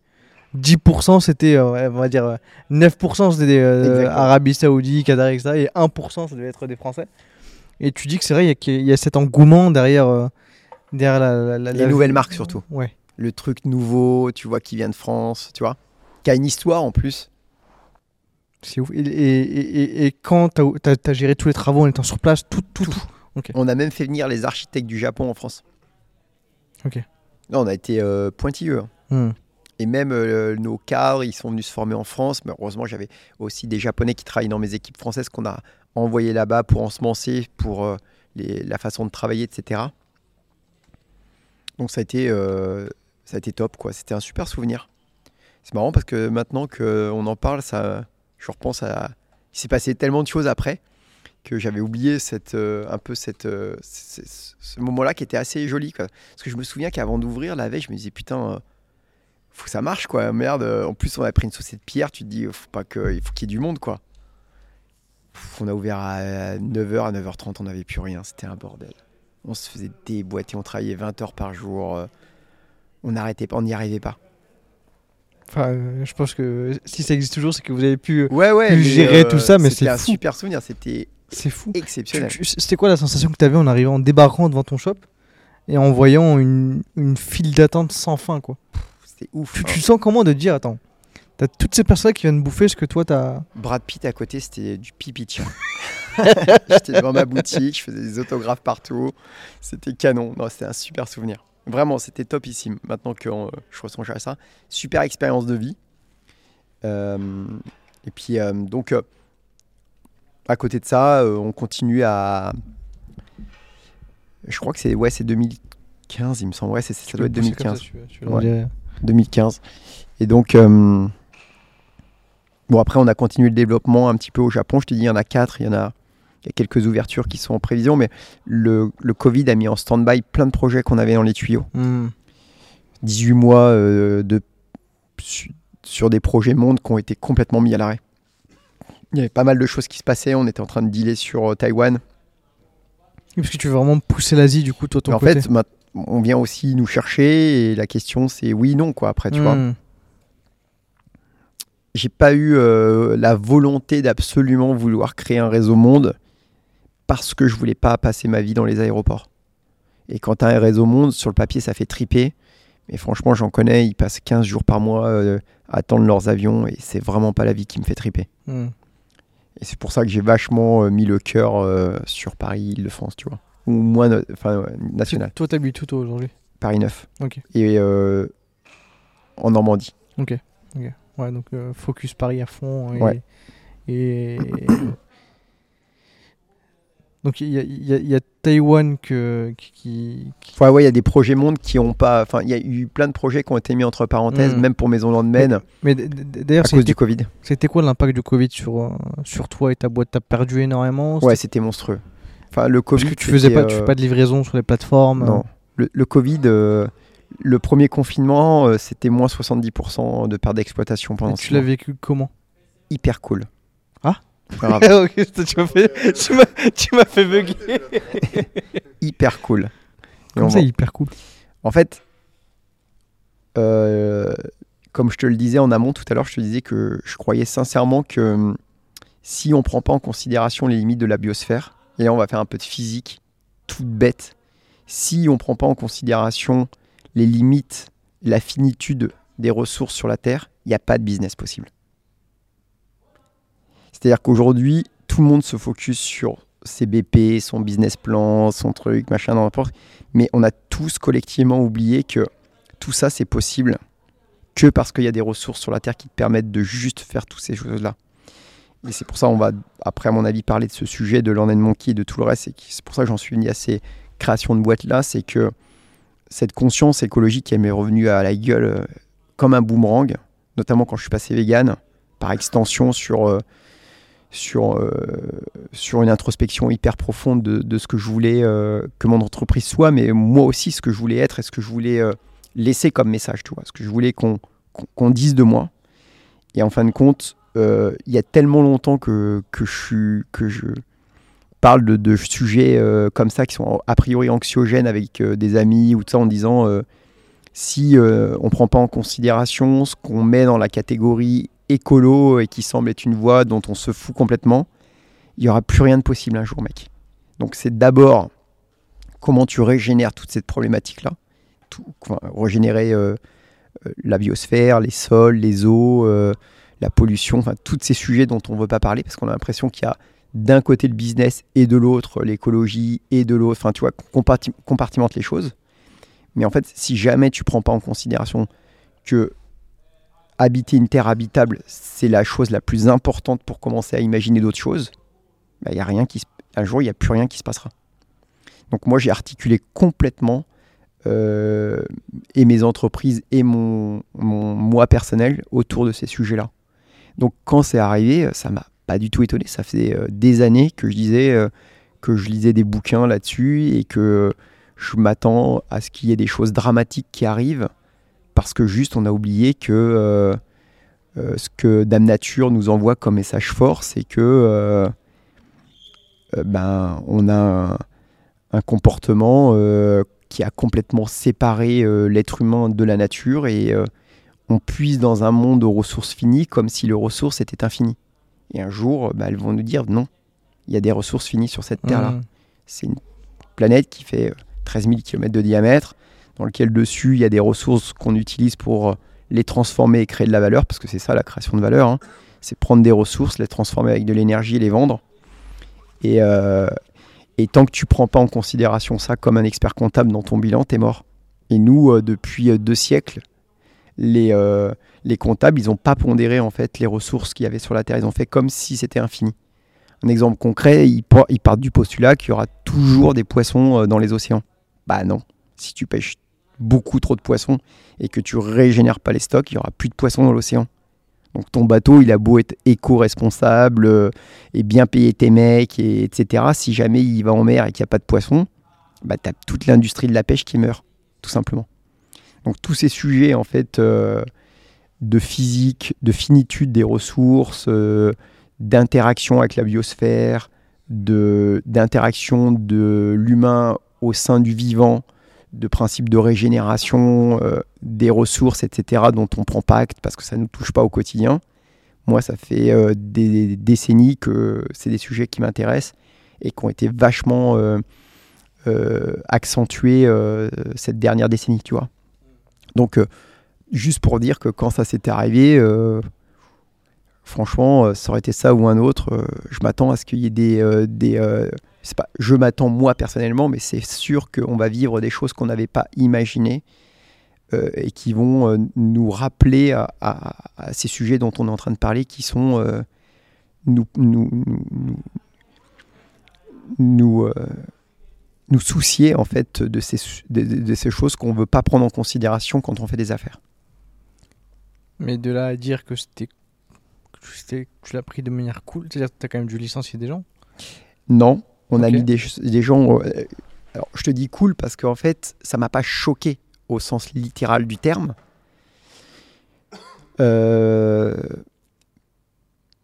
et que je pense qu'aussi, euh, quand tu euh, entreprends, tu dois être prêt à, à l'inattendu. Tu dois être prêt à l'inattendu. Euh, et il y a des choses que tu maîtrises et des choses que tu maîtrises pas. En l'occurrence, cette chose-là, je la maîtrise pas. Donc, je vais pas m'auto-flageller. Moi, j'ai pris mes équipes. Je leur ai dit voilà, le but c'est d'être vivant dans un an. Point final. C'est pas de gagner de l'argent, tout ça. C'est une crise euh, dingue. Jamais on n'aurait imaginé que ça, peut être puisse être possible. Donc, je vous donne juste un objectif à tous, c'est qu'on soit vivant en 2021. J'aurais pas dit euh, on va gagner, on va, tu vois. C'est juste dit ça. Donc, on va essayer de prendre les meilleures décisions pour le groupe. Si on est en vivant en 2021, on aura rempli notre mission. Si on est mort, bah, c'est la vie. Juste c'est la vie, quoi. Ouais. Vraiment. Ça veut pas dire que je veux mourir. hein. J'ai Mm. peur de ça, vraiment. Mm. Mais encore une fois, il faut que tu t'enlèves les émotions si tu veux prendre les meilleures décisions. Si tu commences à réagir euh, de façon émotionnelle, des choses comme ça, tu deviens, tu t'écroules. Et c'est là que quand même tu dois être euh, capitaine à bord de ton bateau, quoi.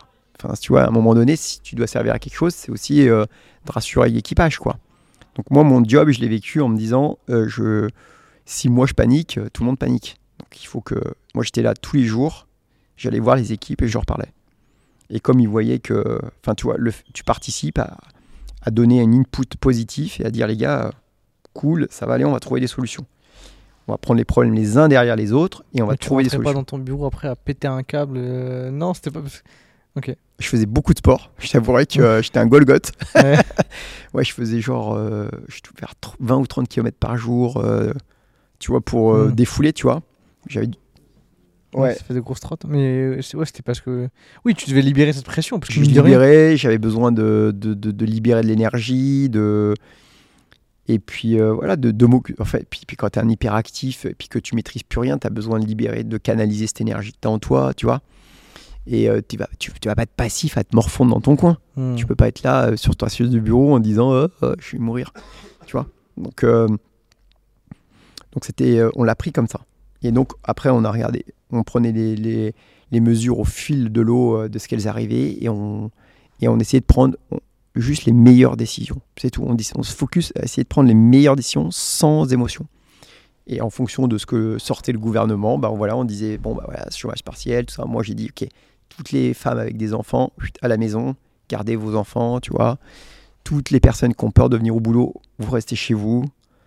Euh, c'était dur pour nous parce qu'ils ils considéraient que c'était un, un bien de consommation courante, un besoin de consommation courante, qu'on était là pour donner à manger aux gens. Et donc on n'avait pas le droit de fermer. Donc on se retrouvait avec moins 70% de perte d'exploitation et de perdre de l'argent à chaque fois que tu ouvrais en fait. Mmh. Donc euh, c'est dur quand même psychologiquement de dire j'ouvre, je perds de l'argent. Et l'État, si tu voulais avoir euh, droit aux aides qu'ils mettaient en place, nous, ils nous avaient considérés comme euh, les livreurs, euh, les monoprix, enfin, tu vois, la, la food de façon générale, comme un produit de consommation courante, donc vous devez tout faire. Je veux te dire que j'ai des copains qui sont euh, restaurateurs qui ont fermé, qui ont fait de la trésor. Mmh. Parce qu'ils avaient tout le monde à la maison et ils faisaient de la trésor. Nous, on cramait de la trésor. Donc, euh, c'est un, un excellent parcours, mais je veux dire, t'es pas mort. Tu sais, dans- dans- comme on disait, le parcours d'entrepreneur, il prend plein de coups. Enfin, tu vois, tu prends des, ça se passe bien, t'es vivant, tu crois, mais tu peux. Tu vois, c'est pour ça que tu es obligé d'être un peu euh, paranoïaque parce que n'importe quoi peut arriver n'importe quand. Et tu Mm. vois, ça, c'est un exemple euh, parfait de ce qu'on est en train de dire c'est que bah, personne n'aurait pu anticiper ça. Et, euh, et c'est arrivé pourtant. Donc, euh, on est vivant, c'est cool. T'as eu peur que justement ça puisse s'arrêter Enfin, vraiment, tu sentais que ça pouvait s'arrêter les premières semaines, on sentait que, en fait, on voyait que le gouvernement paniquait, en fait. Tu vois, qu'ils savaient pas prendre. Ils revenaient sur leur truc. On appelait l'expert comptable. Alors, qu'est-ce qu'ils disent? On se positionne comment? Bah, On sait pas. On reçoit des directives qui sont euh, contre eux. Mais c'est normal. Ils avaient jamais vécu ça non plus. Donc, on voyait qu'il y avait un peu la panique à tous les niveaux.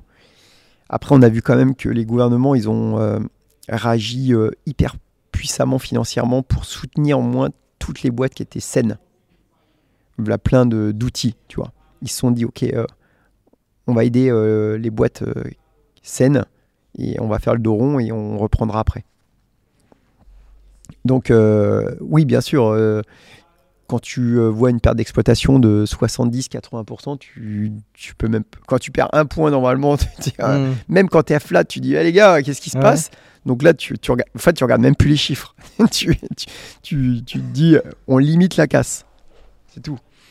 Mais t'imagines, dans- t'imagines euh, si tu te projettes sur 30 ou 40 ans euh, d'entrepreneuriat, tu vas vivre des choses. Mmh. Les mecs avant, ils vivaient des guerres, ils vivaient euh, des choses. tout le monde, enfin chaque génération vit des choses. Donc, faut, faut- faut- je dis pas qu'il faut se préparer absolument à ce qu'il y ait des choses comme ça qui arrivent. Faut se préparer aux crises. Et why not, quoi, tu vois? Ouais, Il faut se préparer aux crises. Et en plus, alors tu sors toutes les phrases qui te permettent de positiver le truc, hein, tu vois.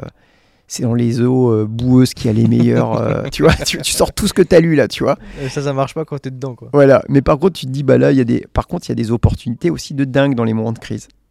Moi, je l'ai pris comme ça. T'as On- pu racheter des boutiques euh, Ouais. Nous, on a, on a été hyper agressifs. T'as surtout- racheté des, des, des fonds de commerce à ce moment-là, des trucs Ouais. Ok. T'en as racheté Ah combien ouais, nous, on en a racheté. On a, on a fait euh, 10, bou- 10 ouvertures en un an pratiquement. T'avais de la trésor et que tu pouvais te permettre d'aller chercher cette ce Ouais, et puis en fait, on l'a pris complètement différemment. On a fait, ouais, tout le monde fait le dos rond, nous, on va attaquer comme des fous, les gars. c'est genre, ils nous attendent pas comme ça. Mmh. Et, euh, et en fait, ils, comp- tu vois, les, les gars comprenaient pas. Tu vois, ils disaient, putain, mais c'est bizarre, pourquoi il achète des trucs alors que c'est Covid? Mmh. Et en fait, on s'est dit, ok, c'est peut-être une super opportunité de marché, en fait. Tu, vois, tu peux positiver quelque chose qui est, euh, qui est négatif. Ça dépend comment tu l'appréhendes. Mmh. Et tu te dis, bah, tu peux te dire, là, tu vois, t'as t'as La le banque elle te suivait alors qu'il y avait le Covid? Elle te suit si, euh, en fait, T'as euh, gardé une bonne relation avec. euh, et pas que ça, en fait, t'as- tu sors de, ta premier, de ton premier confinement, tout le monde se projette vers l'après. Tu as un deuxième confinement qui est vraiment un peu moins violent, où on est à moins 25, moins 30.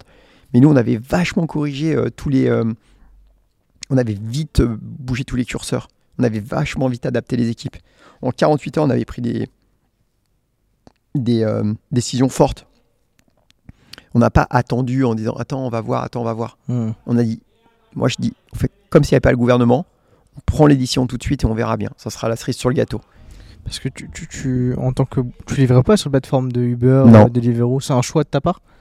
Mais si, si, Deliveroo, on livrait. Mais par contre, je te donne un exemple complet. Quand ils ont voté le confinement, genre, tu avais peut-être 30 personnes en période d'essai chez nous.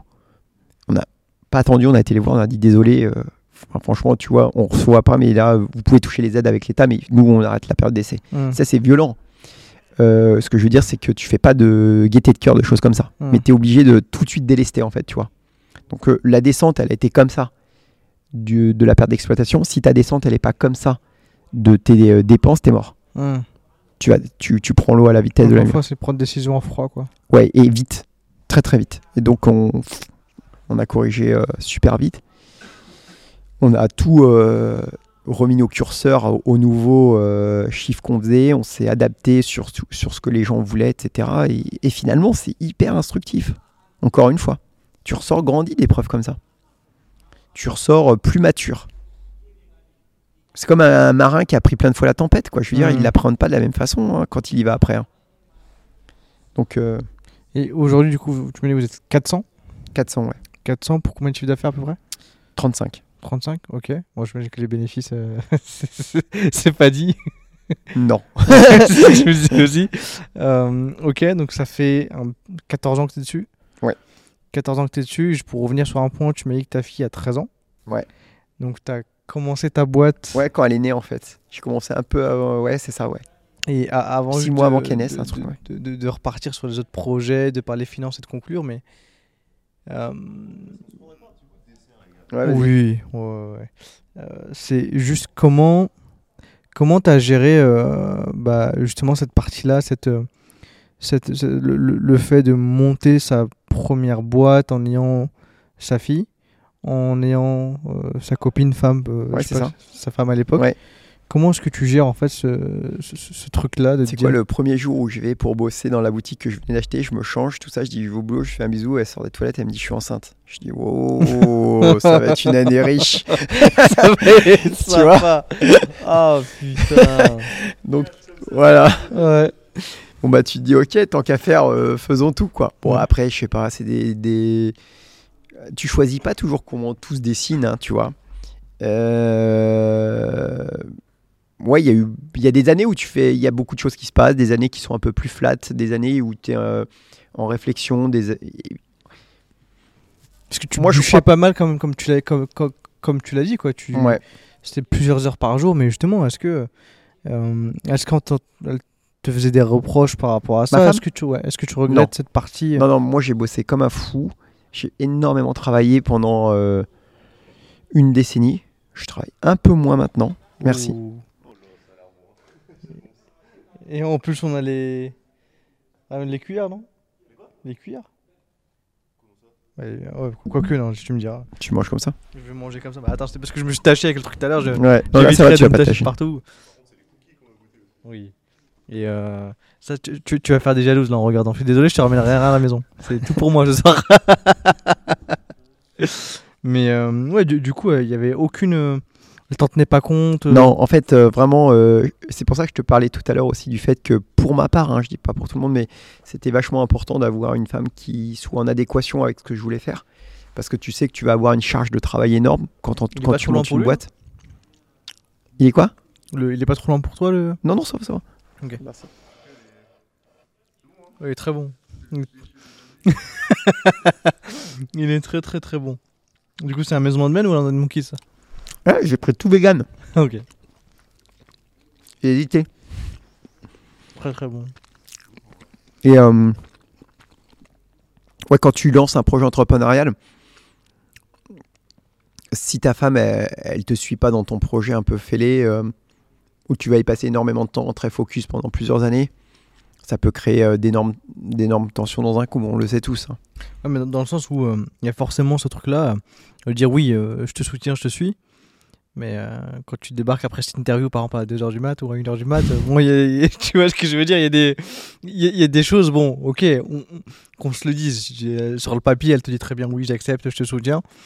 Mais je pense pas que ce soit tous les soirs en rentrant. Moi, je t'assure que je pouvais travailler euh, 20 heures par jour, tant que c'est le boulot, en fait, et c'est ce qui me plaisait franchement chez, chez ce pays-là, ce que je connais très très bien, le Japon, c'est que la valeur travail, elle est, elle est folle là-bas, vraiment. Et euh, Oui, c'est vrai, donc c'est un schéma, ça. ouais, ouais, c'est un schéma familial assez classique dont je te parle. Que, que, que c'est un- schéma assez euh, macho hein, euh, au Japon. dans lequel euh, souvent euh, le- l'homme dédie euh, sa vie à sa carrière, travaille énormément, on le sait tous, et, et la femme se dédie plus aux tâches d'éduquer les enfants, etc. Elle n'a pas un, un- un- un job moins important, hein, bien au contraire, mais c'est comme ça que ça s'orchestre là-bas. Donc euh, si moi je voulais travailler dur et, et- et me consacrer à, à créer une boîte, euh, j'avais aucun, j'avais aucun souci de ce, ce côté-là. Donc ça, j'étais rassuré sur ce volet-là. J'étais à l'aise. Et, et- sur la partie euh, voir ta fille grandir, est-ce que tu as des Ouais. regrets par rapport à Ouais, ça ça c'est dur parce que tu. Alors, ce que je me suis imposé jusqu'à ce qu'elle rentre en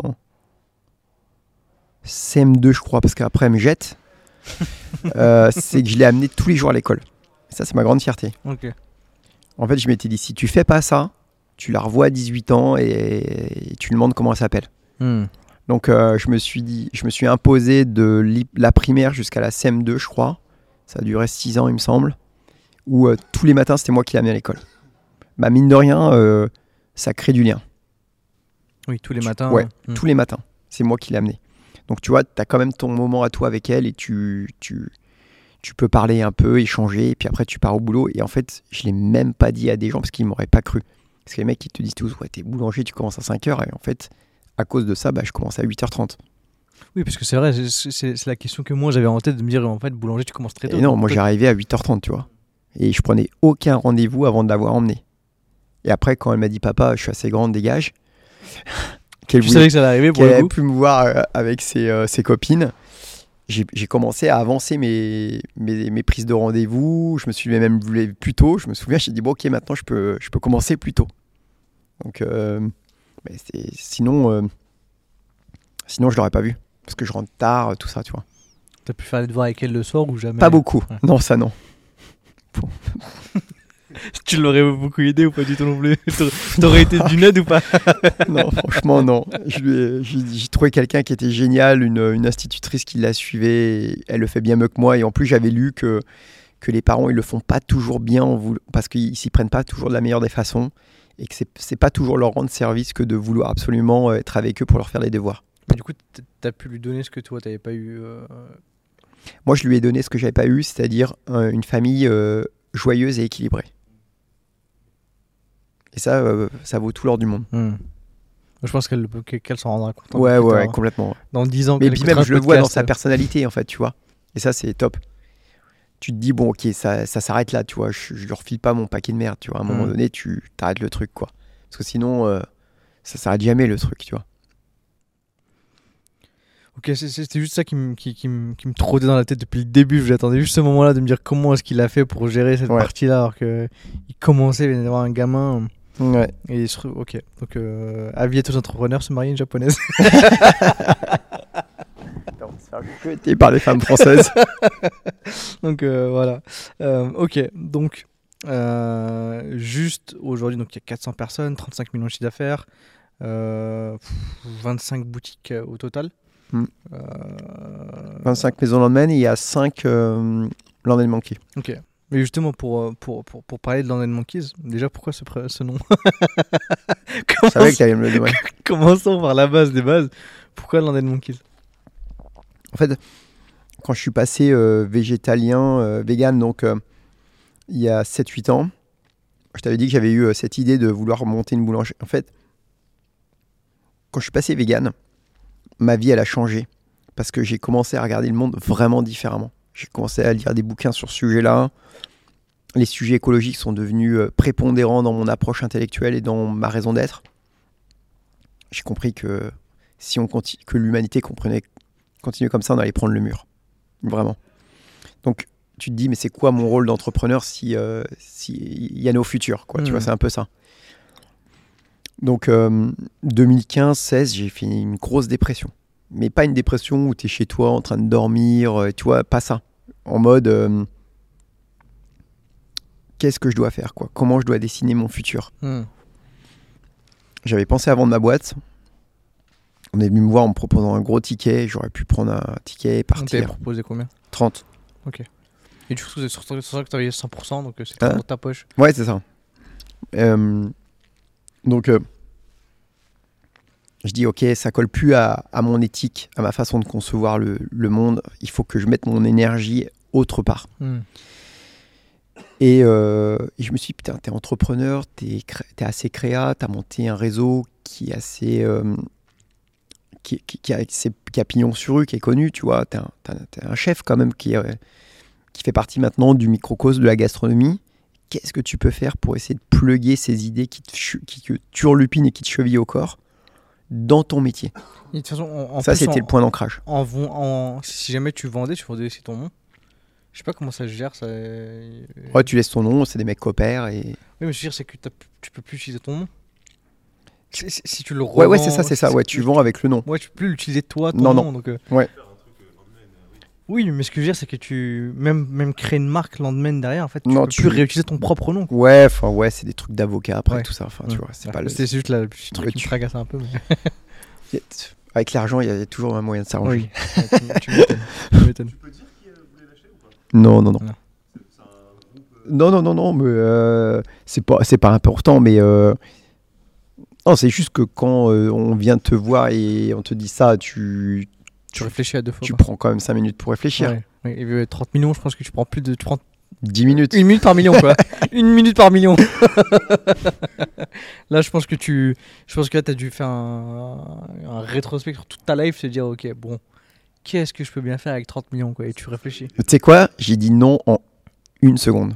Hmm. J'ai même pas réfléchi. Non, non, c'est bon, je vends pas, j'ai pas envie de vendre. Je savais que c'était pas le bon timing. Je l'avais pas au fond des guts, tu vois. C'est vraiment, tu sais, euh, je pense que tu, c'est pas qu'une question d'argent, faut que tu l'aies euh, au fond Ouais, des au trucs, fond, tu vois. Et puis l'avenir te dit si tu as eu raison ou pas, en fait. Tu des fois, il y a des trucs comme ça, bon, ouais. Mais il y a eu toute cette maturation, euh, tu vois, 2015-2016, où je te dis, ma raison d'être, c'est, c'est pas créer de la valeur. Pour créer de la valeur, il faut absolument soit que je sorte, comme je t'ai dit, et que je fasse autre chose, qui soit en adéquation avec ce que je suis en train de penser. Comme on le disait tout à l'heure, c'est pas ça, tu te souviens Soit euh, j'essaye euh, d'impacter positivement et d'être en adéquation et en cohérence avec euh, ce dont je parle euh, tout le temps, qui est redondant à force d'en parler, ces sujets-là. L'éthique animale, euh, l'écologie, le rapport à la nature, au vivant, tout ça, ça m'affectait énormément. Et je me suis dit, ok, je vais utiliser euh, ce qu'on a construit, qui est respecté d'une certaine façon, et je vais, euh, je vais euh, créer une boîte dans laquelle je vais mettre autre chose dedans. Et au départ, donc, c'était euh, quelque chose qui est 100% végétal. Et la démarche, elle s'est faite euh, de façon d'abord euh, hyper rationnelle en disant, bon, qu'est-ce qu'il propose, qu'est-ce que le véganisme propose? Et j'ai fait un audit euh, France et monde pratiquement de, de ce qui était... euh, on est il y a 6-7 ans, là ça a vachement évolué. Je me suis dit, putain, c'est pas Bah, gourmand. là, t'en as partout. Avant, t'en avais pas Voilà. partout. C'est tristoun, c'est pas gourmand, t'as pas du tout envie de, de- manger comme ça quand, euh, quand tu manges de tout. Un- tu te passes de trop de choses. Donc, euh, euh, à l'intérieur de la marque qui était en maturation intellectuelle, en création, il y avait qu'est-ce que je voulais montrer, qu'est-ce qu'elle devait représenter aux consommateurs, cette marque-là? Ouais, tu vois, ce processus de, de fabrication de l'ornement qui, ça a pris 2-3 ans, tu vois où euh, il y avait des défis techniques, il y avait des défis intellectuels, il y avait euh, euh, l'audace de faire une boulangerie 100% sans produits animaux. Je te dis, toi, tu, ça te parle presque, peut-être pas, mais nous, on est biberonnés à faire des gâteaux avec du lait, du beurre, de la crème et des œufs. Hmm. Toi, tu enlèves tout ça de ton économa et tu dis, on va faire des choses qui sont bonnes sans sous-produits animaux. ouais. C'est Et impossible même pour, pour. les euh, pâtisseries, même quand t'enlèves tout, ouais. des trucs comme la gélatine de poisson, des trucs comme ça. Exactement. Ça, c'est dans le, le mindset d'un mec de la gastronomie française, ça marche pas. Et dans le mindset de, de, de, de gars de la gastronomie tout court. Donc, euh, gros processus de déconstruction. Et c'est ce que je te dis, moi, je viens de la gastronomie vers le véganisme. Hmm. C'est pas la même chose parce que tu dois déconstruire tout ce que tu as reçu en héritage, repartir d'une feuille blanche et te dire, OK, mon focus, c'est juste de faire des bonnes choses. Et donc, qu'est-ce que je mets dans mon économa? Et avec ça, comment je peux travailler? Et on a fait un, un travail de fou euh, où on a travaillé avec euh, des startups, on a voyagé dans le monde. Moi, j'ai envoyé des gens dans le monde aller voir des, des choses qui, se faisaient. Et, euh, et c'est comme ça qu'est née l'idée de se dire on va faire une boulangerie 100% sans produits animaux. Je t'assure que sur le papier, en fait, tu as du mal à rien que le dire quand tu es un mec du métier, tu crois pas. quoi. Hmm. Tu crois même. En fait, quand on a commencé à travailler dessus, je savais même pas si on allait réussir. Il y a des sujets, je me disais, mais je sais même pas si on va y arriver. Ça se trouve, c'est, on va pas y arriver. Il y a plein de trucs qu'on n'arrivera pas, tu vois. Donc, euh, et après, euh, un peu, euh, le, sujet il est parti en arborescence, où à l'intérieur de cette marque-là, au lieu que ce soit quelque chose qui tournait autour de l'éthique animale uniquement, et de la considération des animaux d'élevage dans notre vie courante, parce que c'est ça aussi le véganisme, c'est de se dire, c'est pas que des objets, c'est des êtres vivants dotés de sensibilité qui souffrent et que, dont on élève dans des conditions horribles et on abat dans des conditions horribles. Au départ, c'est Mhm. ça le, le combat, le débat. Que- Ce que tu mets sur la table, tu vois, qui est factuel. Et euh, ça part en arborescence. Et là, on est de Monkey, on a voulu mettre à l'intérieur de ça beaucoup plus de choses qui sont complètement euh, en adéquation avec toutes les problématiques euh, de, je te dis, contemporaines. C'est comment on est plus efficient. ok, il y a un problème avec le plastique, bah, on enlève le plastique. Ok, il y a une mauvaise redistribution des richesses parce que euh, le fondateur, il capte l'intégration de la captation de valeur, bah, on va la caper. Et puis on va redistribuer euh, une partie euh, de la création de valeur aux salariés, tu vois. C'est foutu comment ça? Bah, en fait, tu, tu considères que tu, tu fais signer un, un- un espèce de, de- de contrat qui sur trois ans dans lequel tu dis X% de la création de valeur. Tu, vois, tu joues la transparence. Tu dis ma, boîte, ma boîte, elle fait ce- cette entreprise, elle fait un million d'euros. Je sais pas, j'ai 200 de résultats. Je paye tant d'impôts. Il reste tant euh, de résultats nets, tu vois. Et X% de ça, je le prends. Il y a 10 salariés, je fais euh, divisé par 10, tu vois Hmm. c'est hyp- hyper, hyper concret. Ce que je veux dire par là, c'est juste d'oser mettre sur la table euh, les problématiques du capitalisme, qui sont que il n'y a pas. euh, le problème de- de- du capitalisme, c'est la captation de la création de valeur par une poignée de, de toutes petites d'individus. C'est ça en vérité le problème. Mais tu peux imaginer qu'une entreprise soit autre chose. Why not, tu vois?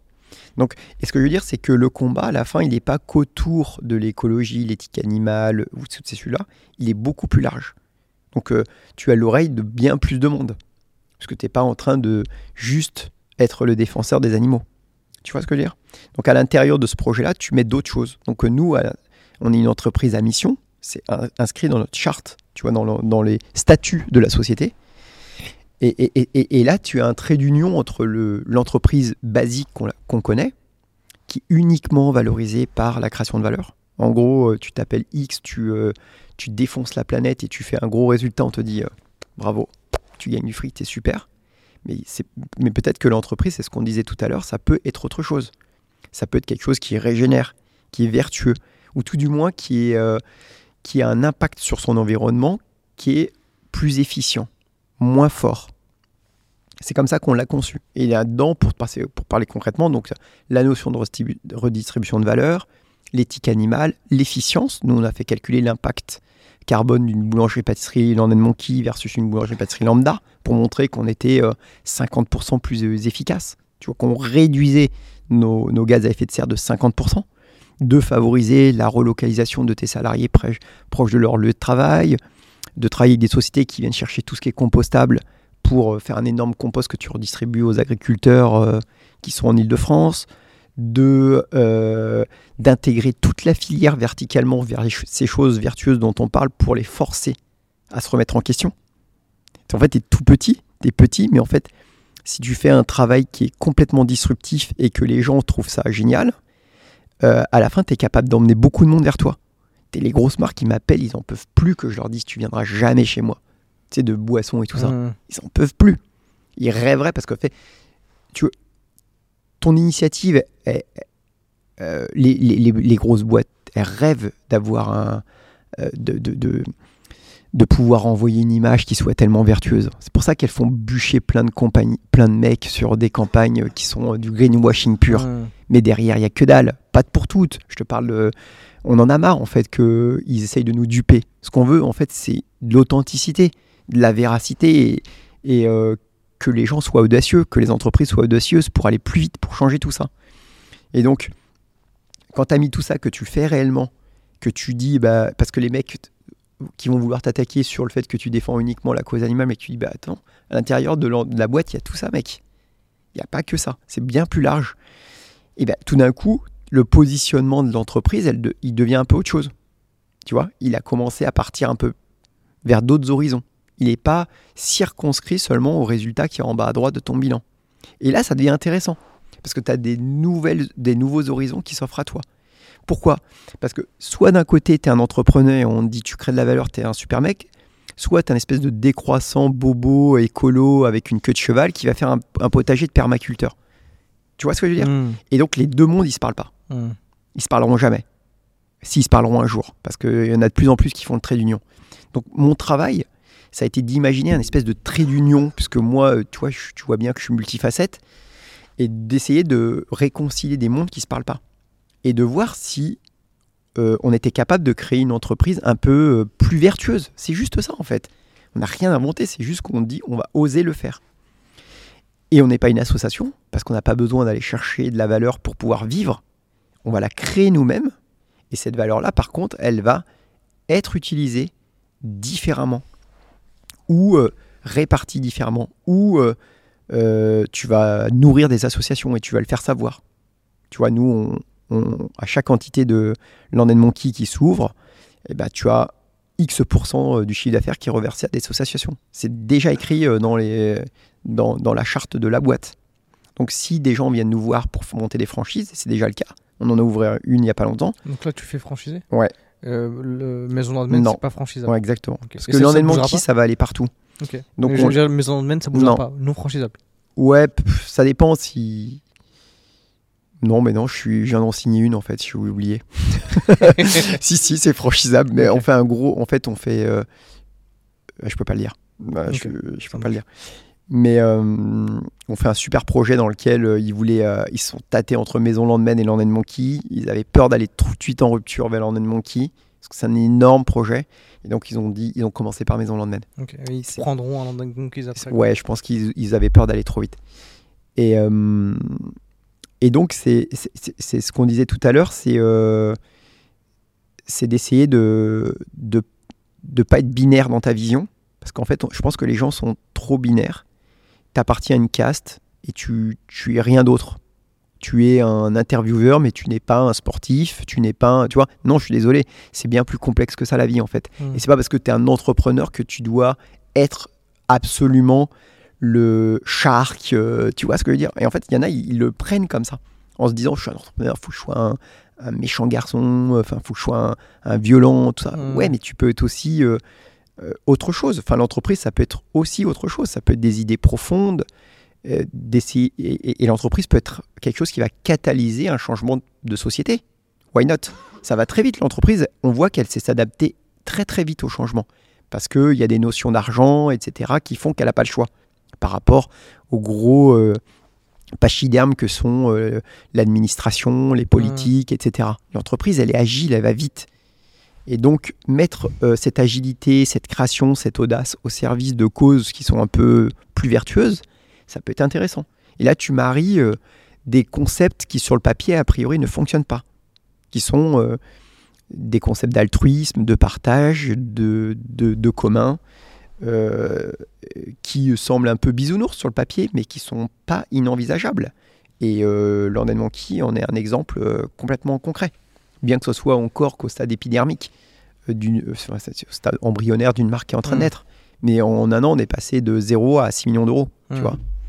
Avec une, une boulangerie, pâtisserie 100% vegan. quoi. Ce qui Exactement. C'est ça. Ce qui est juste sur ouf. Quoi. Et voilà. que t'es à 6 millions déjà avec ça. Mm. C'est quasiment 1 million par boutique. Ouais, c'est même plus que ça, parce Ouais. qu'il y a, c'est plus des boutiques qui font autour d'un 3, un 4, un 5, ouais. C'est fou, c'est fou de se dire. euh, Mais tu, tu vois, c'est fou de se le dire. Mais quand je vois ma copine comment elle réagit à, aux boulangeries, je me dis c'est peut-être logique, peut-être logique parce que je me dis s'il y a elle qui fait ça, il doit avoir des centaines.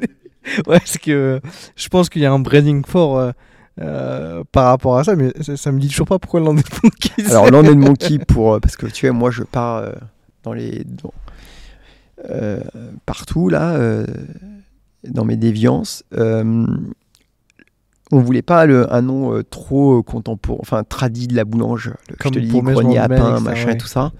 Donc, j'ai fait bosser des copains qui étaient designers en leur disant, pour moi, un truc qui soit cool, fun. Et je leur ai dit, cette marque, elle fait rentrer la boulangerie-pâtisserie dans le 21e siècle. Elle est internationale. C'est tout. Tu vois. Donc tu te démerdes avec ça. Et il y a un mec, euh, un de mes potes, je le dis, euh, je lui ferai, il était sur le trône, il appelle sa femme, il fait euh, Ouais, euh, Landenman, euh, man, c'est monsieur. Parce qu'il avait commencé avec Landenman, tu vois. Et il appelle sa femme en disant Land, c'est bien terre, et man, c'est monsieur, un truc comme ça. Il arrive le lendemain, il me déroule un truc comme ça. Et il était parti sur ce- cette marque-là. Et euh, je dis, ouais, c'est pas. et il me déroule son, son truc, son machin. J'aime bien. Mais man, ça me gênait parce qu'il y avait euh, la notion un peu de sexisme, tu vois. Hmm. Et je lui dis, j'aime bien ton truc, mais euh, j'aime pas man. Je vais me faire retoper par la commandante tour dans le Hmm. futur, là. Ouais. Tu vois Et j'avais fait poser trois designers différents, dont celui qui a designé ici euh, Station F, je crois Ok. et qui m'a trouvé le monkey. Parce qu'en fait, je lui file ça. En fait, les designers, ils ont des melons ça comme. Alors, faut pas les faire travailler ensemble. et donc, je leur disais à personne que, tu sais, il y en avait un autre qui travaillait. Je leur disais, ouais, j'ai un copain, il regarde un peu le dossier, mais c'était un peu comme ça. Ils ont tous mis un peu de le leur. Et lui, il Quand reprend. T'as pris, t'as fait le mix de tout Ouais. ça. Et lui, il prend le truc. J'ai dû payer tout le monde après. Et euh, la nana au bureau, euh, Mathilde, là, qui, a, qui a la communication, elle vient me voir, elle me fait Rodolphe, j'ai un truc, mais tu dis rien tant que t'as pas vu le dérouler. Et pff, je vois le truc, Land and Monkey, elle me déroule le truc, ça. Et je dis, ouais, c'est canon. Pourquoi? Parce que Land and Monkey, t'as terre et singe. Singe, c'est un petit peu nos origines de grands Mhm. primates. Le singe, il est, il est frugivore, il est végétarien par essence. Et tu avais ce lien du terre à l'homme, du terre à la singe, un peu euh, ce, ce- ce rê- ce doux rêve, tu sais, de dire euh, comment tu réconcilies euh, la terre et, et les singes, la terre et Homo sapiens. en fait- du vivant. Ouais, il y a plein de, tu vois, il y avait plein de petits euh, messages subliminaux qui étaient trop mignons. Et pour le coup, au moins, ça laisse pas indifférent, quoi. En plus de ça, tu, tu, tu es pas une boulangerie conventionnelle. Ça reste en tête en plus. Hein. Ouais. Monkeys, en fait, tu peux pas. Tu vois ça, tu dis. Surtout que les dizaines, vous avez fait fort. hein. On a, fait, on a bossé. hein. ouais, les- Enfin, on a fait les- bosser des, enfin, on a renversé la table, tu vois. Mais franchement, les, les- les designs, euh, ils... en fait, tu me diras, même, euh, même Maison de Hein. Ouais, ouais, c'est bien, c'est cool. Ouais. C'est cool, mais tu vois, les- c'est- bien, bien foutu, encore une fois. c'est- T'as envie d'y rentrer, t'as Mm. envie d'y revenir. Je trouve que c'est bon. Je suis pas, je suis pas végétarien, je suis pas vegan, mais bon, tu, tu dis, bon, c'est quand même sympa ce qu'il Ouais. a proposé dedans, donc à Puis partir de là. Et on n'a pas mis le mot vegan, tu vois, dedans. Ouais. En fait, euh, toujours ce travail de fédérer, de regrouper autour de la gourmandise les gens et de dire, écoutez, arrêtons d'être euh, d'un côté les véganes, de l'autre euh, les omnivores. C'est pas vrai. C'est tous des êtres humains qui ont décidé d'adopter un régime qui est différent de pour, des causes qui, les tiennent à cœur, qui sont diverses et variées, qui est l'écologie, la santé, l'éthique, euh, chacun ses raisons. Mais voilà, c'était de fédérer autour de la gourmandise et du plaisir de bien manger et- et de se dire, euh, c'est pas les uns contre les autres. Mm. Si c'est bon, il n'y a pas, euh, y a pas de, de raison de, de- de s'énerver ou de se monter les uns co- contre les autres. Et le pari sur le papier, c'était quand même de se dire, je fais rentrer un métier super vieux et traditionnel et je le dépoussière, je le modernise. C'est Mm. cool. Parce que moi, moi j'étais quand même fier de ça. Tu vois, parce que mes pères, ils pouvaient me regarder en me disant salaud, tu vois. Tu- Non, mais ils auraient pu. je- mais ils ont adoré. Ok, Ils sont tous passés dans la première euh, and Monkey quand on est tous. Ils ont dit c'est top ce que tu as fait. C'est, tu vois. Même Pierre Armé m'a dit écoute, c'est grâce à toi que je me suis rendu compte que la on pouvait être, manger vegan et être gourmand. Mm. Donc, euh, tu vois, j'avais euh, mis ma petite briquette de décomplexer ce sujet-là, de le décloisonner et de montrer que véganisme, ça pouvait rimer avec gourmandise. Et en plus de ça, bah, tu as de l'éthique et de la, t'as de la, de la morale, tu as, en plus de ça des valeurs qui sont chouettes, Mm. tu vois. Et c'est pas clivant, c'est juste cool en fait, tu vois. Et je vais pas, je suis pas moralisateur, je suis pas là en train de dire à- aux autres la façon dont ils doivent vivre. J'apporte juste une solution qui vaut ce qu'elle vaut et après euh, qui même me suivent. hein. C'est fou. C'est fou parce que tout fait sens d'un coup. Tu vois, tout ce que tu peux raconter depuis le début, l'histoire dans les Monkeys, c'est. Ouais, ouais, ouais. c'est- ouais, ça, c'est ça. je suis d'accord. Et je vais te raconter une petite anecdote. On adore les anecdotes. Ouais. et c'est pour ça que il y a hum, peut-être 4 ans, je fais un voyage. Avant, je voyageais beaucoup, énormément. Euh, je vais à Taïwan parce que j'ai un richissime mec qui veut me voir et qui veut monter des boulangeries, un mec qui pèse un milliard, qui est connu, qui avait euh, gagné Festival de Cannes 89 et qui s'était foutu, qui gérait les terres, une partie des terres à Taïwan, qui faisait des projets IMO là-bas. Et euh, une nana qui était en stage chez moi, petite stagiaire taïwanaise, elle vient me voir comme ça en me disant Oh, J'aime beaucoup votre travail, est-ce que vous voulez venir à Taïwan? Je connais des gens qui ont beaucoup d'argent, qui voudraient peut-être investir dans votre truc. Je dis oh, Go, on y va. Et je passe du temps avec ce mec-là, qui est un mec euh, qui, me, qui a 70 ans, qui me reçoit euh, euh, de façon hyper sympa, qui prend une semaine pour moi, qui m'emmène partout. il monte ses plans d'abord dans son bureau en me disant on est en train de construire une ville ici, on fait ceci, il monte les plans. Je dis ouais, ma, ma tu, du bullshit, tu me racontes. euh, Hmm. J'y crois pas parce que c'est trop gros. Il m'emmène sur les sites, je vois les trucs. Il est malade ce mec. Hmm. Ce mec est ouf, tu vois. Il- Et donc, il gère une, une société qui gère les terres, une partie des terres euh, à Taïwan, dans lequel il a des projets IMO, mais des projets hyper modernes que tu n'as jamais vu en Europe et que tu qu'on verra probablement jamais. Tellement ils sont révolutionnaires, avec des architectes barrés, etc. Quoi. Incroyable. Tu vois que ça en Asie. Et, euh, et on passe euh, une semaine ensemble. euh, le gars m'emmène euh, fumer des cigares, boire. de- Enfin, en Asie, les mecs se disent T'aimes bien boire de l'alcool avec des belles, des belles filles C'est un peu ça. Mais Mm. Qui dit non? Bien sûr, on y va. le J- gars. J'espère que ta femme elle était au courant parce que. Ouais, elle est au courant. Et le mec, mais vraiment sympa, tu vois. Et il parle très peu. Moi, je suis plus volubile. Je, suis- plus à me découvrir. On, on prend le train, on prend l'avion, on prend et on va voir tous ces projets et on passe du temps ensemble. Et le gars, euh, le dernier soir, on, par- on parle euh, donc business à la fin, parce qu'en Asie, c'est très particulier la façon dont on fait des affaires. C'est pas comme en Europe. C'est très spécial l'Asie C'est comment? C'est euh, c'est une autre façon de faire des affaires. Les Français, en Europe, on fait pas des affaires comme en Asie. En Asie, c'est plus subtil, euh, il y a plus de rapports humains, il y a plus de séduction, on passe du temps, on boit du coup, de- des verres ensemble. Enfin, c'est pas la même approche. Comme dans la vérité si je mens quoi. Ouais, ils sont, en fait, ils sont plus forts. Moi, Mm. je les trouve beaucoup plus forts parce que euh, parce qu'ils comprennent peut-être mieux l'humain, ses forces et ses faiblesses. Ils ont une capacité de séduction qui est forte en Asie, tu vois. Euh, et on a- au Japon, c'était pareil. Je pourrais t'en parler pendant des heures des situations que j'ai vécues euh, qui sont dinguissimes, quoi. Une seule, on peut en avoir une seule ou pas? Ouais, si tu veux. et, et donc le mec, on passe une semaine, il m'emmène partout, c'était dingue, j'adorais. euh, euh, J'adorais tout ce que je voyais, j'en prenais plein les yeux et le mec était. Et, et- et- et cette dernière soirée où on parle ensemble, on est dans, cette, euh, dans cet endroit où, où tu sais, en Asie, tu as des endroits, les filles, elles t'allument la cigarette, elles te Mm. servent à boire. Enfin bref, c'est des clubs un peu. C'est pas du tout euh, de la prostitution ou quoi que ce soit, c'est juste une- très particulier à l'Asie, cette façon de faire des affaires, euh, toujours dans des endroits un peu détendus, etc. C'est très, très. euh, ça- ça- c'est- il faut se plier un peu à ces trucs-là, sinon tu, tu, les tu rentres pas dans le moule, tu vois. Et euh, il, me- demande comment j'ai fait des affaires, comment j'ai développé ma société, etc. Je lui explique en 5-10 minutes, euh, parce que je voudrais faire du business ici, donc je lui explique comment j'ai créé le chiffre qu'on fait, comment ça crache, etc. Et le gars, il me regarde, il me fait C'est bien ce que tu as fait, mais tu es beaucoup trop conservateur. Et c'est tout ce qu'il m'a dit en une semaine. Et ça m'a retourné le cerveau. Et de là, cette Et- phrase-là dans l'avion. Si, il a terminé sur ça quoi. Après, il n'y a plus de boulot. Enfin, tu vois, c'était pendant une semaine, il a dit trois phrases et c'était jamais des phrases de boulot. Et il m'a dit cette phrase-là. Et en fait, cette phrase-là, elle a explosé dans ma tête. C'est un truc de fou.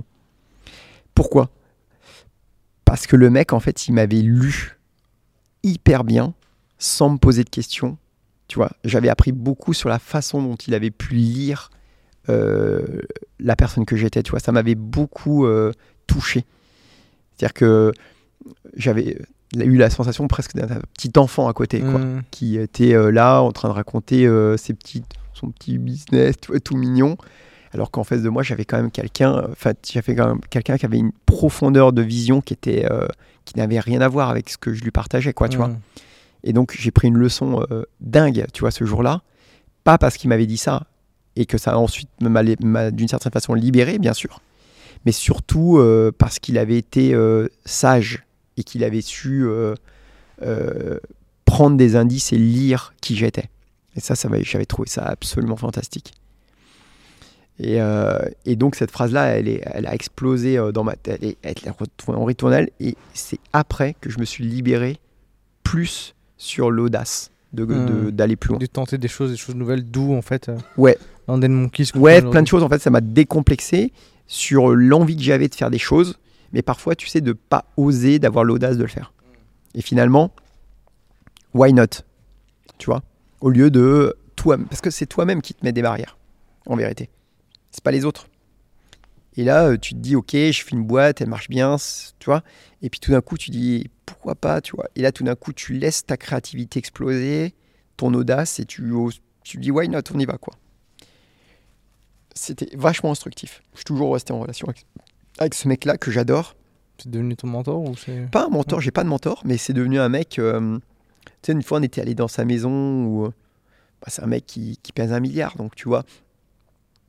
Euh, Des fois, on a Il- du mal à s'imaginer entre un million et un milliard, mais je Ouais. trouve ça être terrible. mais surtout, on était allé. Une fois, il m'emmène dans sa maison. En fait, j'ai vu que dans une passe- il avait gagné Cannes 88 ou 89. Donc il était avant dans réalisateur, il me semble, Mm. un truc comme ça. Il vient de plein de milieux, tu vois. C'est un mec donc un peu euh, très lié au gouvernement, euh, très puissant, tu vois. Et euh, il m'avait emmené dans sa maison et dans sa maison qui était une maison luxueuse autrefois, tu vois, qui était tombée un petit peu en déperdition, dont il s'occupait occupait plus trop. J'avais vachement senti ce qu'on disait tout à l'heure qu'il s'en foutait de tout ça. Le gars, il avait compris que c'était de la merde. Il était ailleurs. Et quand je venais chez lui dans sa toute petite maison à Taïwan et qu'on fumait un gros cigare, il était on avait deux canapés pourris. Et euh, tout ce faste, ce luxe, toutes ces conneries, sont- il le regardait, mais tu voyais que, que c'était presque quelqu'un qui faisait son mea culpa par rapport à ça. Sans mots, hein. Mais tu comprends ce que je veux dire? C'était juste euh, un miroir aux alouettes. C'était pas ça le plus important. Ça a peut-être fait écho parce que moi j'avais euh, j'ai euh, plus une sensibilité à ces choses-là. hein. Pour d'autres, ça aurait peut-être pas fait cet écho-là. Mais je te le dis tel que moi je l'avais ressenti et ça m'avait beaucoup plu parce que ça avait recentré les choses sur l'essentiel finalement, pas sur l'apparence, euh, Hum. La possession, le faste et ces choses-là. C'était l'humain, quoi. L'humain, la, la sobriété, la simplicité, quoi. Et de là, Les idées. de, de là part cette décision de partir en mode. euh, je tente euh, des trucs comme London Monkeys, comme Tamago Food. Comme Ouais, surtout, euh, tu sais, des, des fois, j'avais déjà ça, mais ça catalyse ton, ton envie d'oser des choses qui, sur le papier, semblent audacieuses, en fait. Hum. Tu vois? Qui peuvent paraître audacieuses. Cette phrase, je pense qu'elle te tourne, euh, même encore aujourd'hui, euh, dans la tête. euh. Ouais, Qui- ouais, pas tant ça, mais ce que je veux dire, j'ai- beaucoup aimé parce que tu vois, des fois, tu as des toutes petites choses qui peuvent permettre à quelqu'un de, de, de- de changer de paradigme dans son Mhm. approche intellectuelle, tu vois. C'est pas, pas ça qui a créé la, la personne que je suis et qui a créé la sensibilité ou l'appétence pour les sujets qui m'animent. Mais par contre, tu vois, ça, par contre, c'est quelque chose que j'ai retenu, donc qui a fait écho en moi. Pour, pourquoi, j'en sais rien, tu vois bah, pour peut-être la leçon que j'avais prise ce jour-là Oui. aussi. Clairement, je pense que la petite claque que tu te manges une Ouais, fois, c'est tu ça. t'en, gardes un souvenir quand même euh, Voilà. de tous les cas. Et donc, la, la- la- la vie dans- de, de- de l'entreprise aussi, c'est ça qu'on aime, c'est aussi parfois ces rencontres euh, juste... euh, Enfin, les, les rencontres humaines, il n'y a rien de plus fort. hein. Enfin, je pense qu'il y en a plein qui te l'ont dit, mais tu as la chance, grâce à ton métier, de pouvoir rencontrer euh, des profils de mecs qui... euh, que, que tu... Pas que tu admires, parce que c'est un peu trop fort, mais que tu dis, waouh, il y a, y a quand même des, des- des profils chez l'humain qui sont assez euh, impressionnants, quoi, tu vois assez intéressant, assez exceptionnel, quoi. Et, et je pense que ça, ça touche pas mal d'entrepreneurs. Je pense. Euh, c'est le volet un peu euh, expérimental, de, tu sais, ce volet un peu euh, aventure, aventurier, donc découverte. Euh, c'est une voie, enfin, tu vois, c'est comme si c'était une voie sans fin Hum. finalement. Et sur cette voie-là, tu apprends à, à savoir qui tu es, qui sont les autres, et, et c'est sans fin en fait. Tu apprends toute ta vie, quoi. Nous, on l'a à chaque fois pendant 4 heures ici avec Tu vois invités. Nous, nous, nous, c'est ça le, c'est ça le kiff, c'est qu'à chaque fois tu. C'est que la vie, c'est un apprentissage. Ouais. Je pense que c'est pour ça qu'après, tu mets le, de côté tout ce qui est euh, possession euh, et que tu te rends compte que c'est pas là que ça se passe. Ouais, je, je- je suis d'accord. Je suis d'accord, mais à quel moment tu t'en rends compte de ça? Je sais C'est pas, ça, c'est- chacun a son chemin, quoi. Mais je, je pense que c'est vraiment tu- quand tu quand, quand tu l'as en fait. Tu peux pas te tirer C'est comme tout en fait. Ouais. C'est que- C'est comme tout. Je pense que euh, je rêvais de Mac à l'époque. Maintenant j'ai un Mac, j'en ai rien à foutre. tu vois. Ouais, C'est- ouais. C'est c'est ce truc-là. Tu dis, c'est tu tu. Bah, une fois que tu l'as, tu perds un peu la saveur Ouais, d'aller le c'est- chercher. C'est euh, ça, tu vois. Donc, euh, la première fois que tu l'as, tu dis, bon, un Mac, euh, t'avais pas les moyens de te le payer avant, maintenant tu te le payes. Euh, T'as vu, au début, j'en faisais ultra attention. Bon, maintenant, c'est- c'est c'est un Mac, quoi. C'est- Ça m'apporte rien de plus. Euh, pff, le scooter, pareil. euh, tu l'achètes, tu dis, bon, c'est cool, t'as pris le dernier modèle. Mais à force, tu dis, bon. Et après, je- je- ça va peut-être arriver euh, Mm. quand euh, il y aura le premier million, le deuxième, le quinzième, le trentième, le centième et le premier milliard. Tu vois, tu dis, bon, euh, cool, on l'a, mais. euh, Mm. Et maintenant, quoi, si on n'allait pas chercher le dixième, et peut-être que quand tu auras le dixième, tu diras, bon, c'est pas, c'était pas si, si dingue que, que ça. je sais pas, je sais pas. On verra bien. hein. Mais exactement. C'est- tout le mal que je te souhaite, hein. Vraiment.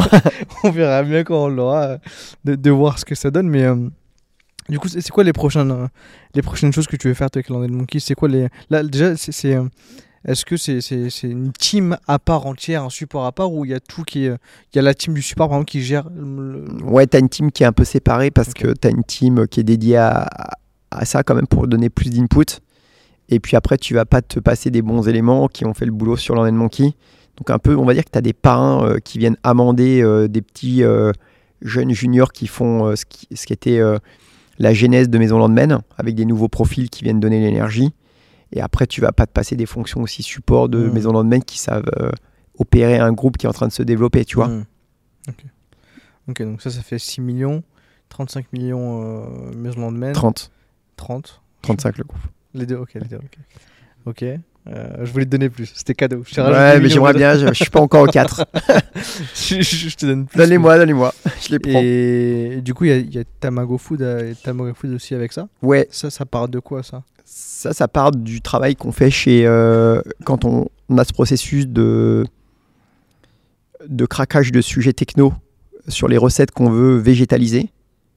C'est-à-dire, en gros, on prend toutes ces recettes, tout mon apprentissage, euh, tout ce que j'ai reçu en héritage, il faut le transformer en végétal et essayer de faire des choses qui sont bonnes en végétal.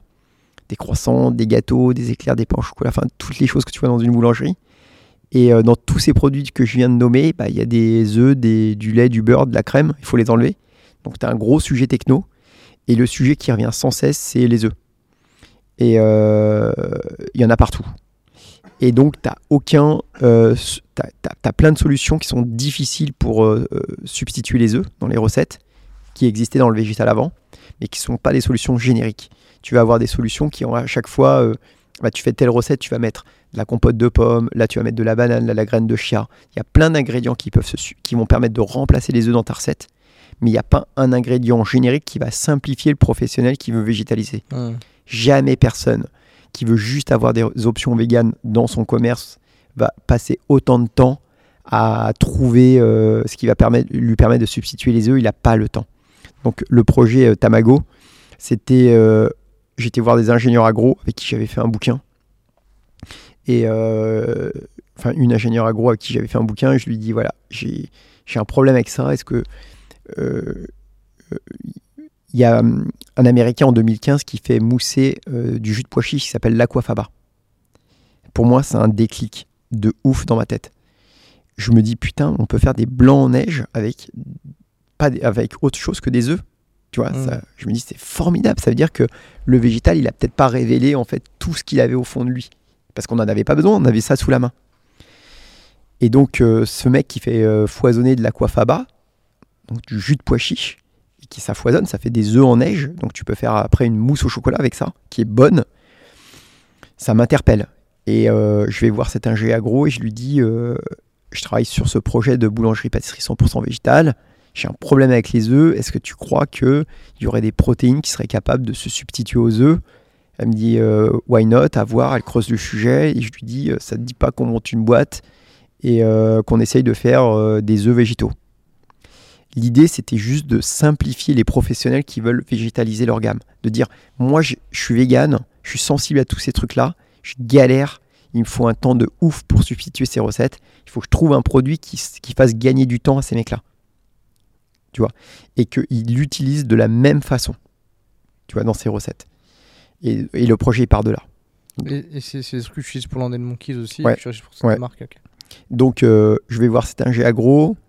Elle a sa boîte, j'ai ma boîte. Je lui dis, il faut quand même une, personne qui fasse un peu la locomotive parce que tous les deux, on a une entreprise et si on veut qu'il y ait quelqu'un qui fasse de la traction, il faut trouver quelqu'un. Et donc, on se met en, en recherche d'une troisième personne qui va être un peu euh, comme chargée de projet, euh, tu vois, plus plus. Et euh, on monte cette boîte qui s'appelle Tamago Food et on bosse euh, 18 mois comme des malades à essayer de juste faire des blancs d'œufs, des jaunes d'œufs et, et des œufs entiers. Et on met euh, 18 mois avant de commercialiser euh, nos premiers blancs d'œufs. Euh, je crois que c'est début 2021 qu'on commence un peu avant à commercialiser les blancs d'œufs. Après, on bascule sur les jaunes. Et après, euh, et là, on est sur les œufs entiers. Et là, on est dans 6 pays à peu près. Et on travaille avec euh, à peu près 200 entreprises, tu vois. Et on fait des milliers d'itérations sans, sans arrêter, sans arrêter, sans arrêter pour améliorer le produit. Donc là, c'est vraiment mode startup. Ouais, mais tu vends ça à des. À des... C'est du B2B ou C'est du B2B. Ok, d'accord. Ouais, c'est vraiment pour aider les pros à végétaliser euh, leur truc. Donc en gros, si moi demain de m'acheter ça, je peux pas quoi. Euh, si, parce qu'on distribue. En fait, le bon marché ils étaient venus nous voir parce qu'ils voulaient faire un peu food euh, for tomorrow. Et euh, donc, on avait fait un format petite bouteille qu'on avait commercialisé chez le bon marché en B2C. Et, et de là, euh, il y a pas mal de, de petites épiceries véganes euh, qui, qui nous ont contactés pour le commercialiser. Ok. Cool. Donc, euh, il y a un petit trouver un petit Ouais. peu. Un monde vegan, euh, un jour vert. Enfin, il y a pas mal de petites épiceries qui le distribuent. Ok. Voilà. Donc ça, c'est le projet. c'était le, projet qu'on a mené depuis deux ans, deux ans et demi, mais vraiment en mode start-up. On est incubé chez 50, tu sais, 50. 50 Partners. Tu vois pas C'est un. C'est. Euh, juger attends, t'es t'es en startup, tu connais pas 50 Partners Je suis à Station F, les gars. Je... Le reste. euh, c'est un incubateur, mais qui suit en fait euh, les boîtes plutôt sur des temps longs, genre 5-6 ans. ok, euh, d'accord. ils regardent 1000 dossiers par an, ils en prennent quoi 10, un truc comme ça. Mmh, Ok. Et là-dedans, tu as plein de partenaires qui sont, qui sont super forts, qui ont monté des boîtes, qui ont réussi. Et, euh, et ces partenaires-là, ils viennent un peu. Euh, en gros, tu viens présenter ton projet, ils votent. Si S'ils te prennent. euh, t'as- le 06 de, de Macron presque. Non, Mm. j'exagère, mais pas loin, tu vois. Non, mais c'est pour un peu d'avoir une Mm. poutre et qui, qui t'aide à développer ton projet, qui, qui leur parle et qui les anime. Au début, c'était vachement IT. Et là, ils ont un, un volet impact qui se développe de plus en plus. Que des boîtes à impact. Mmh. Donc c'est cool parce que bon, bah, moi je suis avec des petits start de 30 ans qui montent leur boîte, c'est trop canon. et qui se lancent quoi. Mais, mais d'ailleurs, par rapport à ça, Avec des belles boîtes, hein, avec des belles réussites. justement, je me pose la question parce qu'aujourd'hui, tu as, quand même un groupe à gérer. Mm. C'est comment, à, à quoi ressemble ton agenda aujourd'hui? C'est comment est-ce que tu gères euh, Ouais, comment tu Bah, je passe boîtes 4 heures le soir à manger des currys et à, pâcher, au- à parler euh, aux French Doors. Ça, ouais. Bah, pour être précis, 4h27. voilà. et euh, non, non, ça se décompose. Bah, je te l'ai dit tout à l'heure, en fait, c'est vachement de la. Si je devais le décomposer, ça serait euh, euh, 20% mail euh, IT, Ok. euh, 30% networking euh, à l'intérieur, à l'extérieur de la boîte pour aller sourcer les bons et tout ça. 30% VRP de ta boîte. Pour moi, là, c'est, moi, je suis le VRP de ma Mmh. boîte. Euh, ça fait 80, il doit rester 20. Il faut laisser 20% pour euh, le rêve, euh, la lecture, la philo, enfin les trucs que tu penses pas au premier abord sur ta boîte, l'exercice, tout ça. Moi, je suis vachement euh, rigoureux là-dessus. Et, mais, je veux dire, c'est, c'est, comment est-ce que tu répartis le temps que tu donnes à tes trois boîtes? C'est Ah. ça que je, je, je me pose la question de dire parce que tu vois aujourd'hui, Bah, tu moi j'ai Jim Key sur le côté et j'ai Ouais. French Joueurs. J'ai avec deux. Je suis déjà dans la sauce. je, suis- je suis déjà dans le jus à me retrouver avec un agenda qui fait 8h, 20h, ouais. voire 22. Comment Bah, est-ce que toi tu gères les trois boîtes Trois putains de boîtes quoi? Ouais. Euh, T'as des boîtes, pas comme Maison Lendemain, qui sont vachement matures, dans lesquelles il y a une inertie euh, de ce qui s'est fait avant et, euh, et tu travailles avec des gens depuis tellement longtemps Mm. qu'en fait, pff, tu vois, là, on a ouvert une boîte la semaine dernière, euh, j'ai passé une heure, quoi. C'était tout parfait. C'était trop cool de voir ça. Donc, Une moi, j'ai euh, une, une nouvelle boulangerie dans le 16e.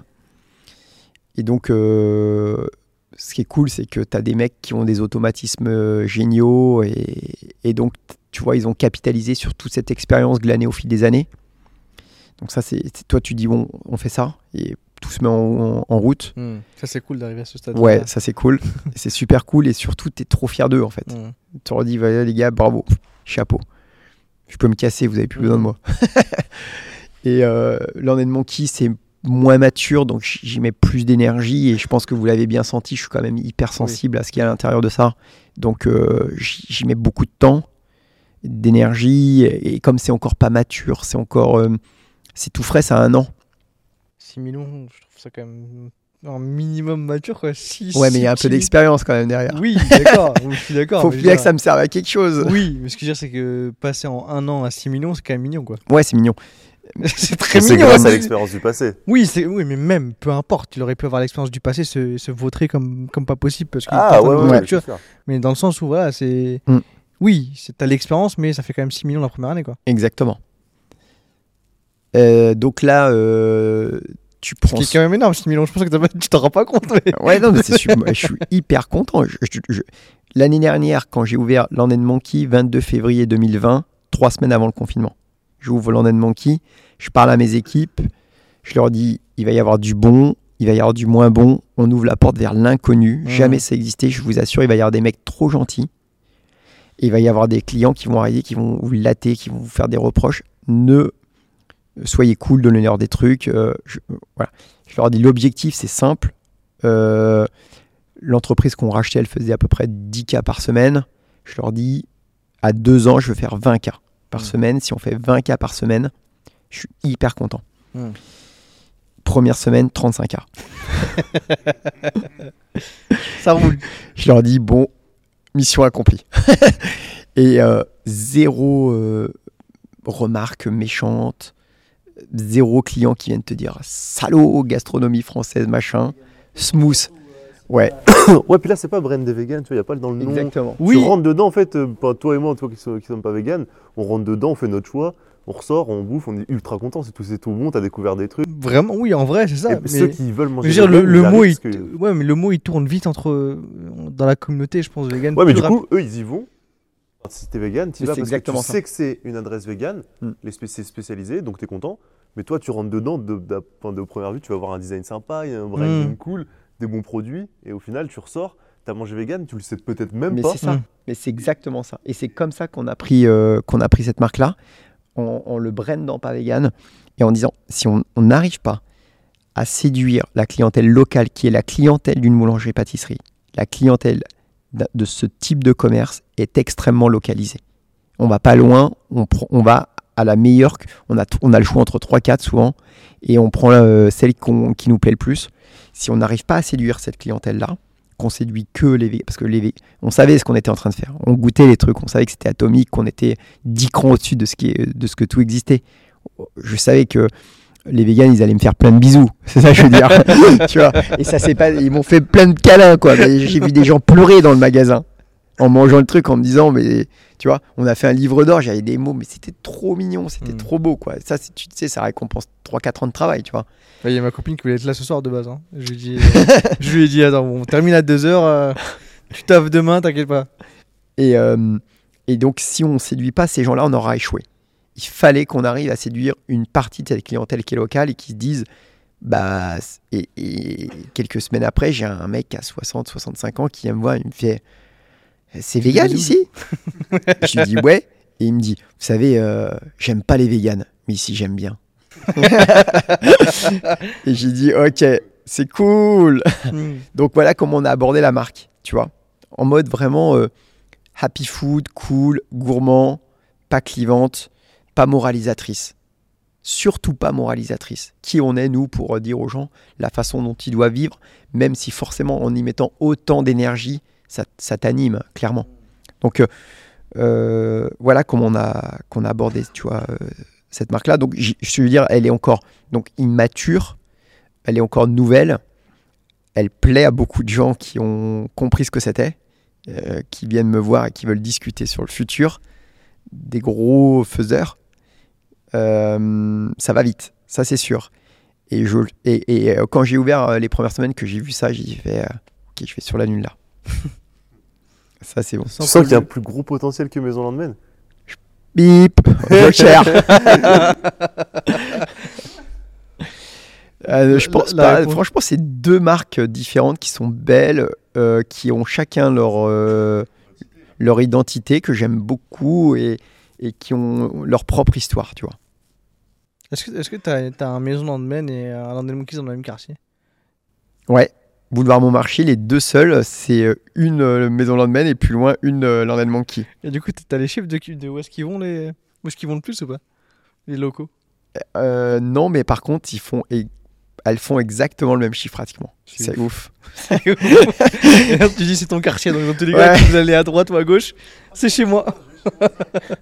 Non, ce qui est marrant, c'est quand tu vois la cliente qui, euh, qui vient avec son sac Maison Landman euh, et qui vient limite dire Ouais, mais là-bas, les gâteaux, ils sont pas bons. Ou l'inverse, Ouais. qui vient avec son sac euh, Monkey là-bas et qui dit Ouais, mais le pain là-bas. Bon, bah, gros, c'est- fais, ta life. Là où, va où tu, va où, Va où va tu où veux. tu De sens. toute façon, c'est chez moi dans tous les cas. Comme dans les, dans les grands supermarchés, hein, tu te raballes, c'est quasiment les mêmes marques les, qui Ouais. sont derrière les mêmes groupes. Exactement. Voilà, pareil, Maison Landman, euh, que tu ailles à droite ou à gauche. Donc il y a que là. Ah si, il y a la rue de la Roquette où en fait on a deux maisons Landman et on a ouvert. euh, on a au, au 130 rue de la Roquette, on est au 136 et on est au 158. Et au 158 c'est euh, Land Monkey. Ok. Donc là il y a les trois en, en oignon. C'est fou. C'est fou d'ouvrir juste à côté comme ça. C'est quoi le périmètre en fait de, de- des locaux d'une boulangerie euh? Non mais euh, Pourquoi en avoir trois sur le même? Ouais j'ai fait ça. C'est un move que je referais pas forcément, mais euh, si tu vas à Londres et que tu regardes prête, t'en as un tous les 15 mètres. hein. Hmm. Donc je s'en suis encore très loin. Ouais, ça, ça- ça, on n'en doute pas beaucoup. Euh, Donc voilà, je te dis donc la répartition du temps. Et tu vois, bah, ce matin, j'avais euh, deux heures de, de meeting sur euh, hebdo sur, sur Tamago. Et, et ça dépend où il y a le plus besoin de mettre de l'énergie. quoi. Hmm. Après, je te dis, l'idée, c'est quand même de mettre des mecs super forts aux commandes et qu'ils drivent le truc aussi, quoi, qui, qui, font, qui font de l'attraction. quoi. hmm. Et en plus, je te l'ai dit tout à l'heure, mais comme je suis un mec de- d'idées, de, concepts, euh, ma place, elle est là. C'est ça que je veux dire. Elle est dans la conception de, de choses qui, sur le papier, a priori, ne, ne marchent pas. Hmm. Et donc, euh, tu vois, quand on a. euh, ça a été un truc vraiment exceptionnel. C'est quand on a créé euh, euh, Tamago, il y avait trois associés. Ils te font passer, euh, tu sais, pour mesurer la force quand tu es dans des euh, incubateurs de ça, la force du groupe, ils te font passer des tests qui permettent de révéler les profils de chacun pour voir s'ils sont complémentaires. Ok. Tu vas pas mettre trois créas, trois Hmm. mecs chiffres et trois commerciales, Mm. trois commerciaux. Il faut que tu aies un, un commercial, un créa et un un mec, chiffre. tu vois. Et donc chacun fait les tests et en fait après il y a un algorithme qui mesure la performance de l'équipe parce qu'elle est plus ou moins complémentaire.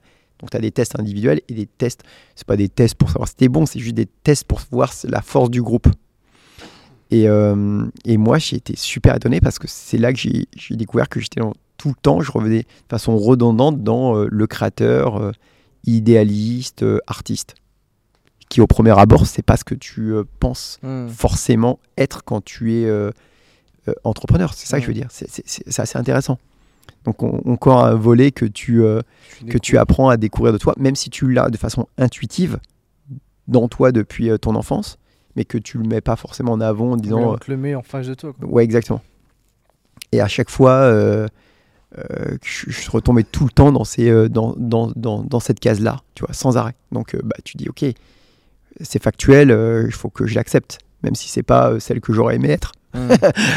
Tu vois, donc, Hmm. tu es le créateur, le, le, le, mec qui initie des projets, et, euh, et après, il faut trouver monsieur chiffre, monsieur commercial, euh, Monsieur comme on disait tout à l'heure, euh, et tu maries toutes ces. Ce qui est marrant, c'est que tu vas marier des profils qui n'ont rien à voir avec les autres, qui arrivent pas à se parler, normalement. Vraiment. Parce qu'ils ont des disques durs différents. Mais il faut qu'ils travaillent ensemble pour être performants. C'est ça aussi qui est beau dans une boîte, tu vois. T'as un. Un- un- tu vois, euh, l'ailier droit, euh, il a rien à voir avec euh, l'avant-centre, tu vois. Hmm. Ils ont pas du tout les mêmes skills, les mecs. Et il faut qu'ils jouent ensemble. Hmm. Et donc, quand tu as un créa, un geek, un commercial, un monsieur chiffre, ils n'ont pas du tout la même façon d'organiser leurs pensées. Et il faut qu'ils collaborent ensemble pour bien travailler. Et là, ça Ouais. marche.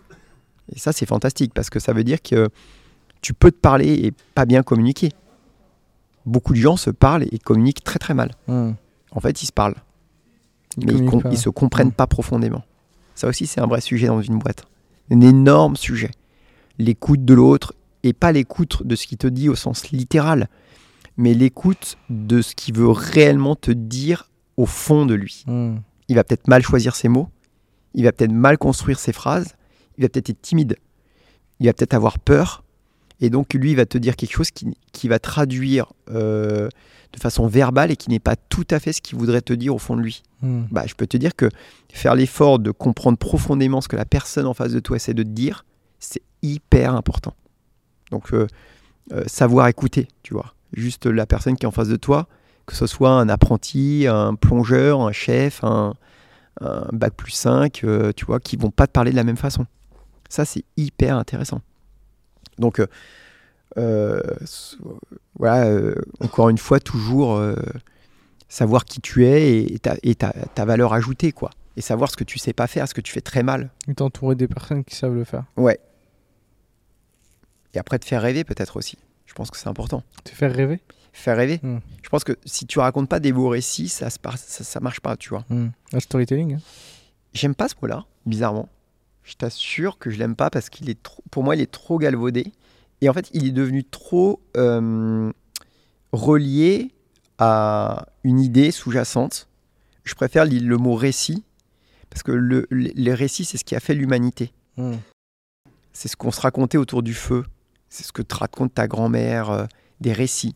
Et en fait, pour rebondir sur ce mot-là que j'aime beaucoup, je pense que la façon dont j'ai articulé euh, Land and Monkey, c'est un récit que je raconte aux générations futures qui est différent du récit que j'ai reçu en héritage sur l'entreprise. Tu vois ce que je veux dire? Hmm. C'est-à-dire, que cette histoire que je raconte, eh ben, il y en a qui vont se l'approprier et qui vont y croire et qui vont penser que c'est possible parce qu'en fait, on leur a raconté Hmm. et on aura montré que ça, fon- ça fonctionne.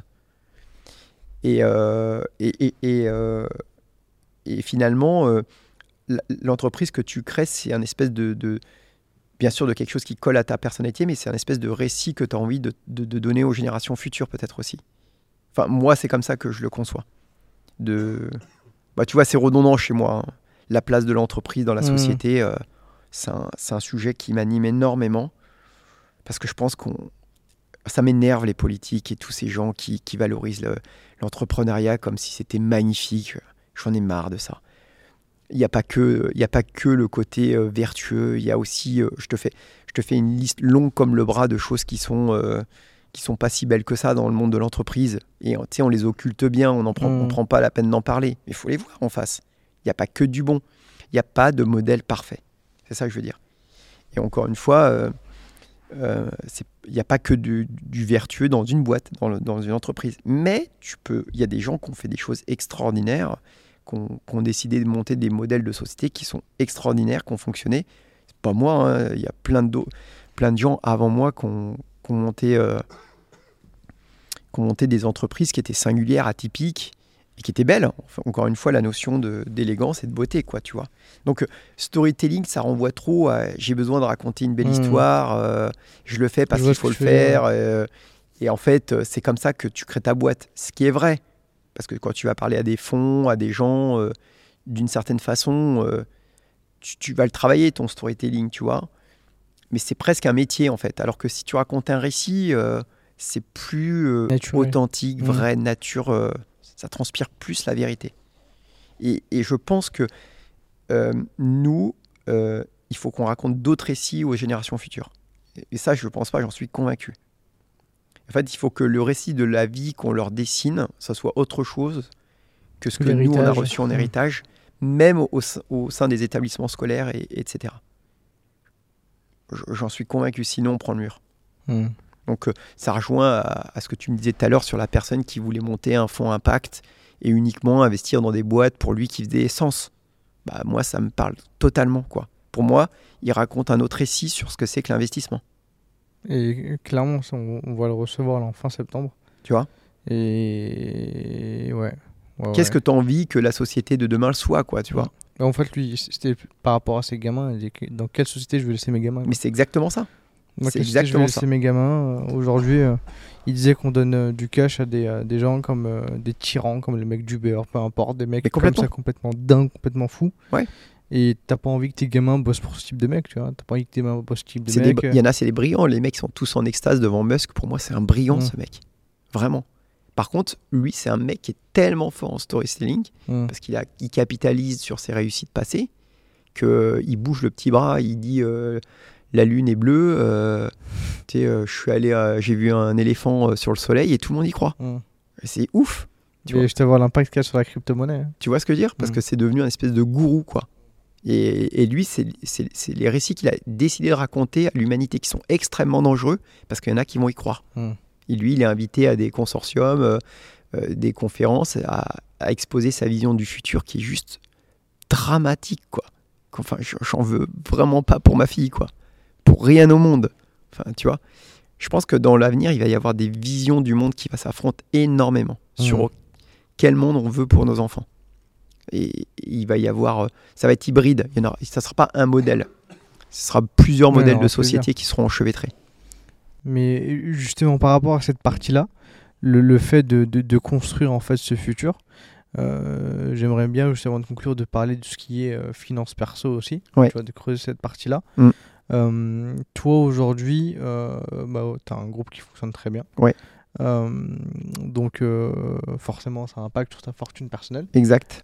Est-ce que tu peux nous donner un- une Ouais. fourchette du, du- du salaire ou bien peu importe? Si- Sinon, encore une fois, c'est pas obligatoire. Mais juste Ouais. pour savoir en fait sur la suite de, du montant qui est dépensé, qui est investi, je Mm. pour en fait comprendre tout ça par la suite. Euh, 80, allez, 90% de la création de valeur, elle est, euh, elle est réinvestie. ok. Et euh, 80% du- de ce que je gagne, c'est donné ou réinvesti dans des projets impact. Ok. Donc en fait, j'ai aucun problème avec la création de valeur parce que je ne la garde pas pour moi. Mm. et, euh, et je donnerai l'intégralité de, de ce que j'ai créé comme valeur avant, avant ma mort. Mm. C'est déjà écrit. Donc, euh, j'ai pas du tout l'intention euh, que mon enfant hérite de ce que j'ai fait. Ok. Donc, Ouais, euh, c'est très clair là-dessus. pas- Elle le sait. Ok. Donc, euh, aujourd'hui, je crée de la valeur parce que je suis hyper content de pouvoir euh, animer, catalyser, aider des projets que je trouve euh, hyper fabuleux pour essayer de dessiner euh, un monde différent de ce que c'est aujourd'hui. Comment Tu vois, par exemple, je te prends un exemple concret, on a acheté 200 hectares en Normandie de, de, de terre euh, qu'on réensauvage. Le principe, tu sais, du rewilding, c'est de laisser, euh, de sanctuariser des zones dans lesquelles tu vas pas intervenir, tu vas pas te faire de sylviculture, tu vas pas euh, faire d'agriculture, tu vas pas euh, avoir la notion de la création de valeur au sein de, ce- de cette chose-là. Et à l'intérieur de ça, il y a plein de briques, il y a plein de choses. On fait donc tu as 90% qui est laissé à la biodiversité. Et dans 10%, 10-15%, on va essayer de d'entrevoir ce que pourrait être l'agriculture de demain et faire des essais. euh, donc euh, ça, ça, ça balaye des sujets aussi larges que bien sûr euh, les sujets de perma, les sujets de culture de, de céréales, etc. de la rénovation en éco-construction, de plein de choses comme ça. Donc ça, c'est un sujet dans lequel j'ai mis à peu près 2 millions d'euros Mmh. et qui est un sujet qui, qui va jamais me rapporter un centime euh, et qui m'anime énormément, qui, euh, qui est passionnant parce qu'on fait venir plein, euh, tu vois, là on avait un, chantier participatif où il y avait euh, 20 personnes qui venaient apprendre des archis, la façon dont on fait de l'éco-construction comme on faisait il y a un siècle, au lieu de mettre du béton partout, etc.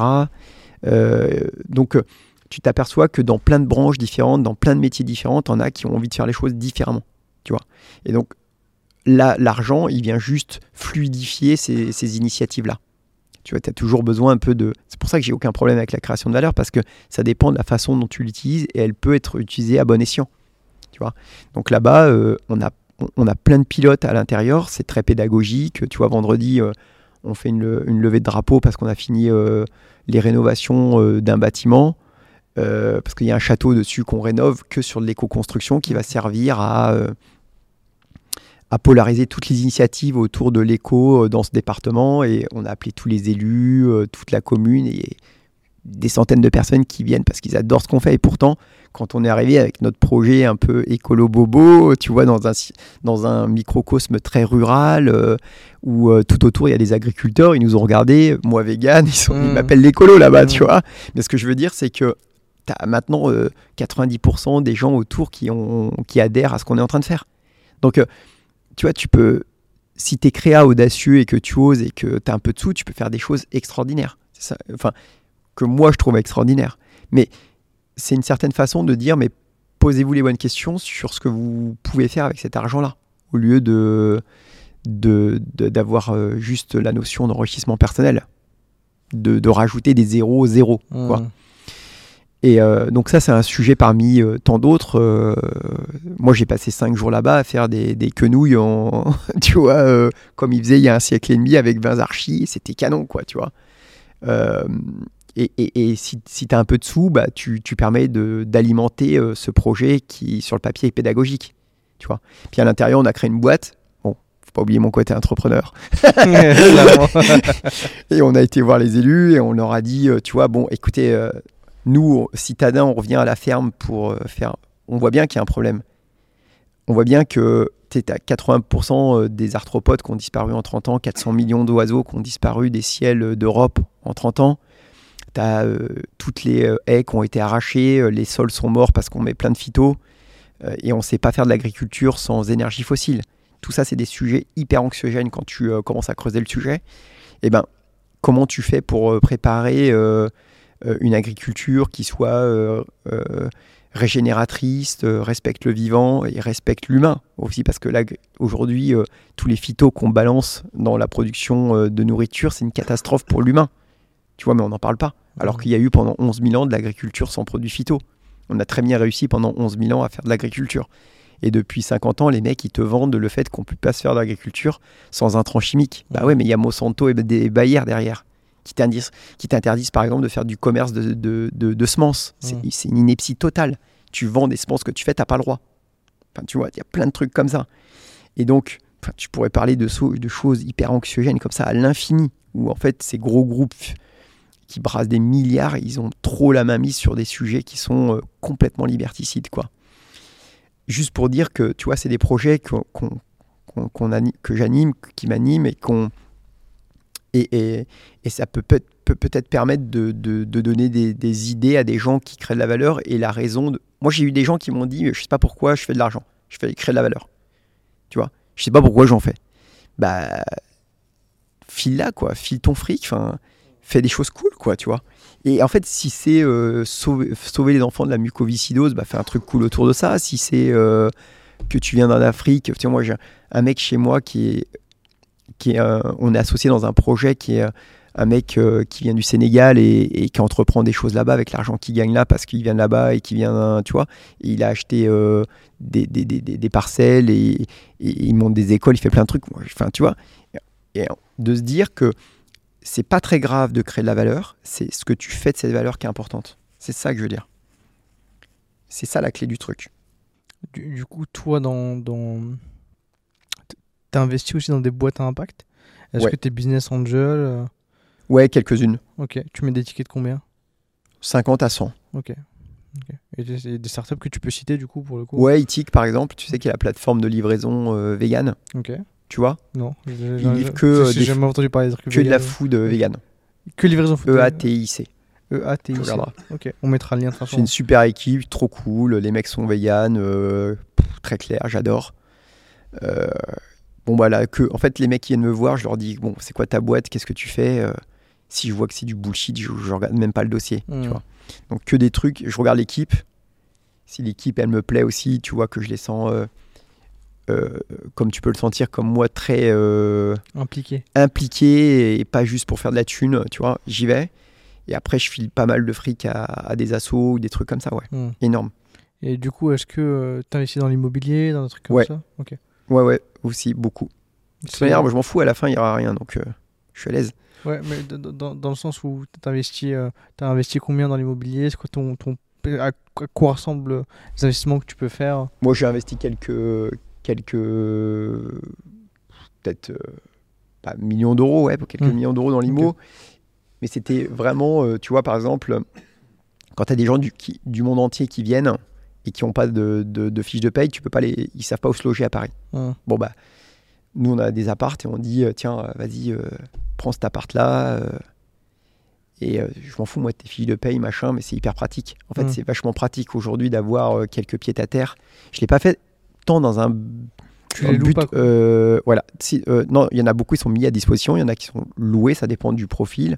Par exemple, quelqu'un qui arrive que je connais pas, mais qui a du mal à se loger, on peut lui rendre service euh, comme ça. Mais c'est pas tant à but euh, de création de valeur que de rendre service, Mm. entre guillemets, à des salariés qui, euh, même de province, tu prends quelqu'un qui arrive de province, il arrive à Paris, il a pas de fiche de paye, il trouve pas d'appart. Bon, bah, c'est cool d'avoir un peu d'appart et de dire, tiens, mets-toi là. C'est- plus dans cette approche-là. Et après, dans une- du groupe en fait que t'aides déjà. euh, Ouais. une approche de diversification euh, basique, euh, mais vraiment classique, quoi, tu vois. Et ouais, donc investissement immobilier, investissement de start-up, euh, encore du trading ou pas? Non, je trouve ça con, en fait. Et franchement, je me regarde pas avec fierté d'avoir fait ça. Mais en fait, je l'ai pris comme un games. Tu sais, je t'ai dit, j'ai joué aux échecs époque, pendant et puis 10 ans, ça, et euh, j'adore les jeux d'esprit.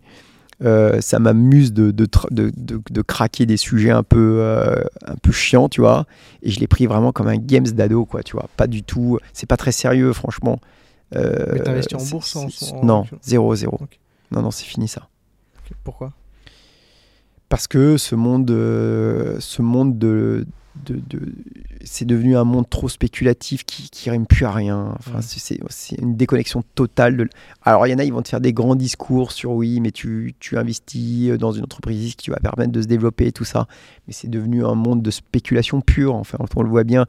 Enfin, ça devient toujours plus fou que fou avec les crypto-monnaies en ce moment. Qui sait ce que ça va donner ou quoi que ce soit. Enfin, Mm. tu- enfin je trouve que ça va trop loin dans, dans inepties, quoi. Il y en a qui s'amusent à brasser des milliards et t'en as qui ont juste pas à bouffer, quoi. Tu Hum. vois Donc, euh, et puis euh, cet argent-là, tu sais pas où il est réinvesti. En fait, tu sais même pas si tu sers des causes qui sont en cohérence avec tes idées. Part- Même avec les banques, il y a ce sujet-là. Tu vois, je peux parler de ça, mais tu sais pas où ton argent il est investi. C'est compliqué. Tu as même des banques un peu éthiques qui se mettent en route ou essayer d'être euh, hyper transparent sur euh, où est-ce qu'ils vont mettre leur argent. Hum. On sait que les banques aujourd'hui, elles sont complètement poissées avec toutes les, tous les investissements qu'elles ont dans les énergies fossiles. Alors on dit il faut sortir des énergies fossiles, alors qu'on sait très bien que c'est hyper compliqué en termes d'actifs, tout ce qu'elles ont dans les énergies fossiles. Tout tourne autour du pétrole. Et, juste pour revenir à ta décision de rien léguer à, tes, euh, à ton enfant pour Ouais. l'instant, à tes enfants, c'était quoi, c'est quoi le- le raisonnement qu'il y a derrière de Le raisonnement, c'est que les gens avec qui j'ai fait des affaires, à qui j'ai acheté des choses, qui étaient des enfants parfois des héritiers, tout ça, ils n'étaient pas heureux. C'était pas leur, leur, leur faire un cadeau. Parfois de leur donner euh, en héritage euh, ce que tu avais construit en disant tiens, euh, j'ai fait ça pour toi, premièrement. Et la deuxième chose, c'est que- je trouve que c'est pas égal vis-à-vis de, de gens qui vont travailler deux fois ou trois fois plus. Même si c'est mon enfant, est-ce qu'elle mérite plus que quelqu'un qui a euh, travaillé euh, deux ou trois fois plus pour essayer de s'en sortir que d'elle qui a juste été qui est juste bien née au final, tu vois? Moi, je trouve pas ça très cool, quoi.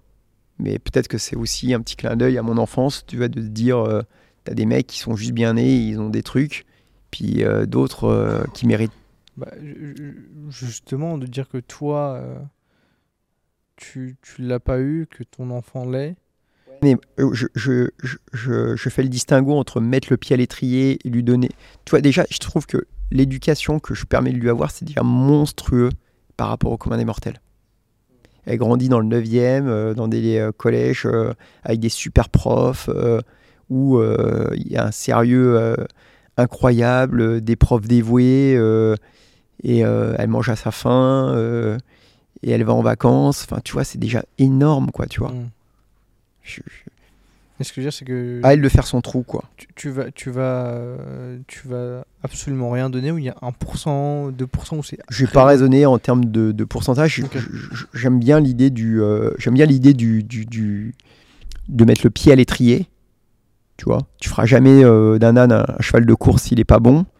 Mais par contre, de mettre le pied à l'étrier, euh, de, de- de lancer quelqu'un et, et qu'elle fasse sa route, plutôt que de lui léguer euh, une quantité, une somme d'argent euh, où au fond d'elle, à un moment donné, cette personne-là, je parle, sera grande et se dira j'ai rien fait pour la mériter finalement, sera même pas très fière d'elle parfois, et parfois à cause de ça sombrera parfois dans l'alcool ou des choses comme ça parce qu'il se dira mais est-ce que ce que j'ai fait de plus, tu vois? Mm. Quand même, tu as besoin d'avoir cette fierté, d'avoir construit quelque chose, tu vois?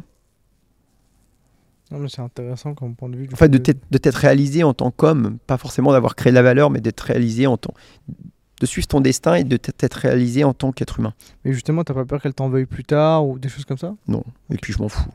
C'est pas le problème. Moi, mon boulot, c'est de lui donner une bonne éducation, des valeurs, le mieux possible, tu vois. Lui donner une bonne éducation, des valeurs, d'essayer de de- d'articuler les contours d'un destin qui pourrait être sympa pour elle. Je suis pas sûr que l'école, enfin moi je lui mets pas la pression là-dessus. Je suis pas très sûr que ce soit euh, ce dont elle ait besoin pour les 40 prochaines années. C'est strictement personnel. hein. Je crois Oui, que le, modèle était complètement obsolète. Il faut tout refondre.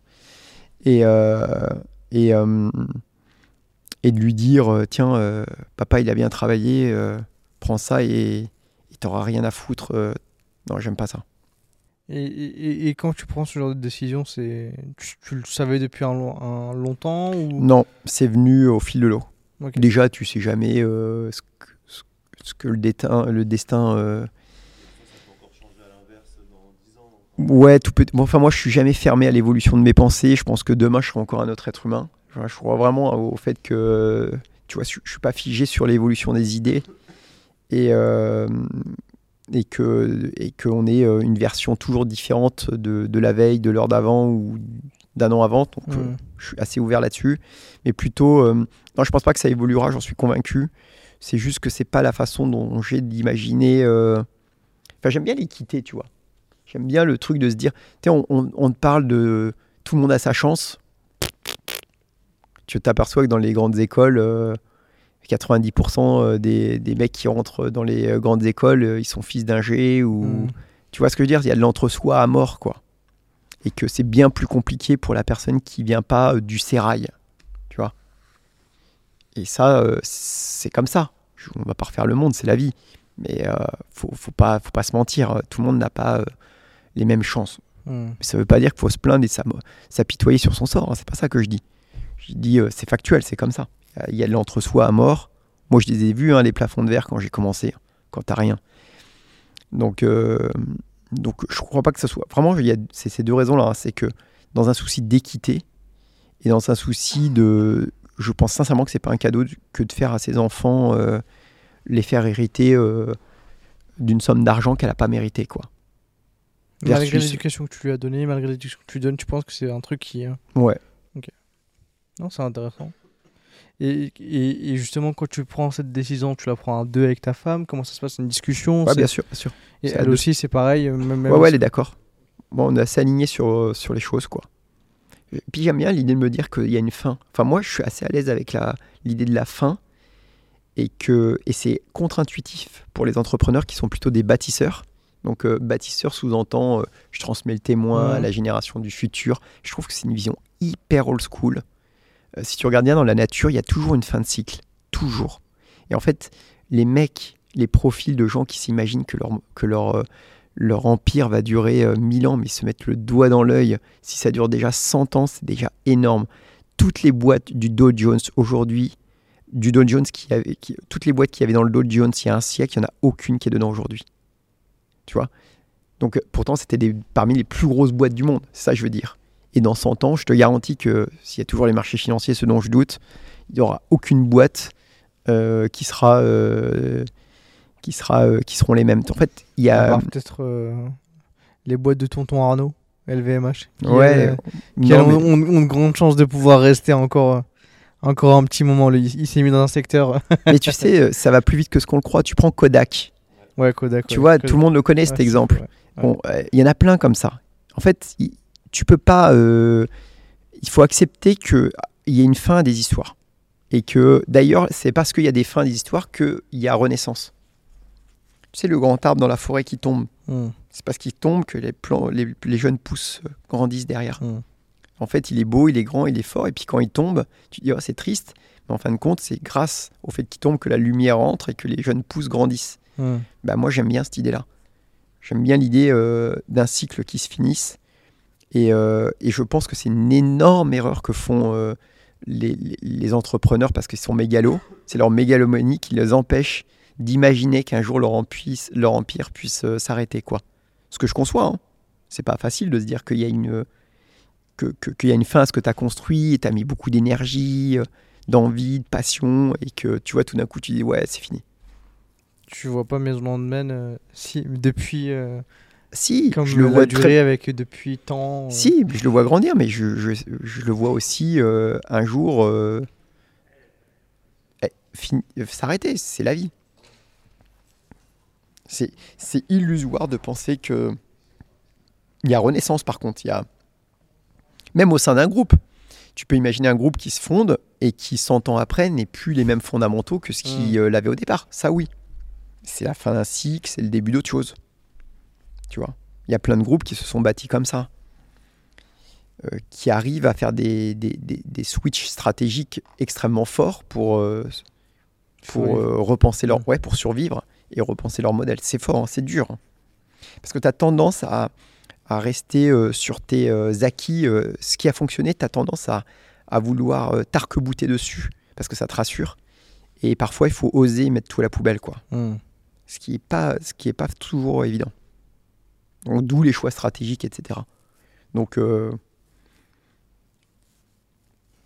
Mais il y avait cette question qui me trottait de savoir comment est-ce que. Mais c'est- intéressant d'avoir ce point de vue-là sur. euh, quand tu vois des personnes euh, se, se battre pour changer de nationalité et, et léguer, d'avoir ce, cet autre point de vue-là, c'est c'est intéressant. C'est pas rare, hein, de, honnêtement, dans le monde de, de l'entreprise, de voir des, cette façon de penser. Euh, Je pense que c'est pas si rare que ça. Tu crois? Non.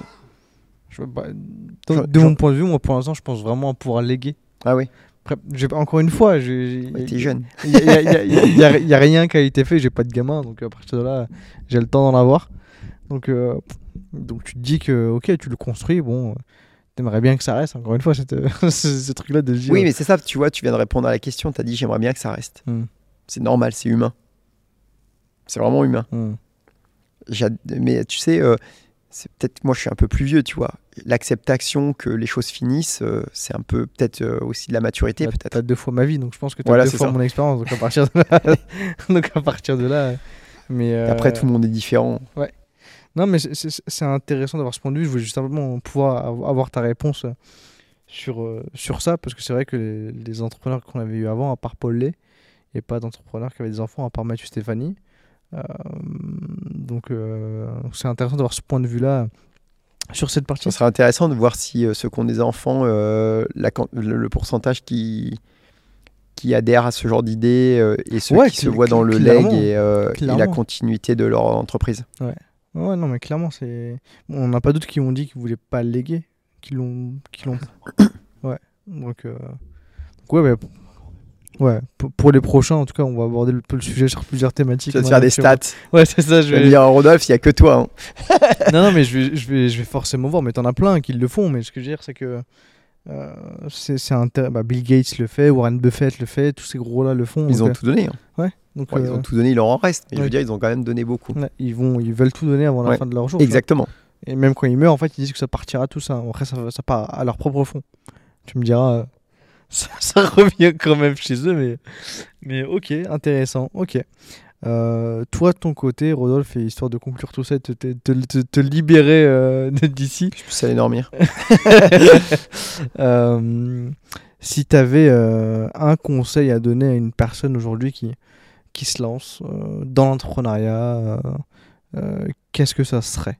Ça serait qu'elle fasse, euh, qu'elle montre une entreprise que si elle fait sens avec les problématiques contemporaines et qu'elle qu'elle permette de résoudre des problématiques contemporaines. En fait, j'en ai marre des boîtes bullshit où le mec est juste malin, euh, rusé, euh, comment dire, meneur d'hommes et montre un truc qui, qui est pourri au fond. Et même si ça marche, je vais dire ok, il a des skills, il a monté un truc et c'est cool parce qu'il a une, une personnalité ou parce que ou parce qu'il est capable d'être résilient, ou parce qu'il a été punchy, j'en sais rien, il a forcément des qualités, mais qu'il arrête de foutre son énergie pour des projets bidons, quoi, qui Mm. euh, qui monte une boîte, euh, enfin que, cette entreprise, elle, elle, elle, elle permette euh, de régénérer, de catalyser des changements de société, mais pour le bien, quoi. Pour des, pour des choses meilleures. Hmm. Mais pas du greenwashing, profondément. Ok, bon. Euh, il est en train de faire le focus sur ma tête pour là ou trop de, de ça. Mais euh, j'ai oublié aucune question. J'ai oublié aucun point euh, que tu aurais aimé que je traite. euh. T'as des questions à te poser à toi-même ou pas? Qu'on aurait oublié? J'en ai trop. Mais euh, en plus, on a, pu, on a pu manger correctement. Merci pour, euh, pour ce que tu as pu nous apporter. Merci à toi. Très bon. Euh, tu- comme je dis, tu vas faire des jalouses. Mais bon, aucune pitié ici chez French Joueurs. Dans tous les cas, on mangera tout. Il n'y a rien qui rentrera à la maison. on prévient tout de suite. Mais, euh, mais en tout cas, je te remercie, Rodolphe, d'avoir d'avoir participé. Ça fait, ça fait euh, 5h10. Ça, c'est pas mal. 5h10 d'épisode et tu c'est passé très vite. On avait des choses à dire. C'est passé très vite encore une fois, c'est fou. C'est fou de se dire qu'on a des épisodes de 5 heures encore et que tu sens même pas le temps de passer. J'ai l'impression que ça fait 2 heures quoi. Max. Tu vois. Après, peut-être pour toi, ça t'a semblé ultra long. Non, c'était Mais- cool. Mais en tout cas, voilà. En tout cas, merci à toi, doueur, d'avoir été jusqu'au bout de cet épisode, peu importe si tu le regardes sur YouTube euh, ou sur les plateformes d'écoute. Avant de fermer ta page, n'oublie pas euh, bah, déjà d'aller voir le profil de, de, de- de Rodolphe sur LinkedIn, de lui envoyer plein de bisous comme le papy qui est passé par sa boutique, euh, d'aller manger dans les, différents, dans les différentes boulangeries parce que c'est vraiment, c'est vraiment très bon. Et moi, je suis pas vegan, hein. moi j'adore tout ce qui est, euh, tout ce qui est poulet, tout ce qui est, euh, tout ce qui œuf, tout ça. Donc, euh, mais c'est quand même très très très très très très très bon. Et euh, n'oubliez pas également de t'abonner à la chaîne YouTube French Joueurs, à lâcher les 5 étoiles sur les différentes plateformes de streaming et à partager le podcast à tes proches pour les inspirer et les aider à lancer leur business. Nous, on se retrouve dans deux semaines pour un nouvel épisode des FD Interviews et d'ici là, prends soin de toi. Salut.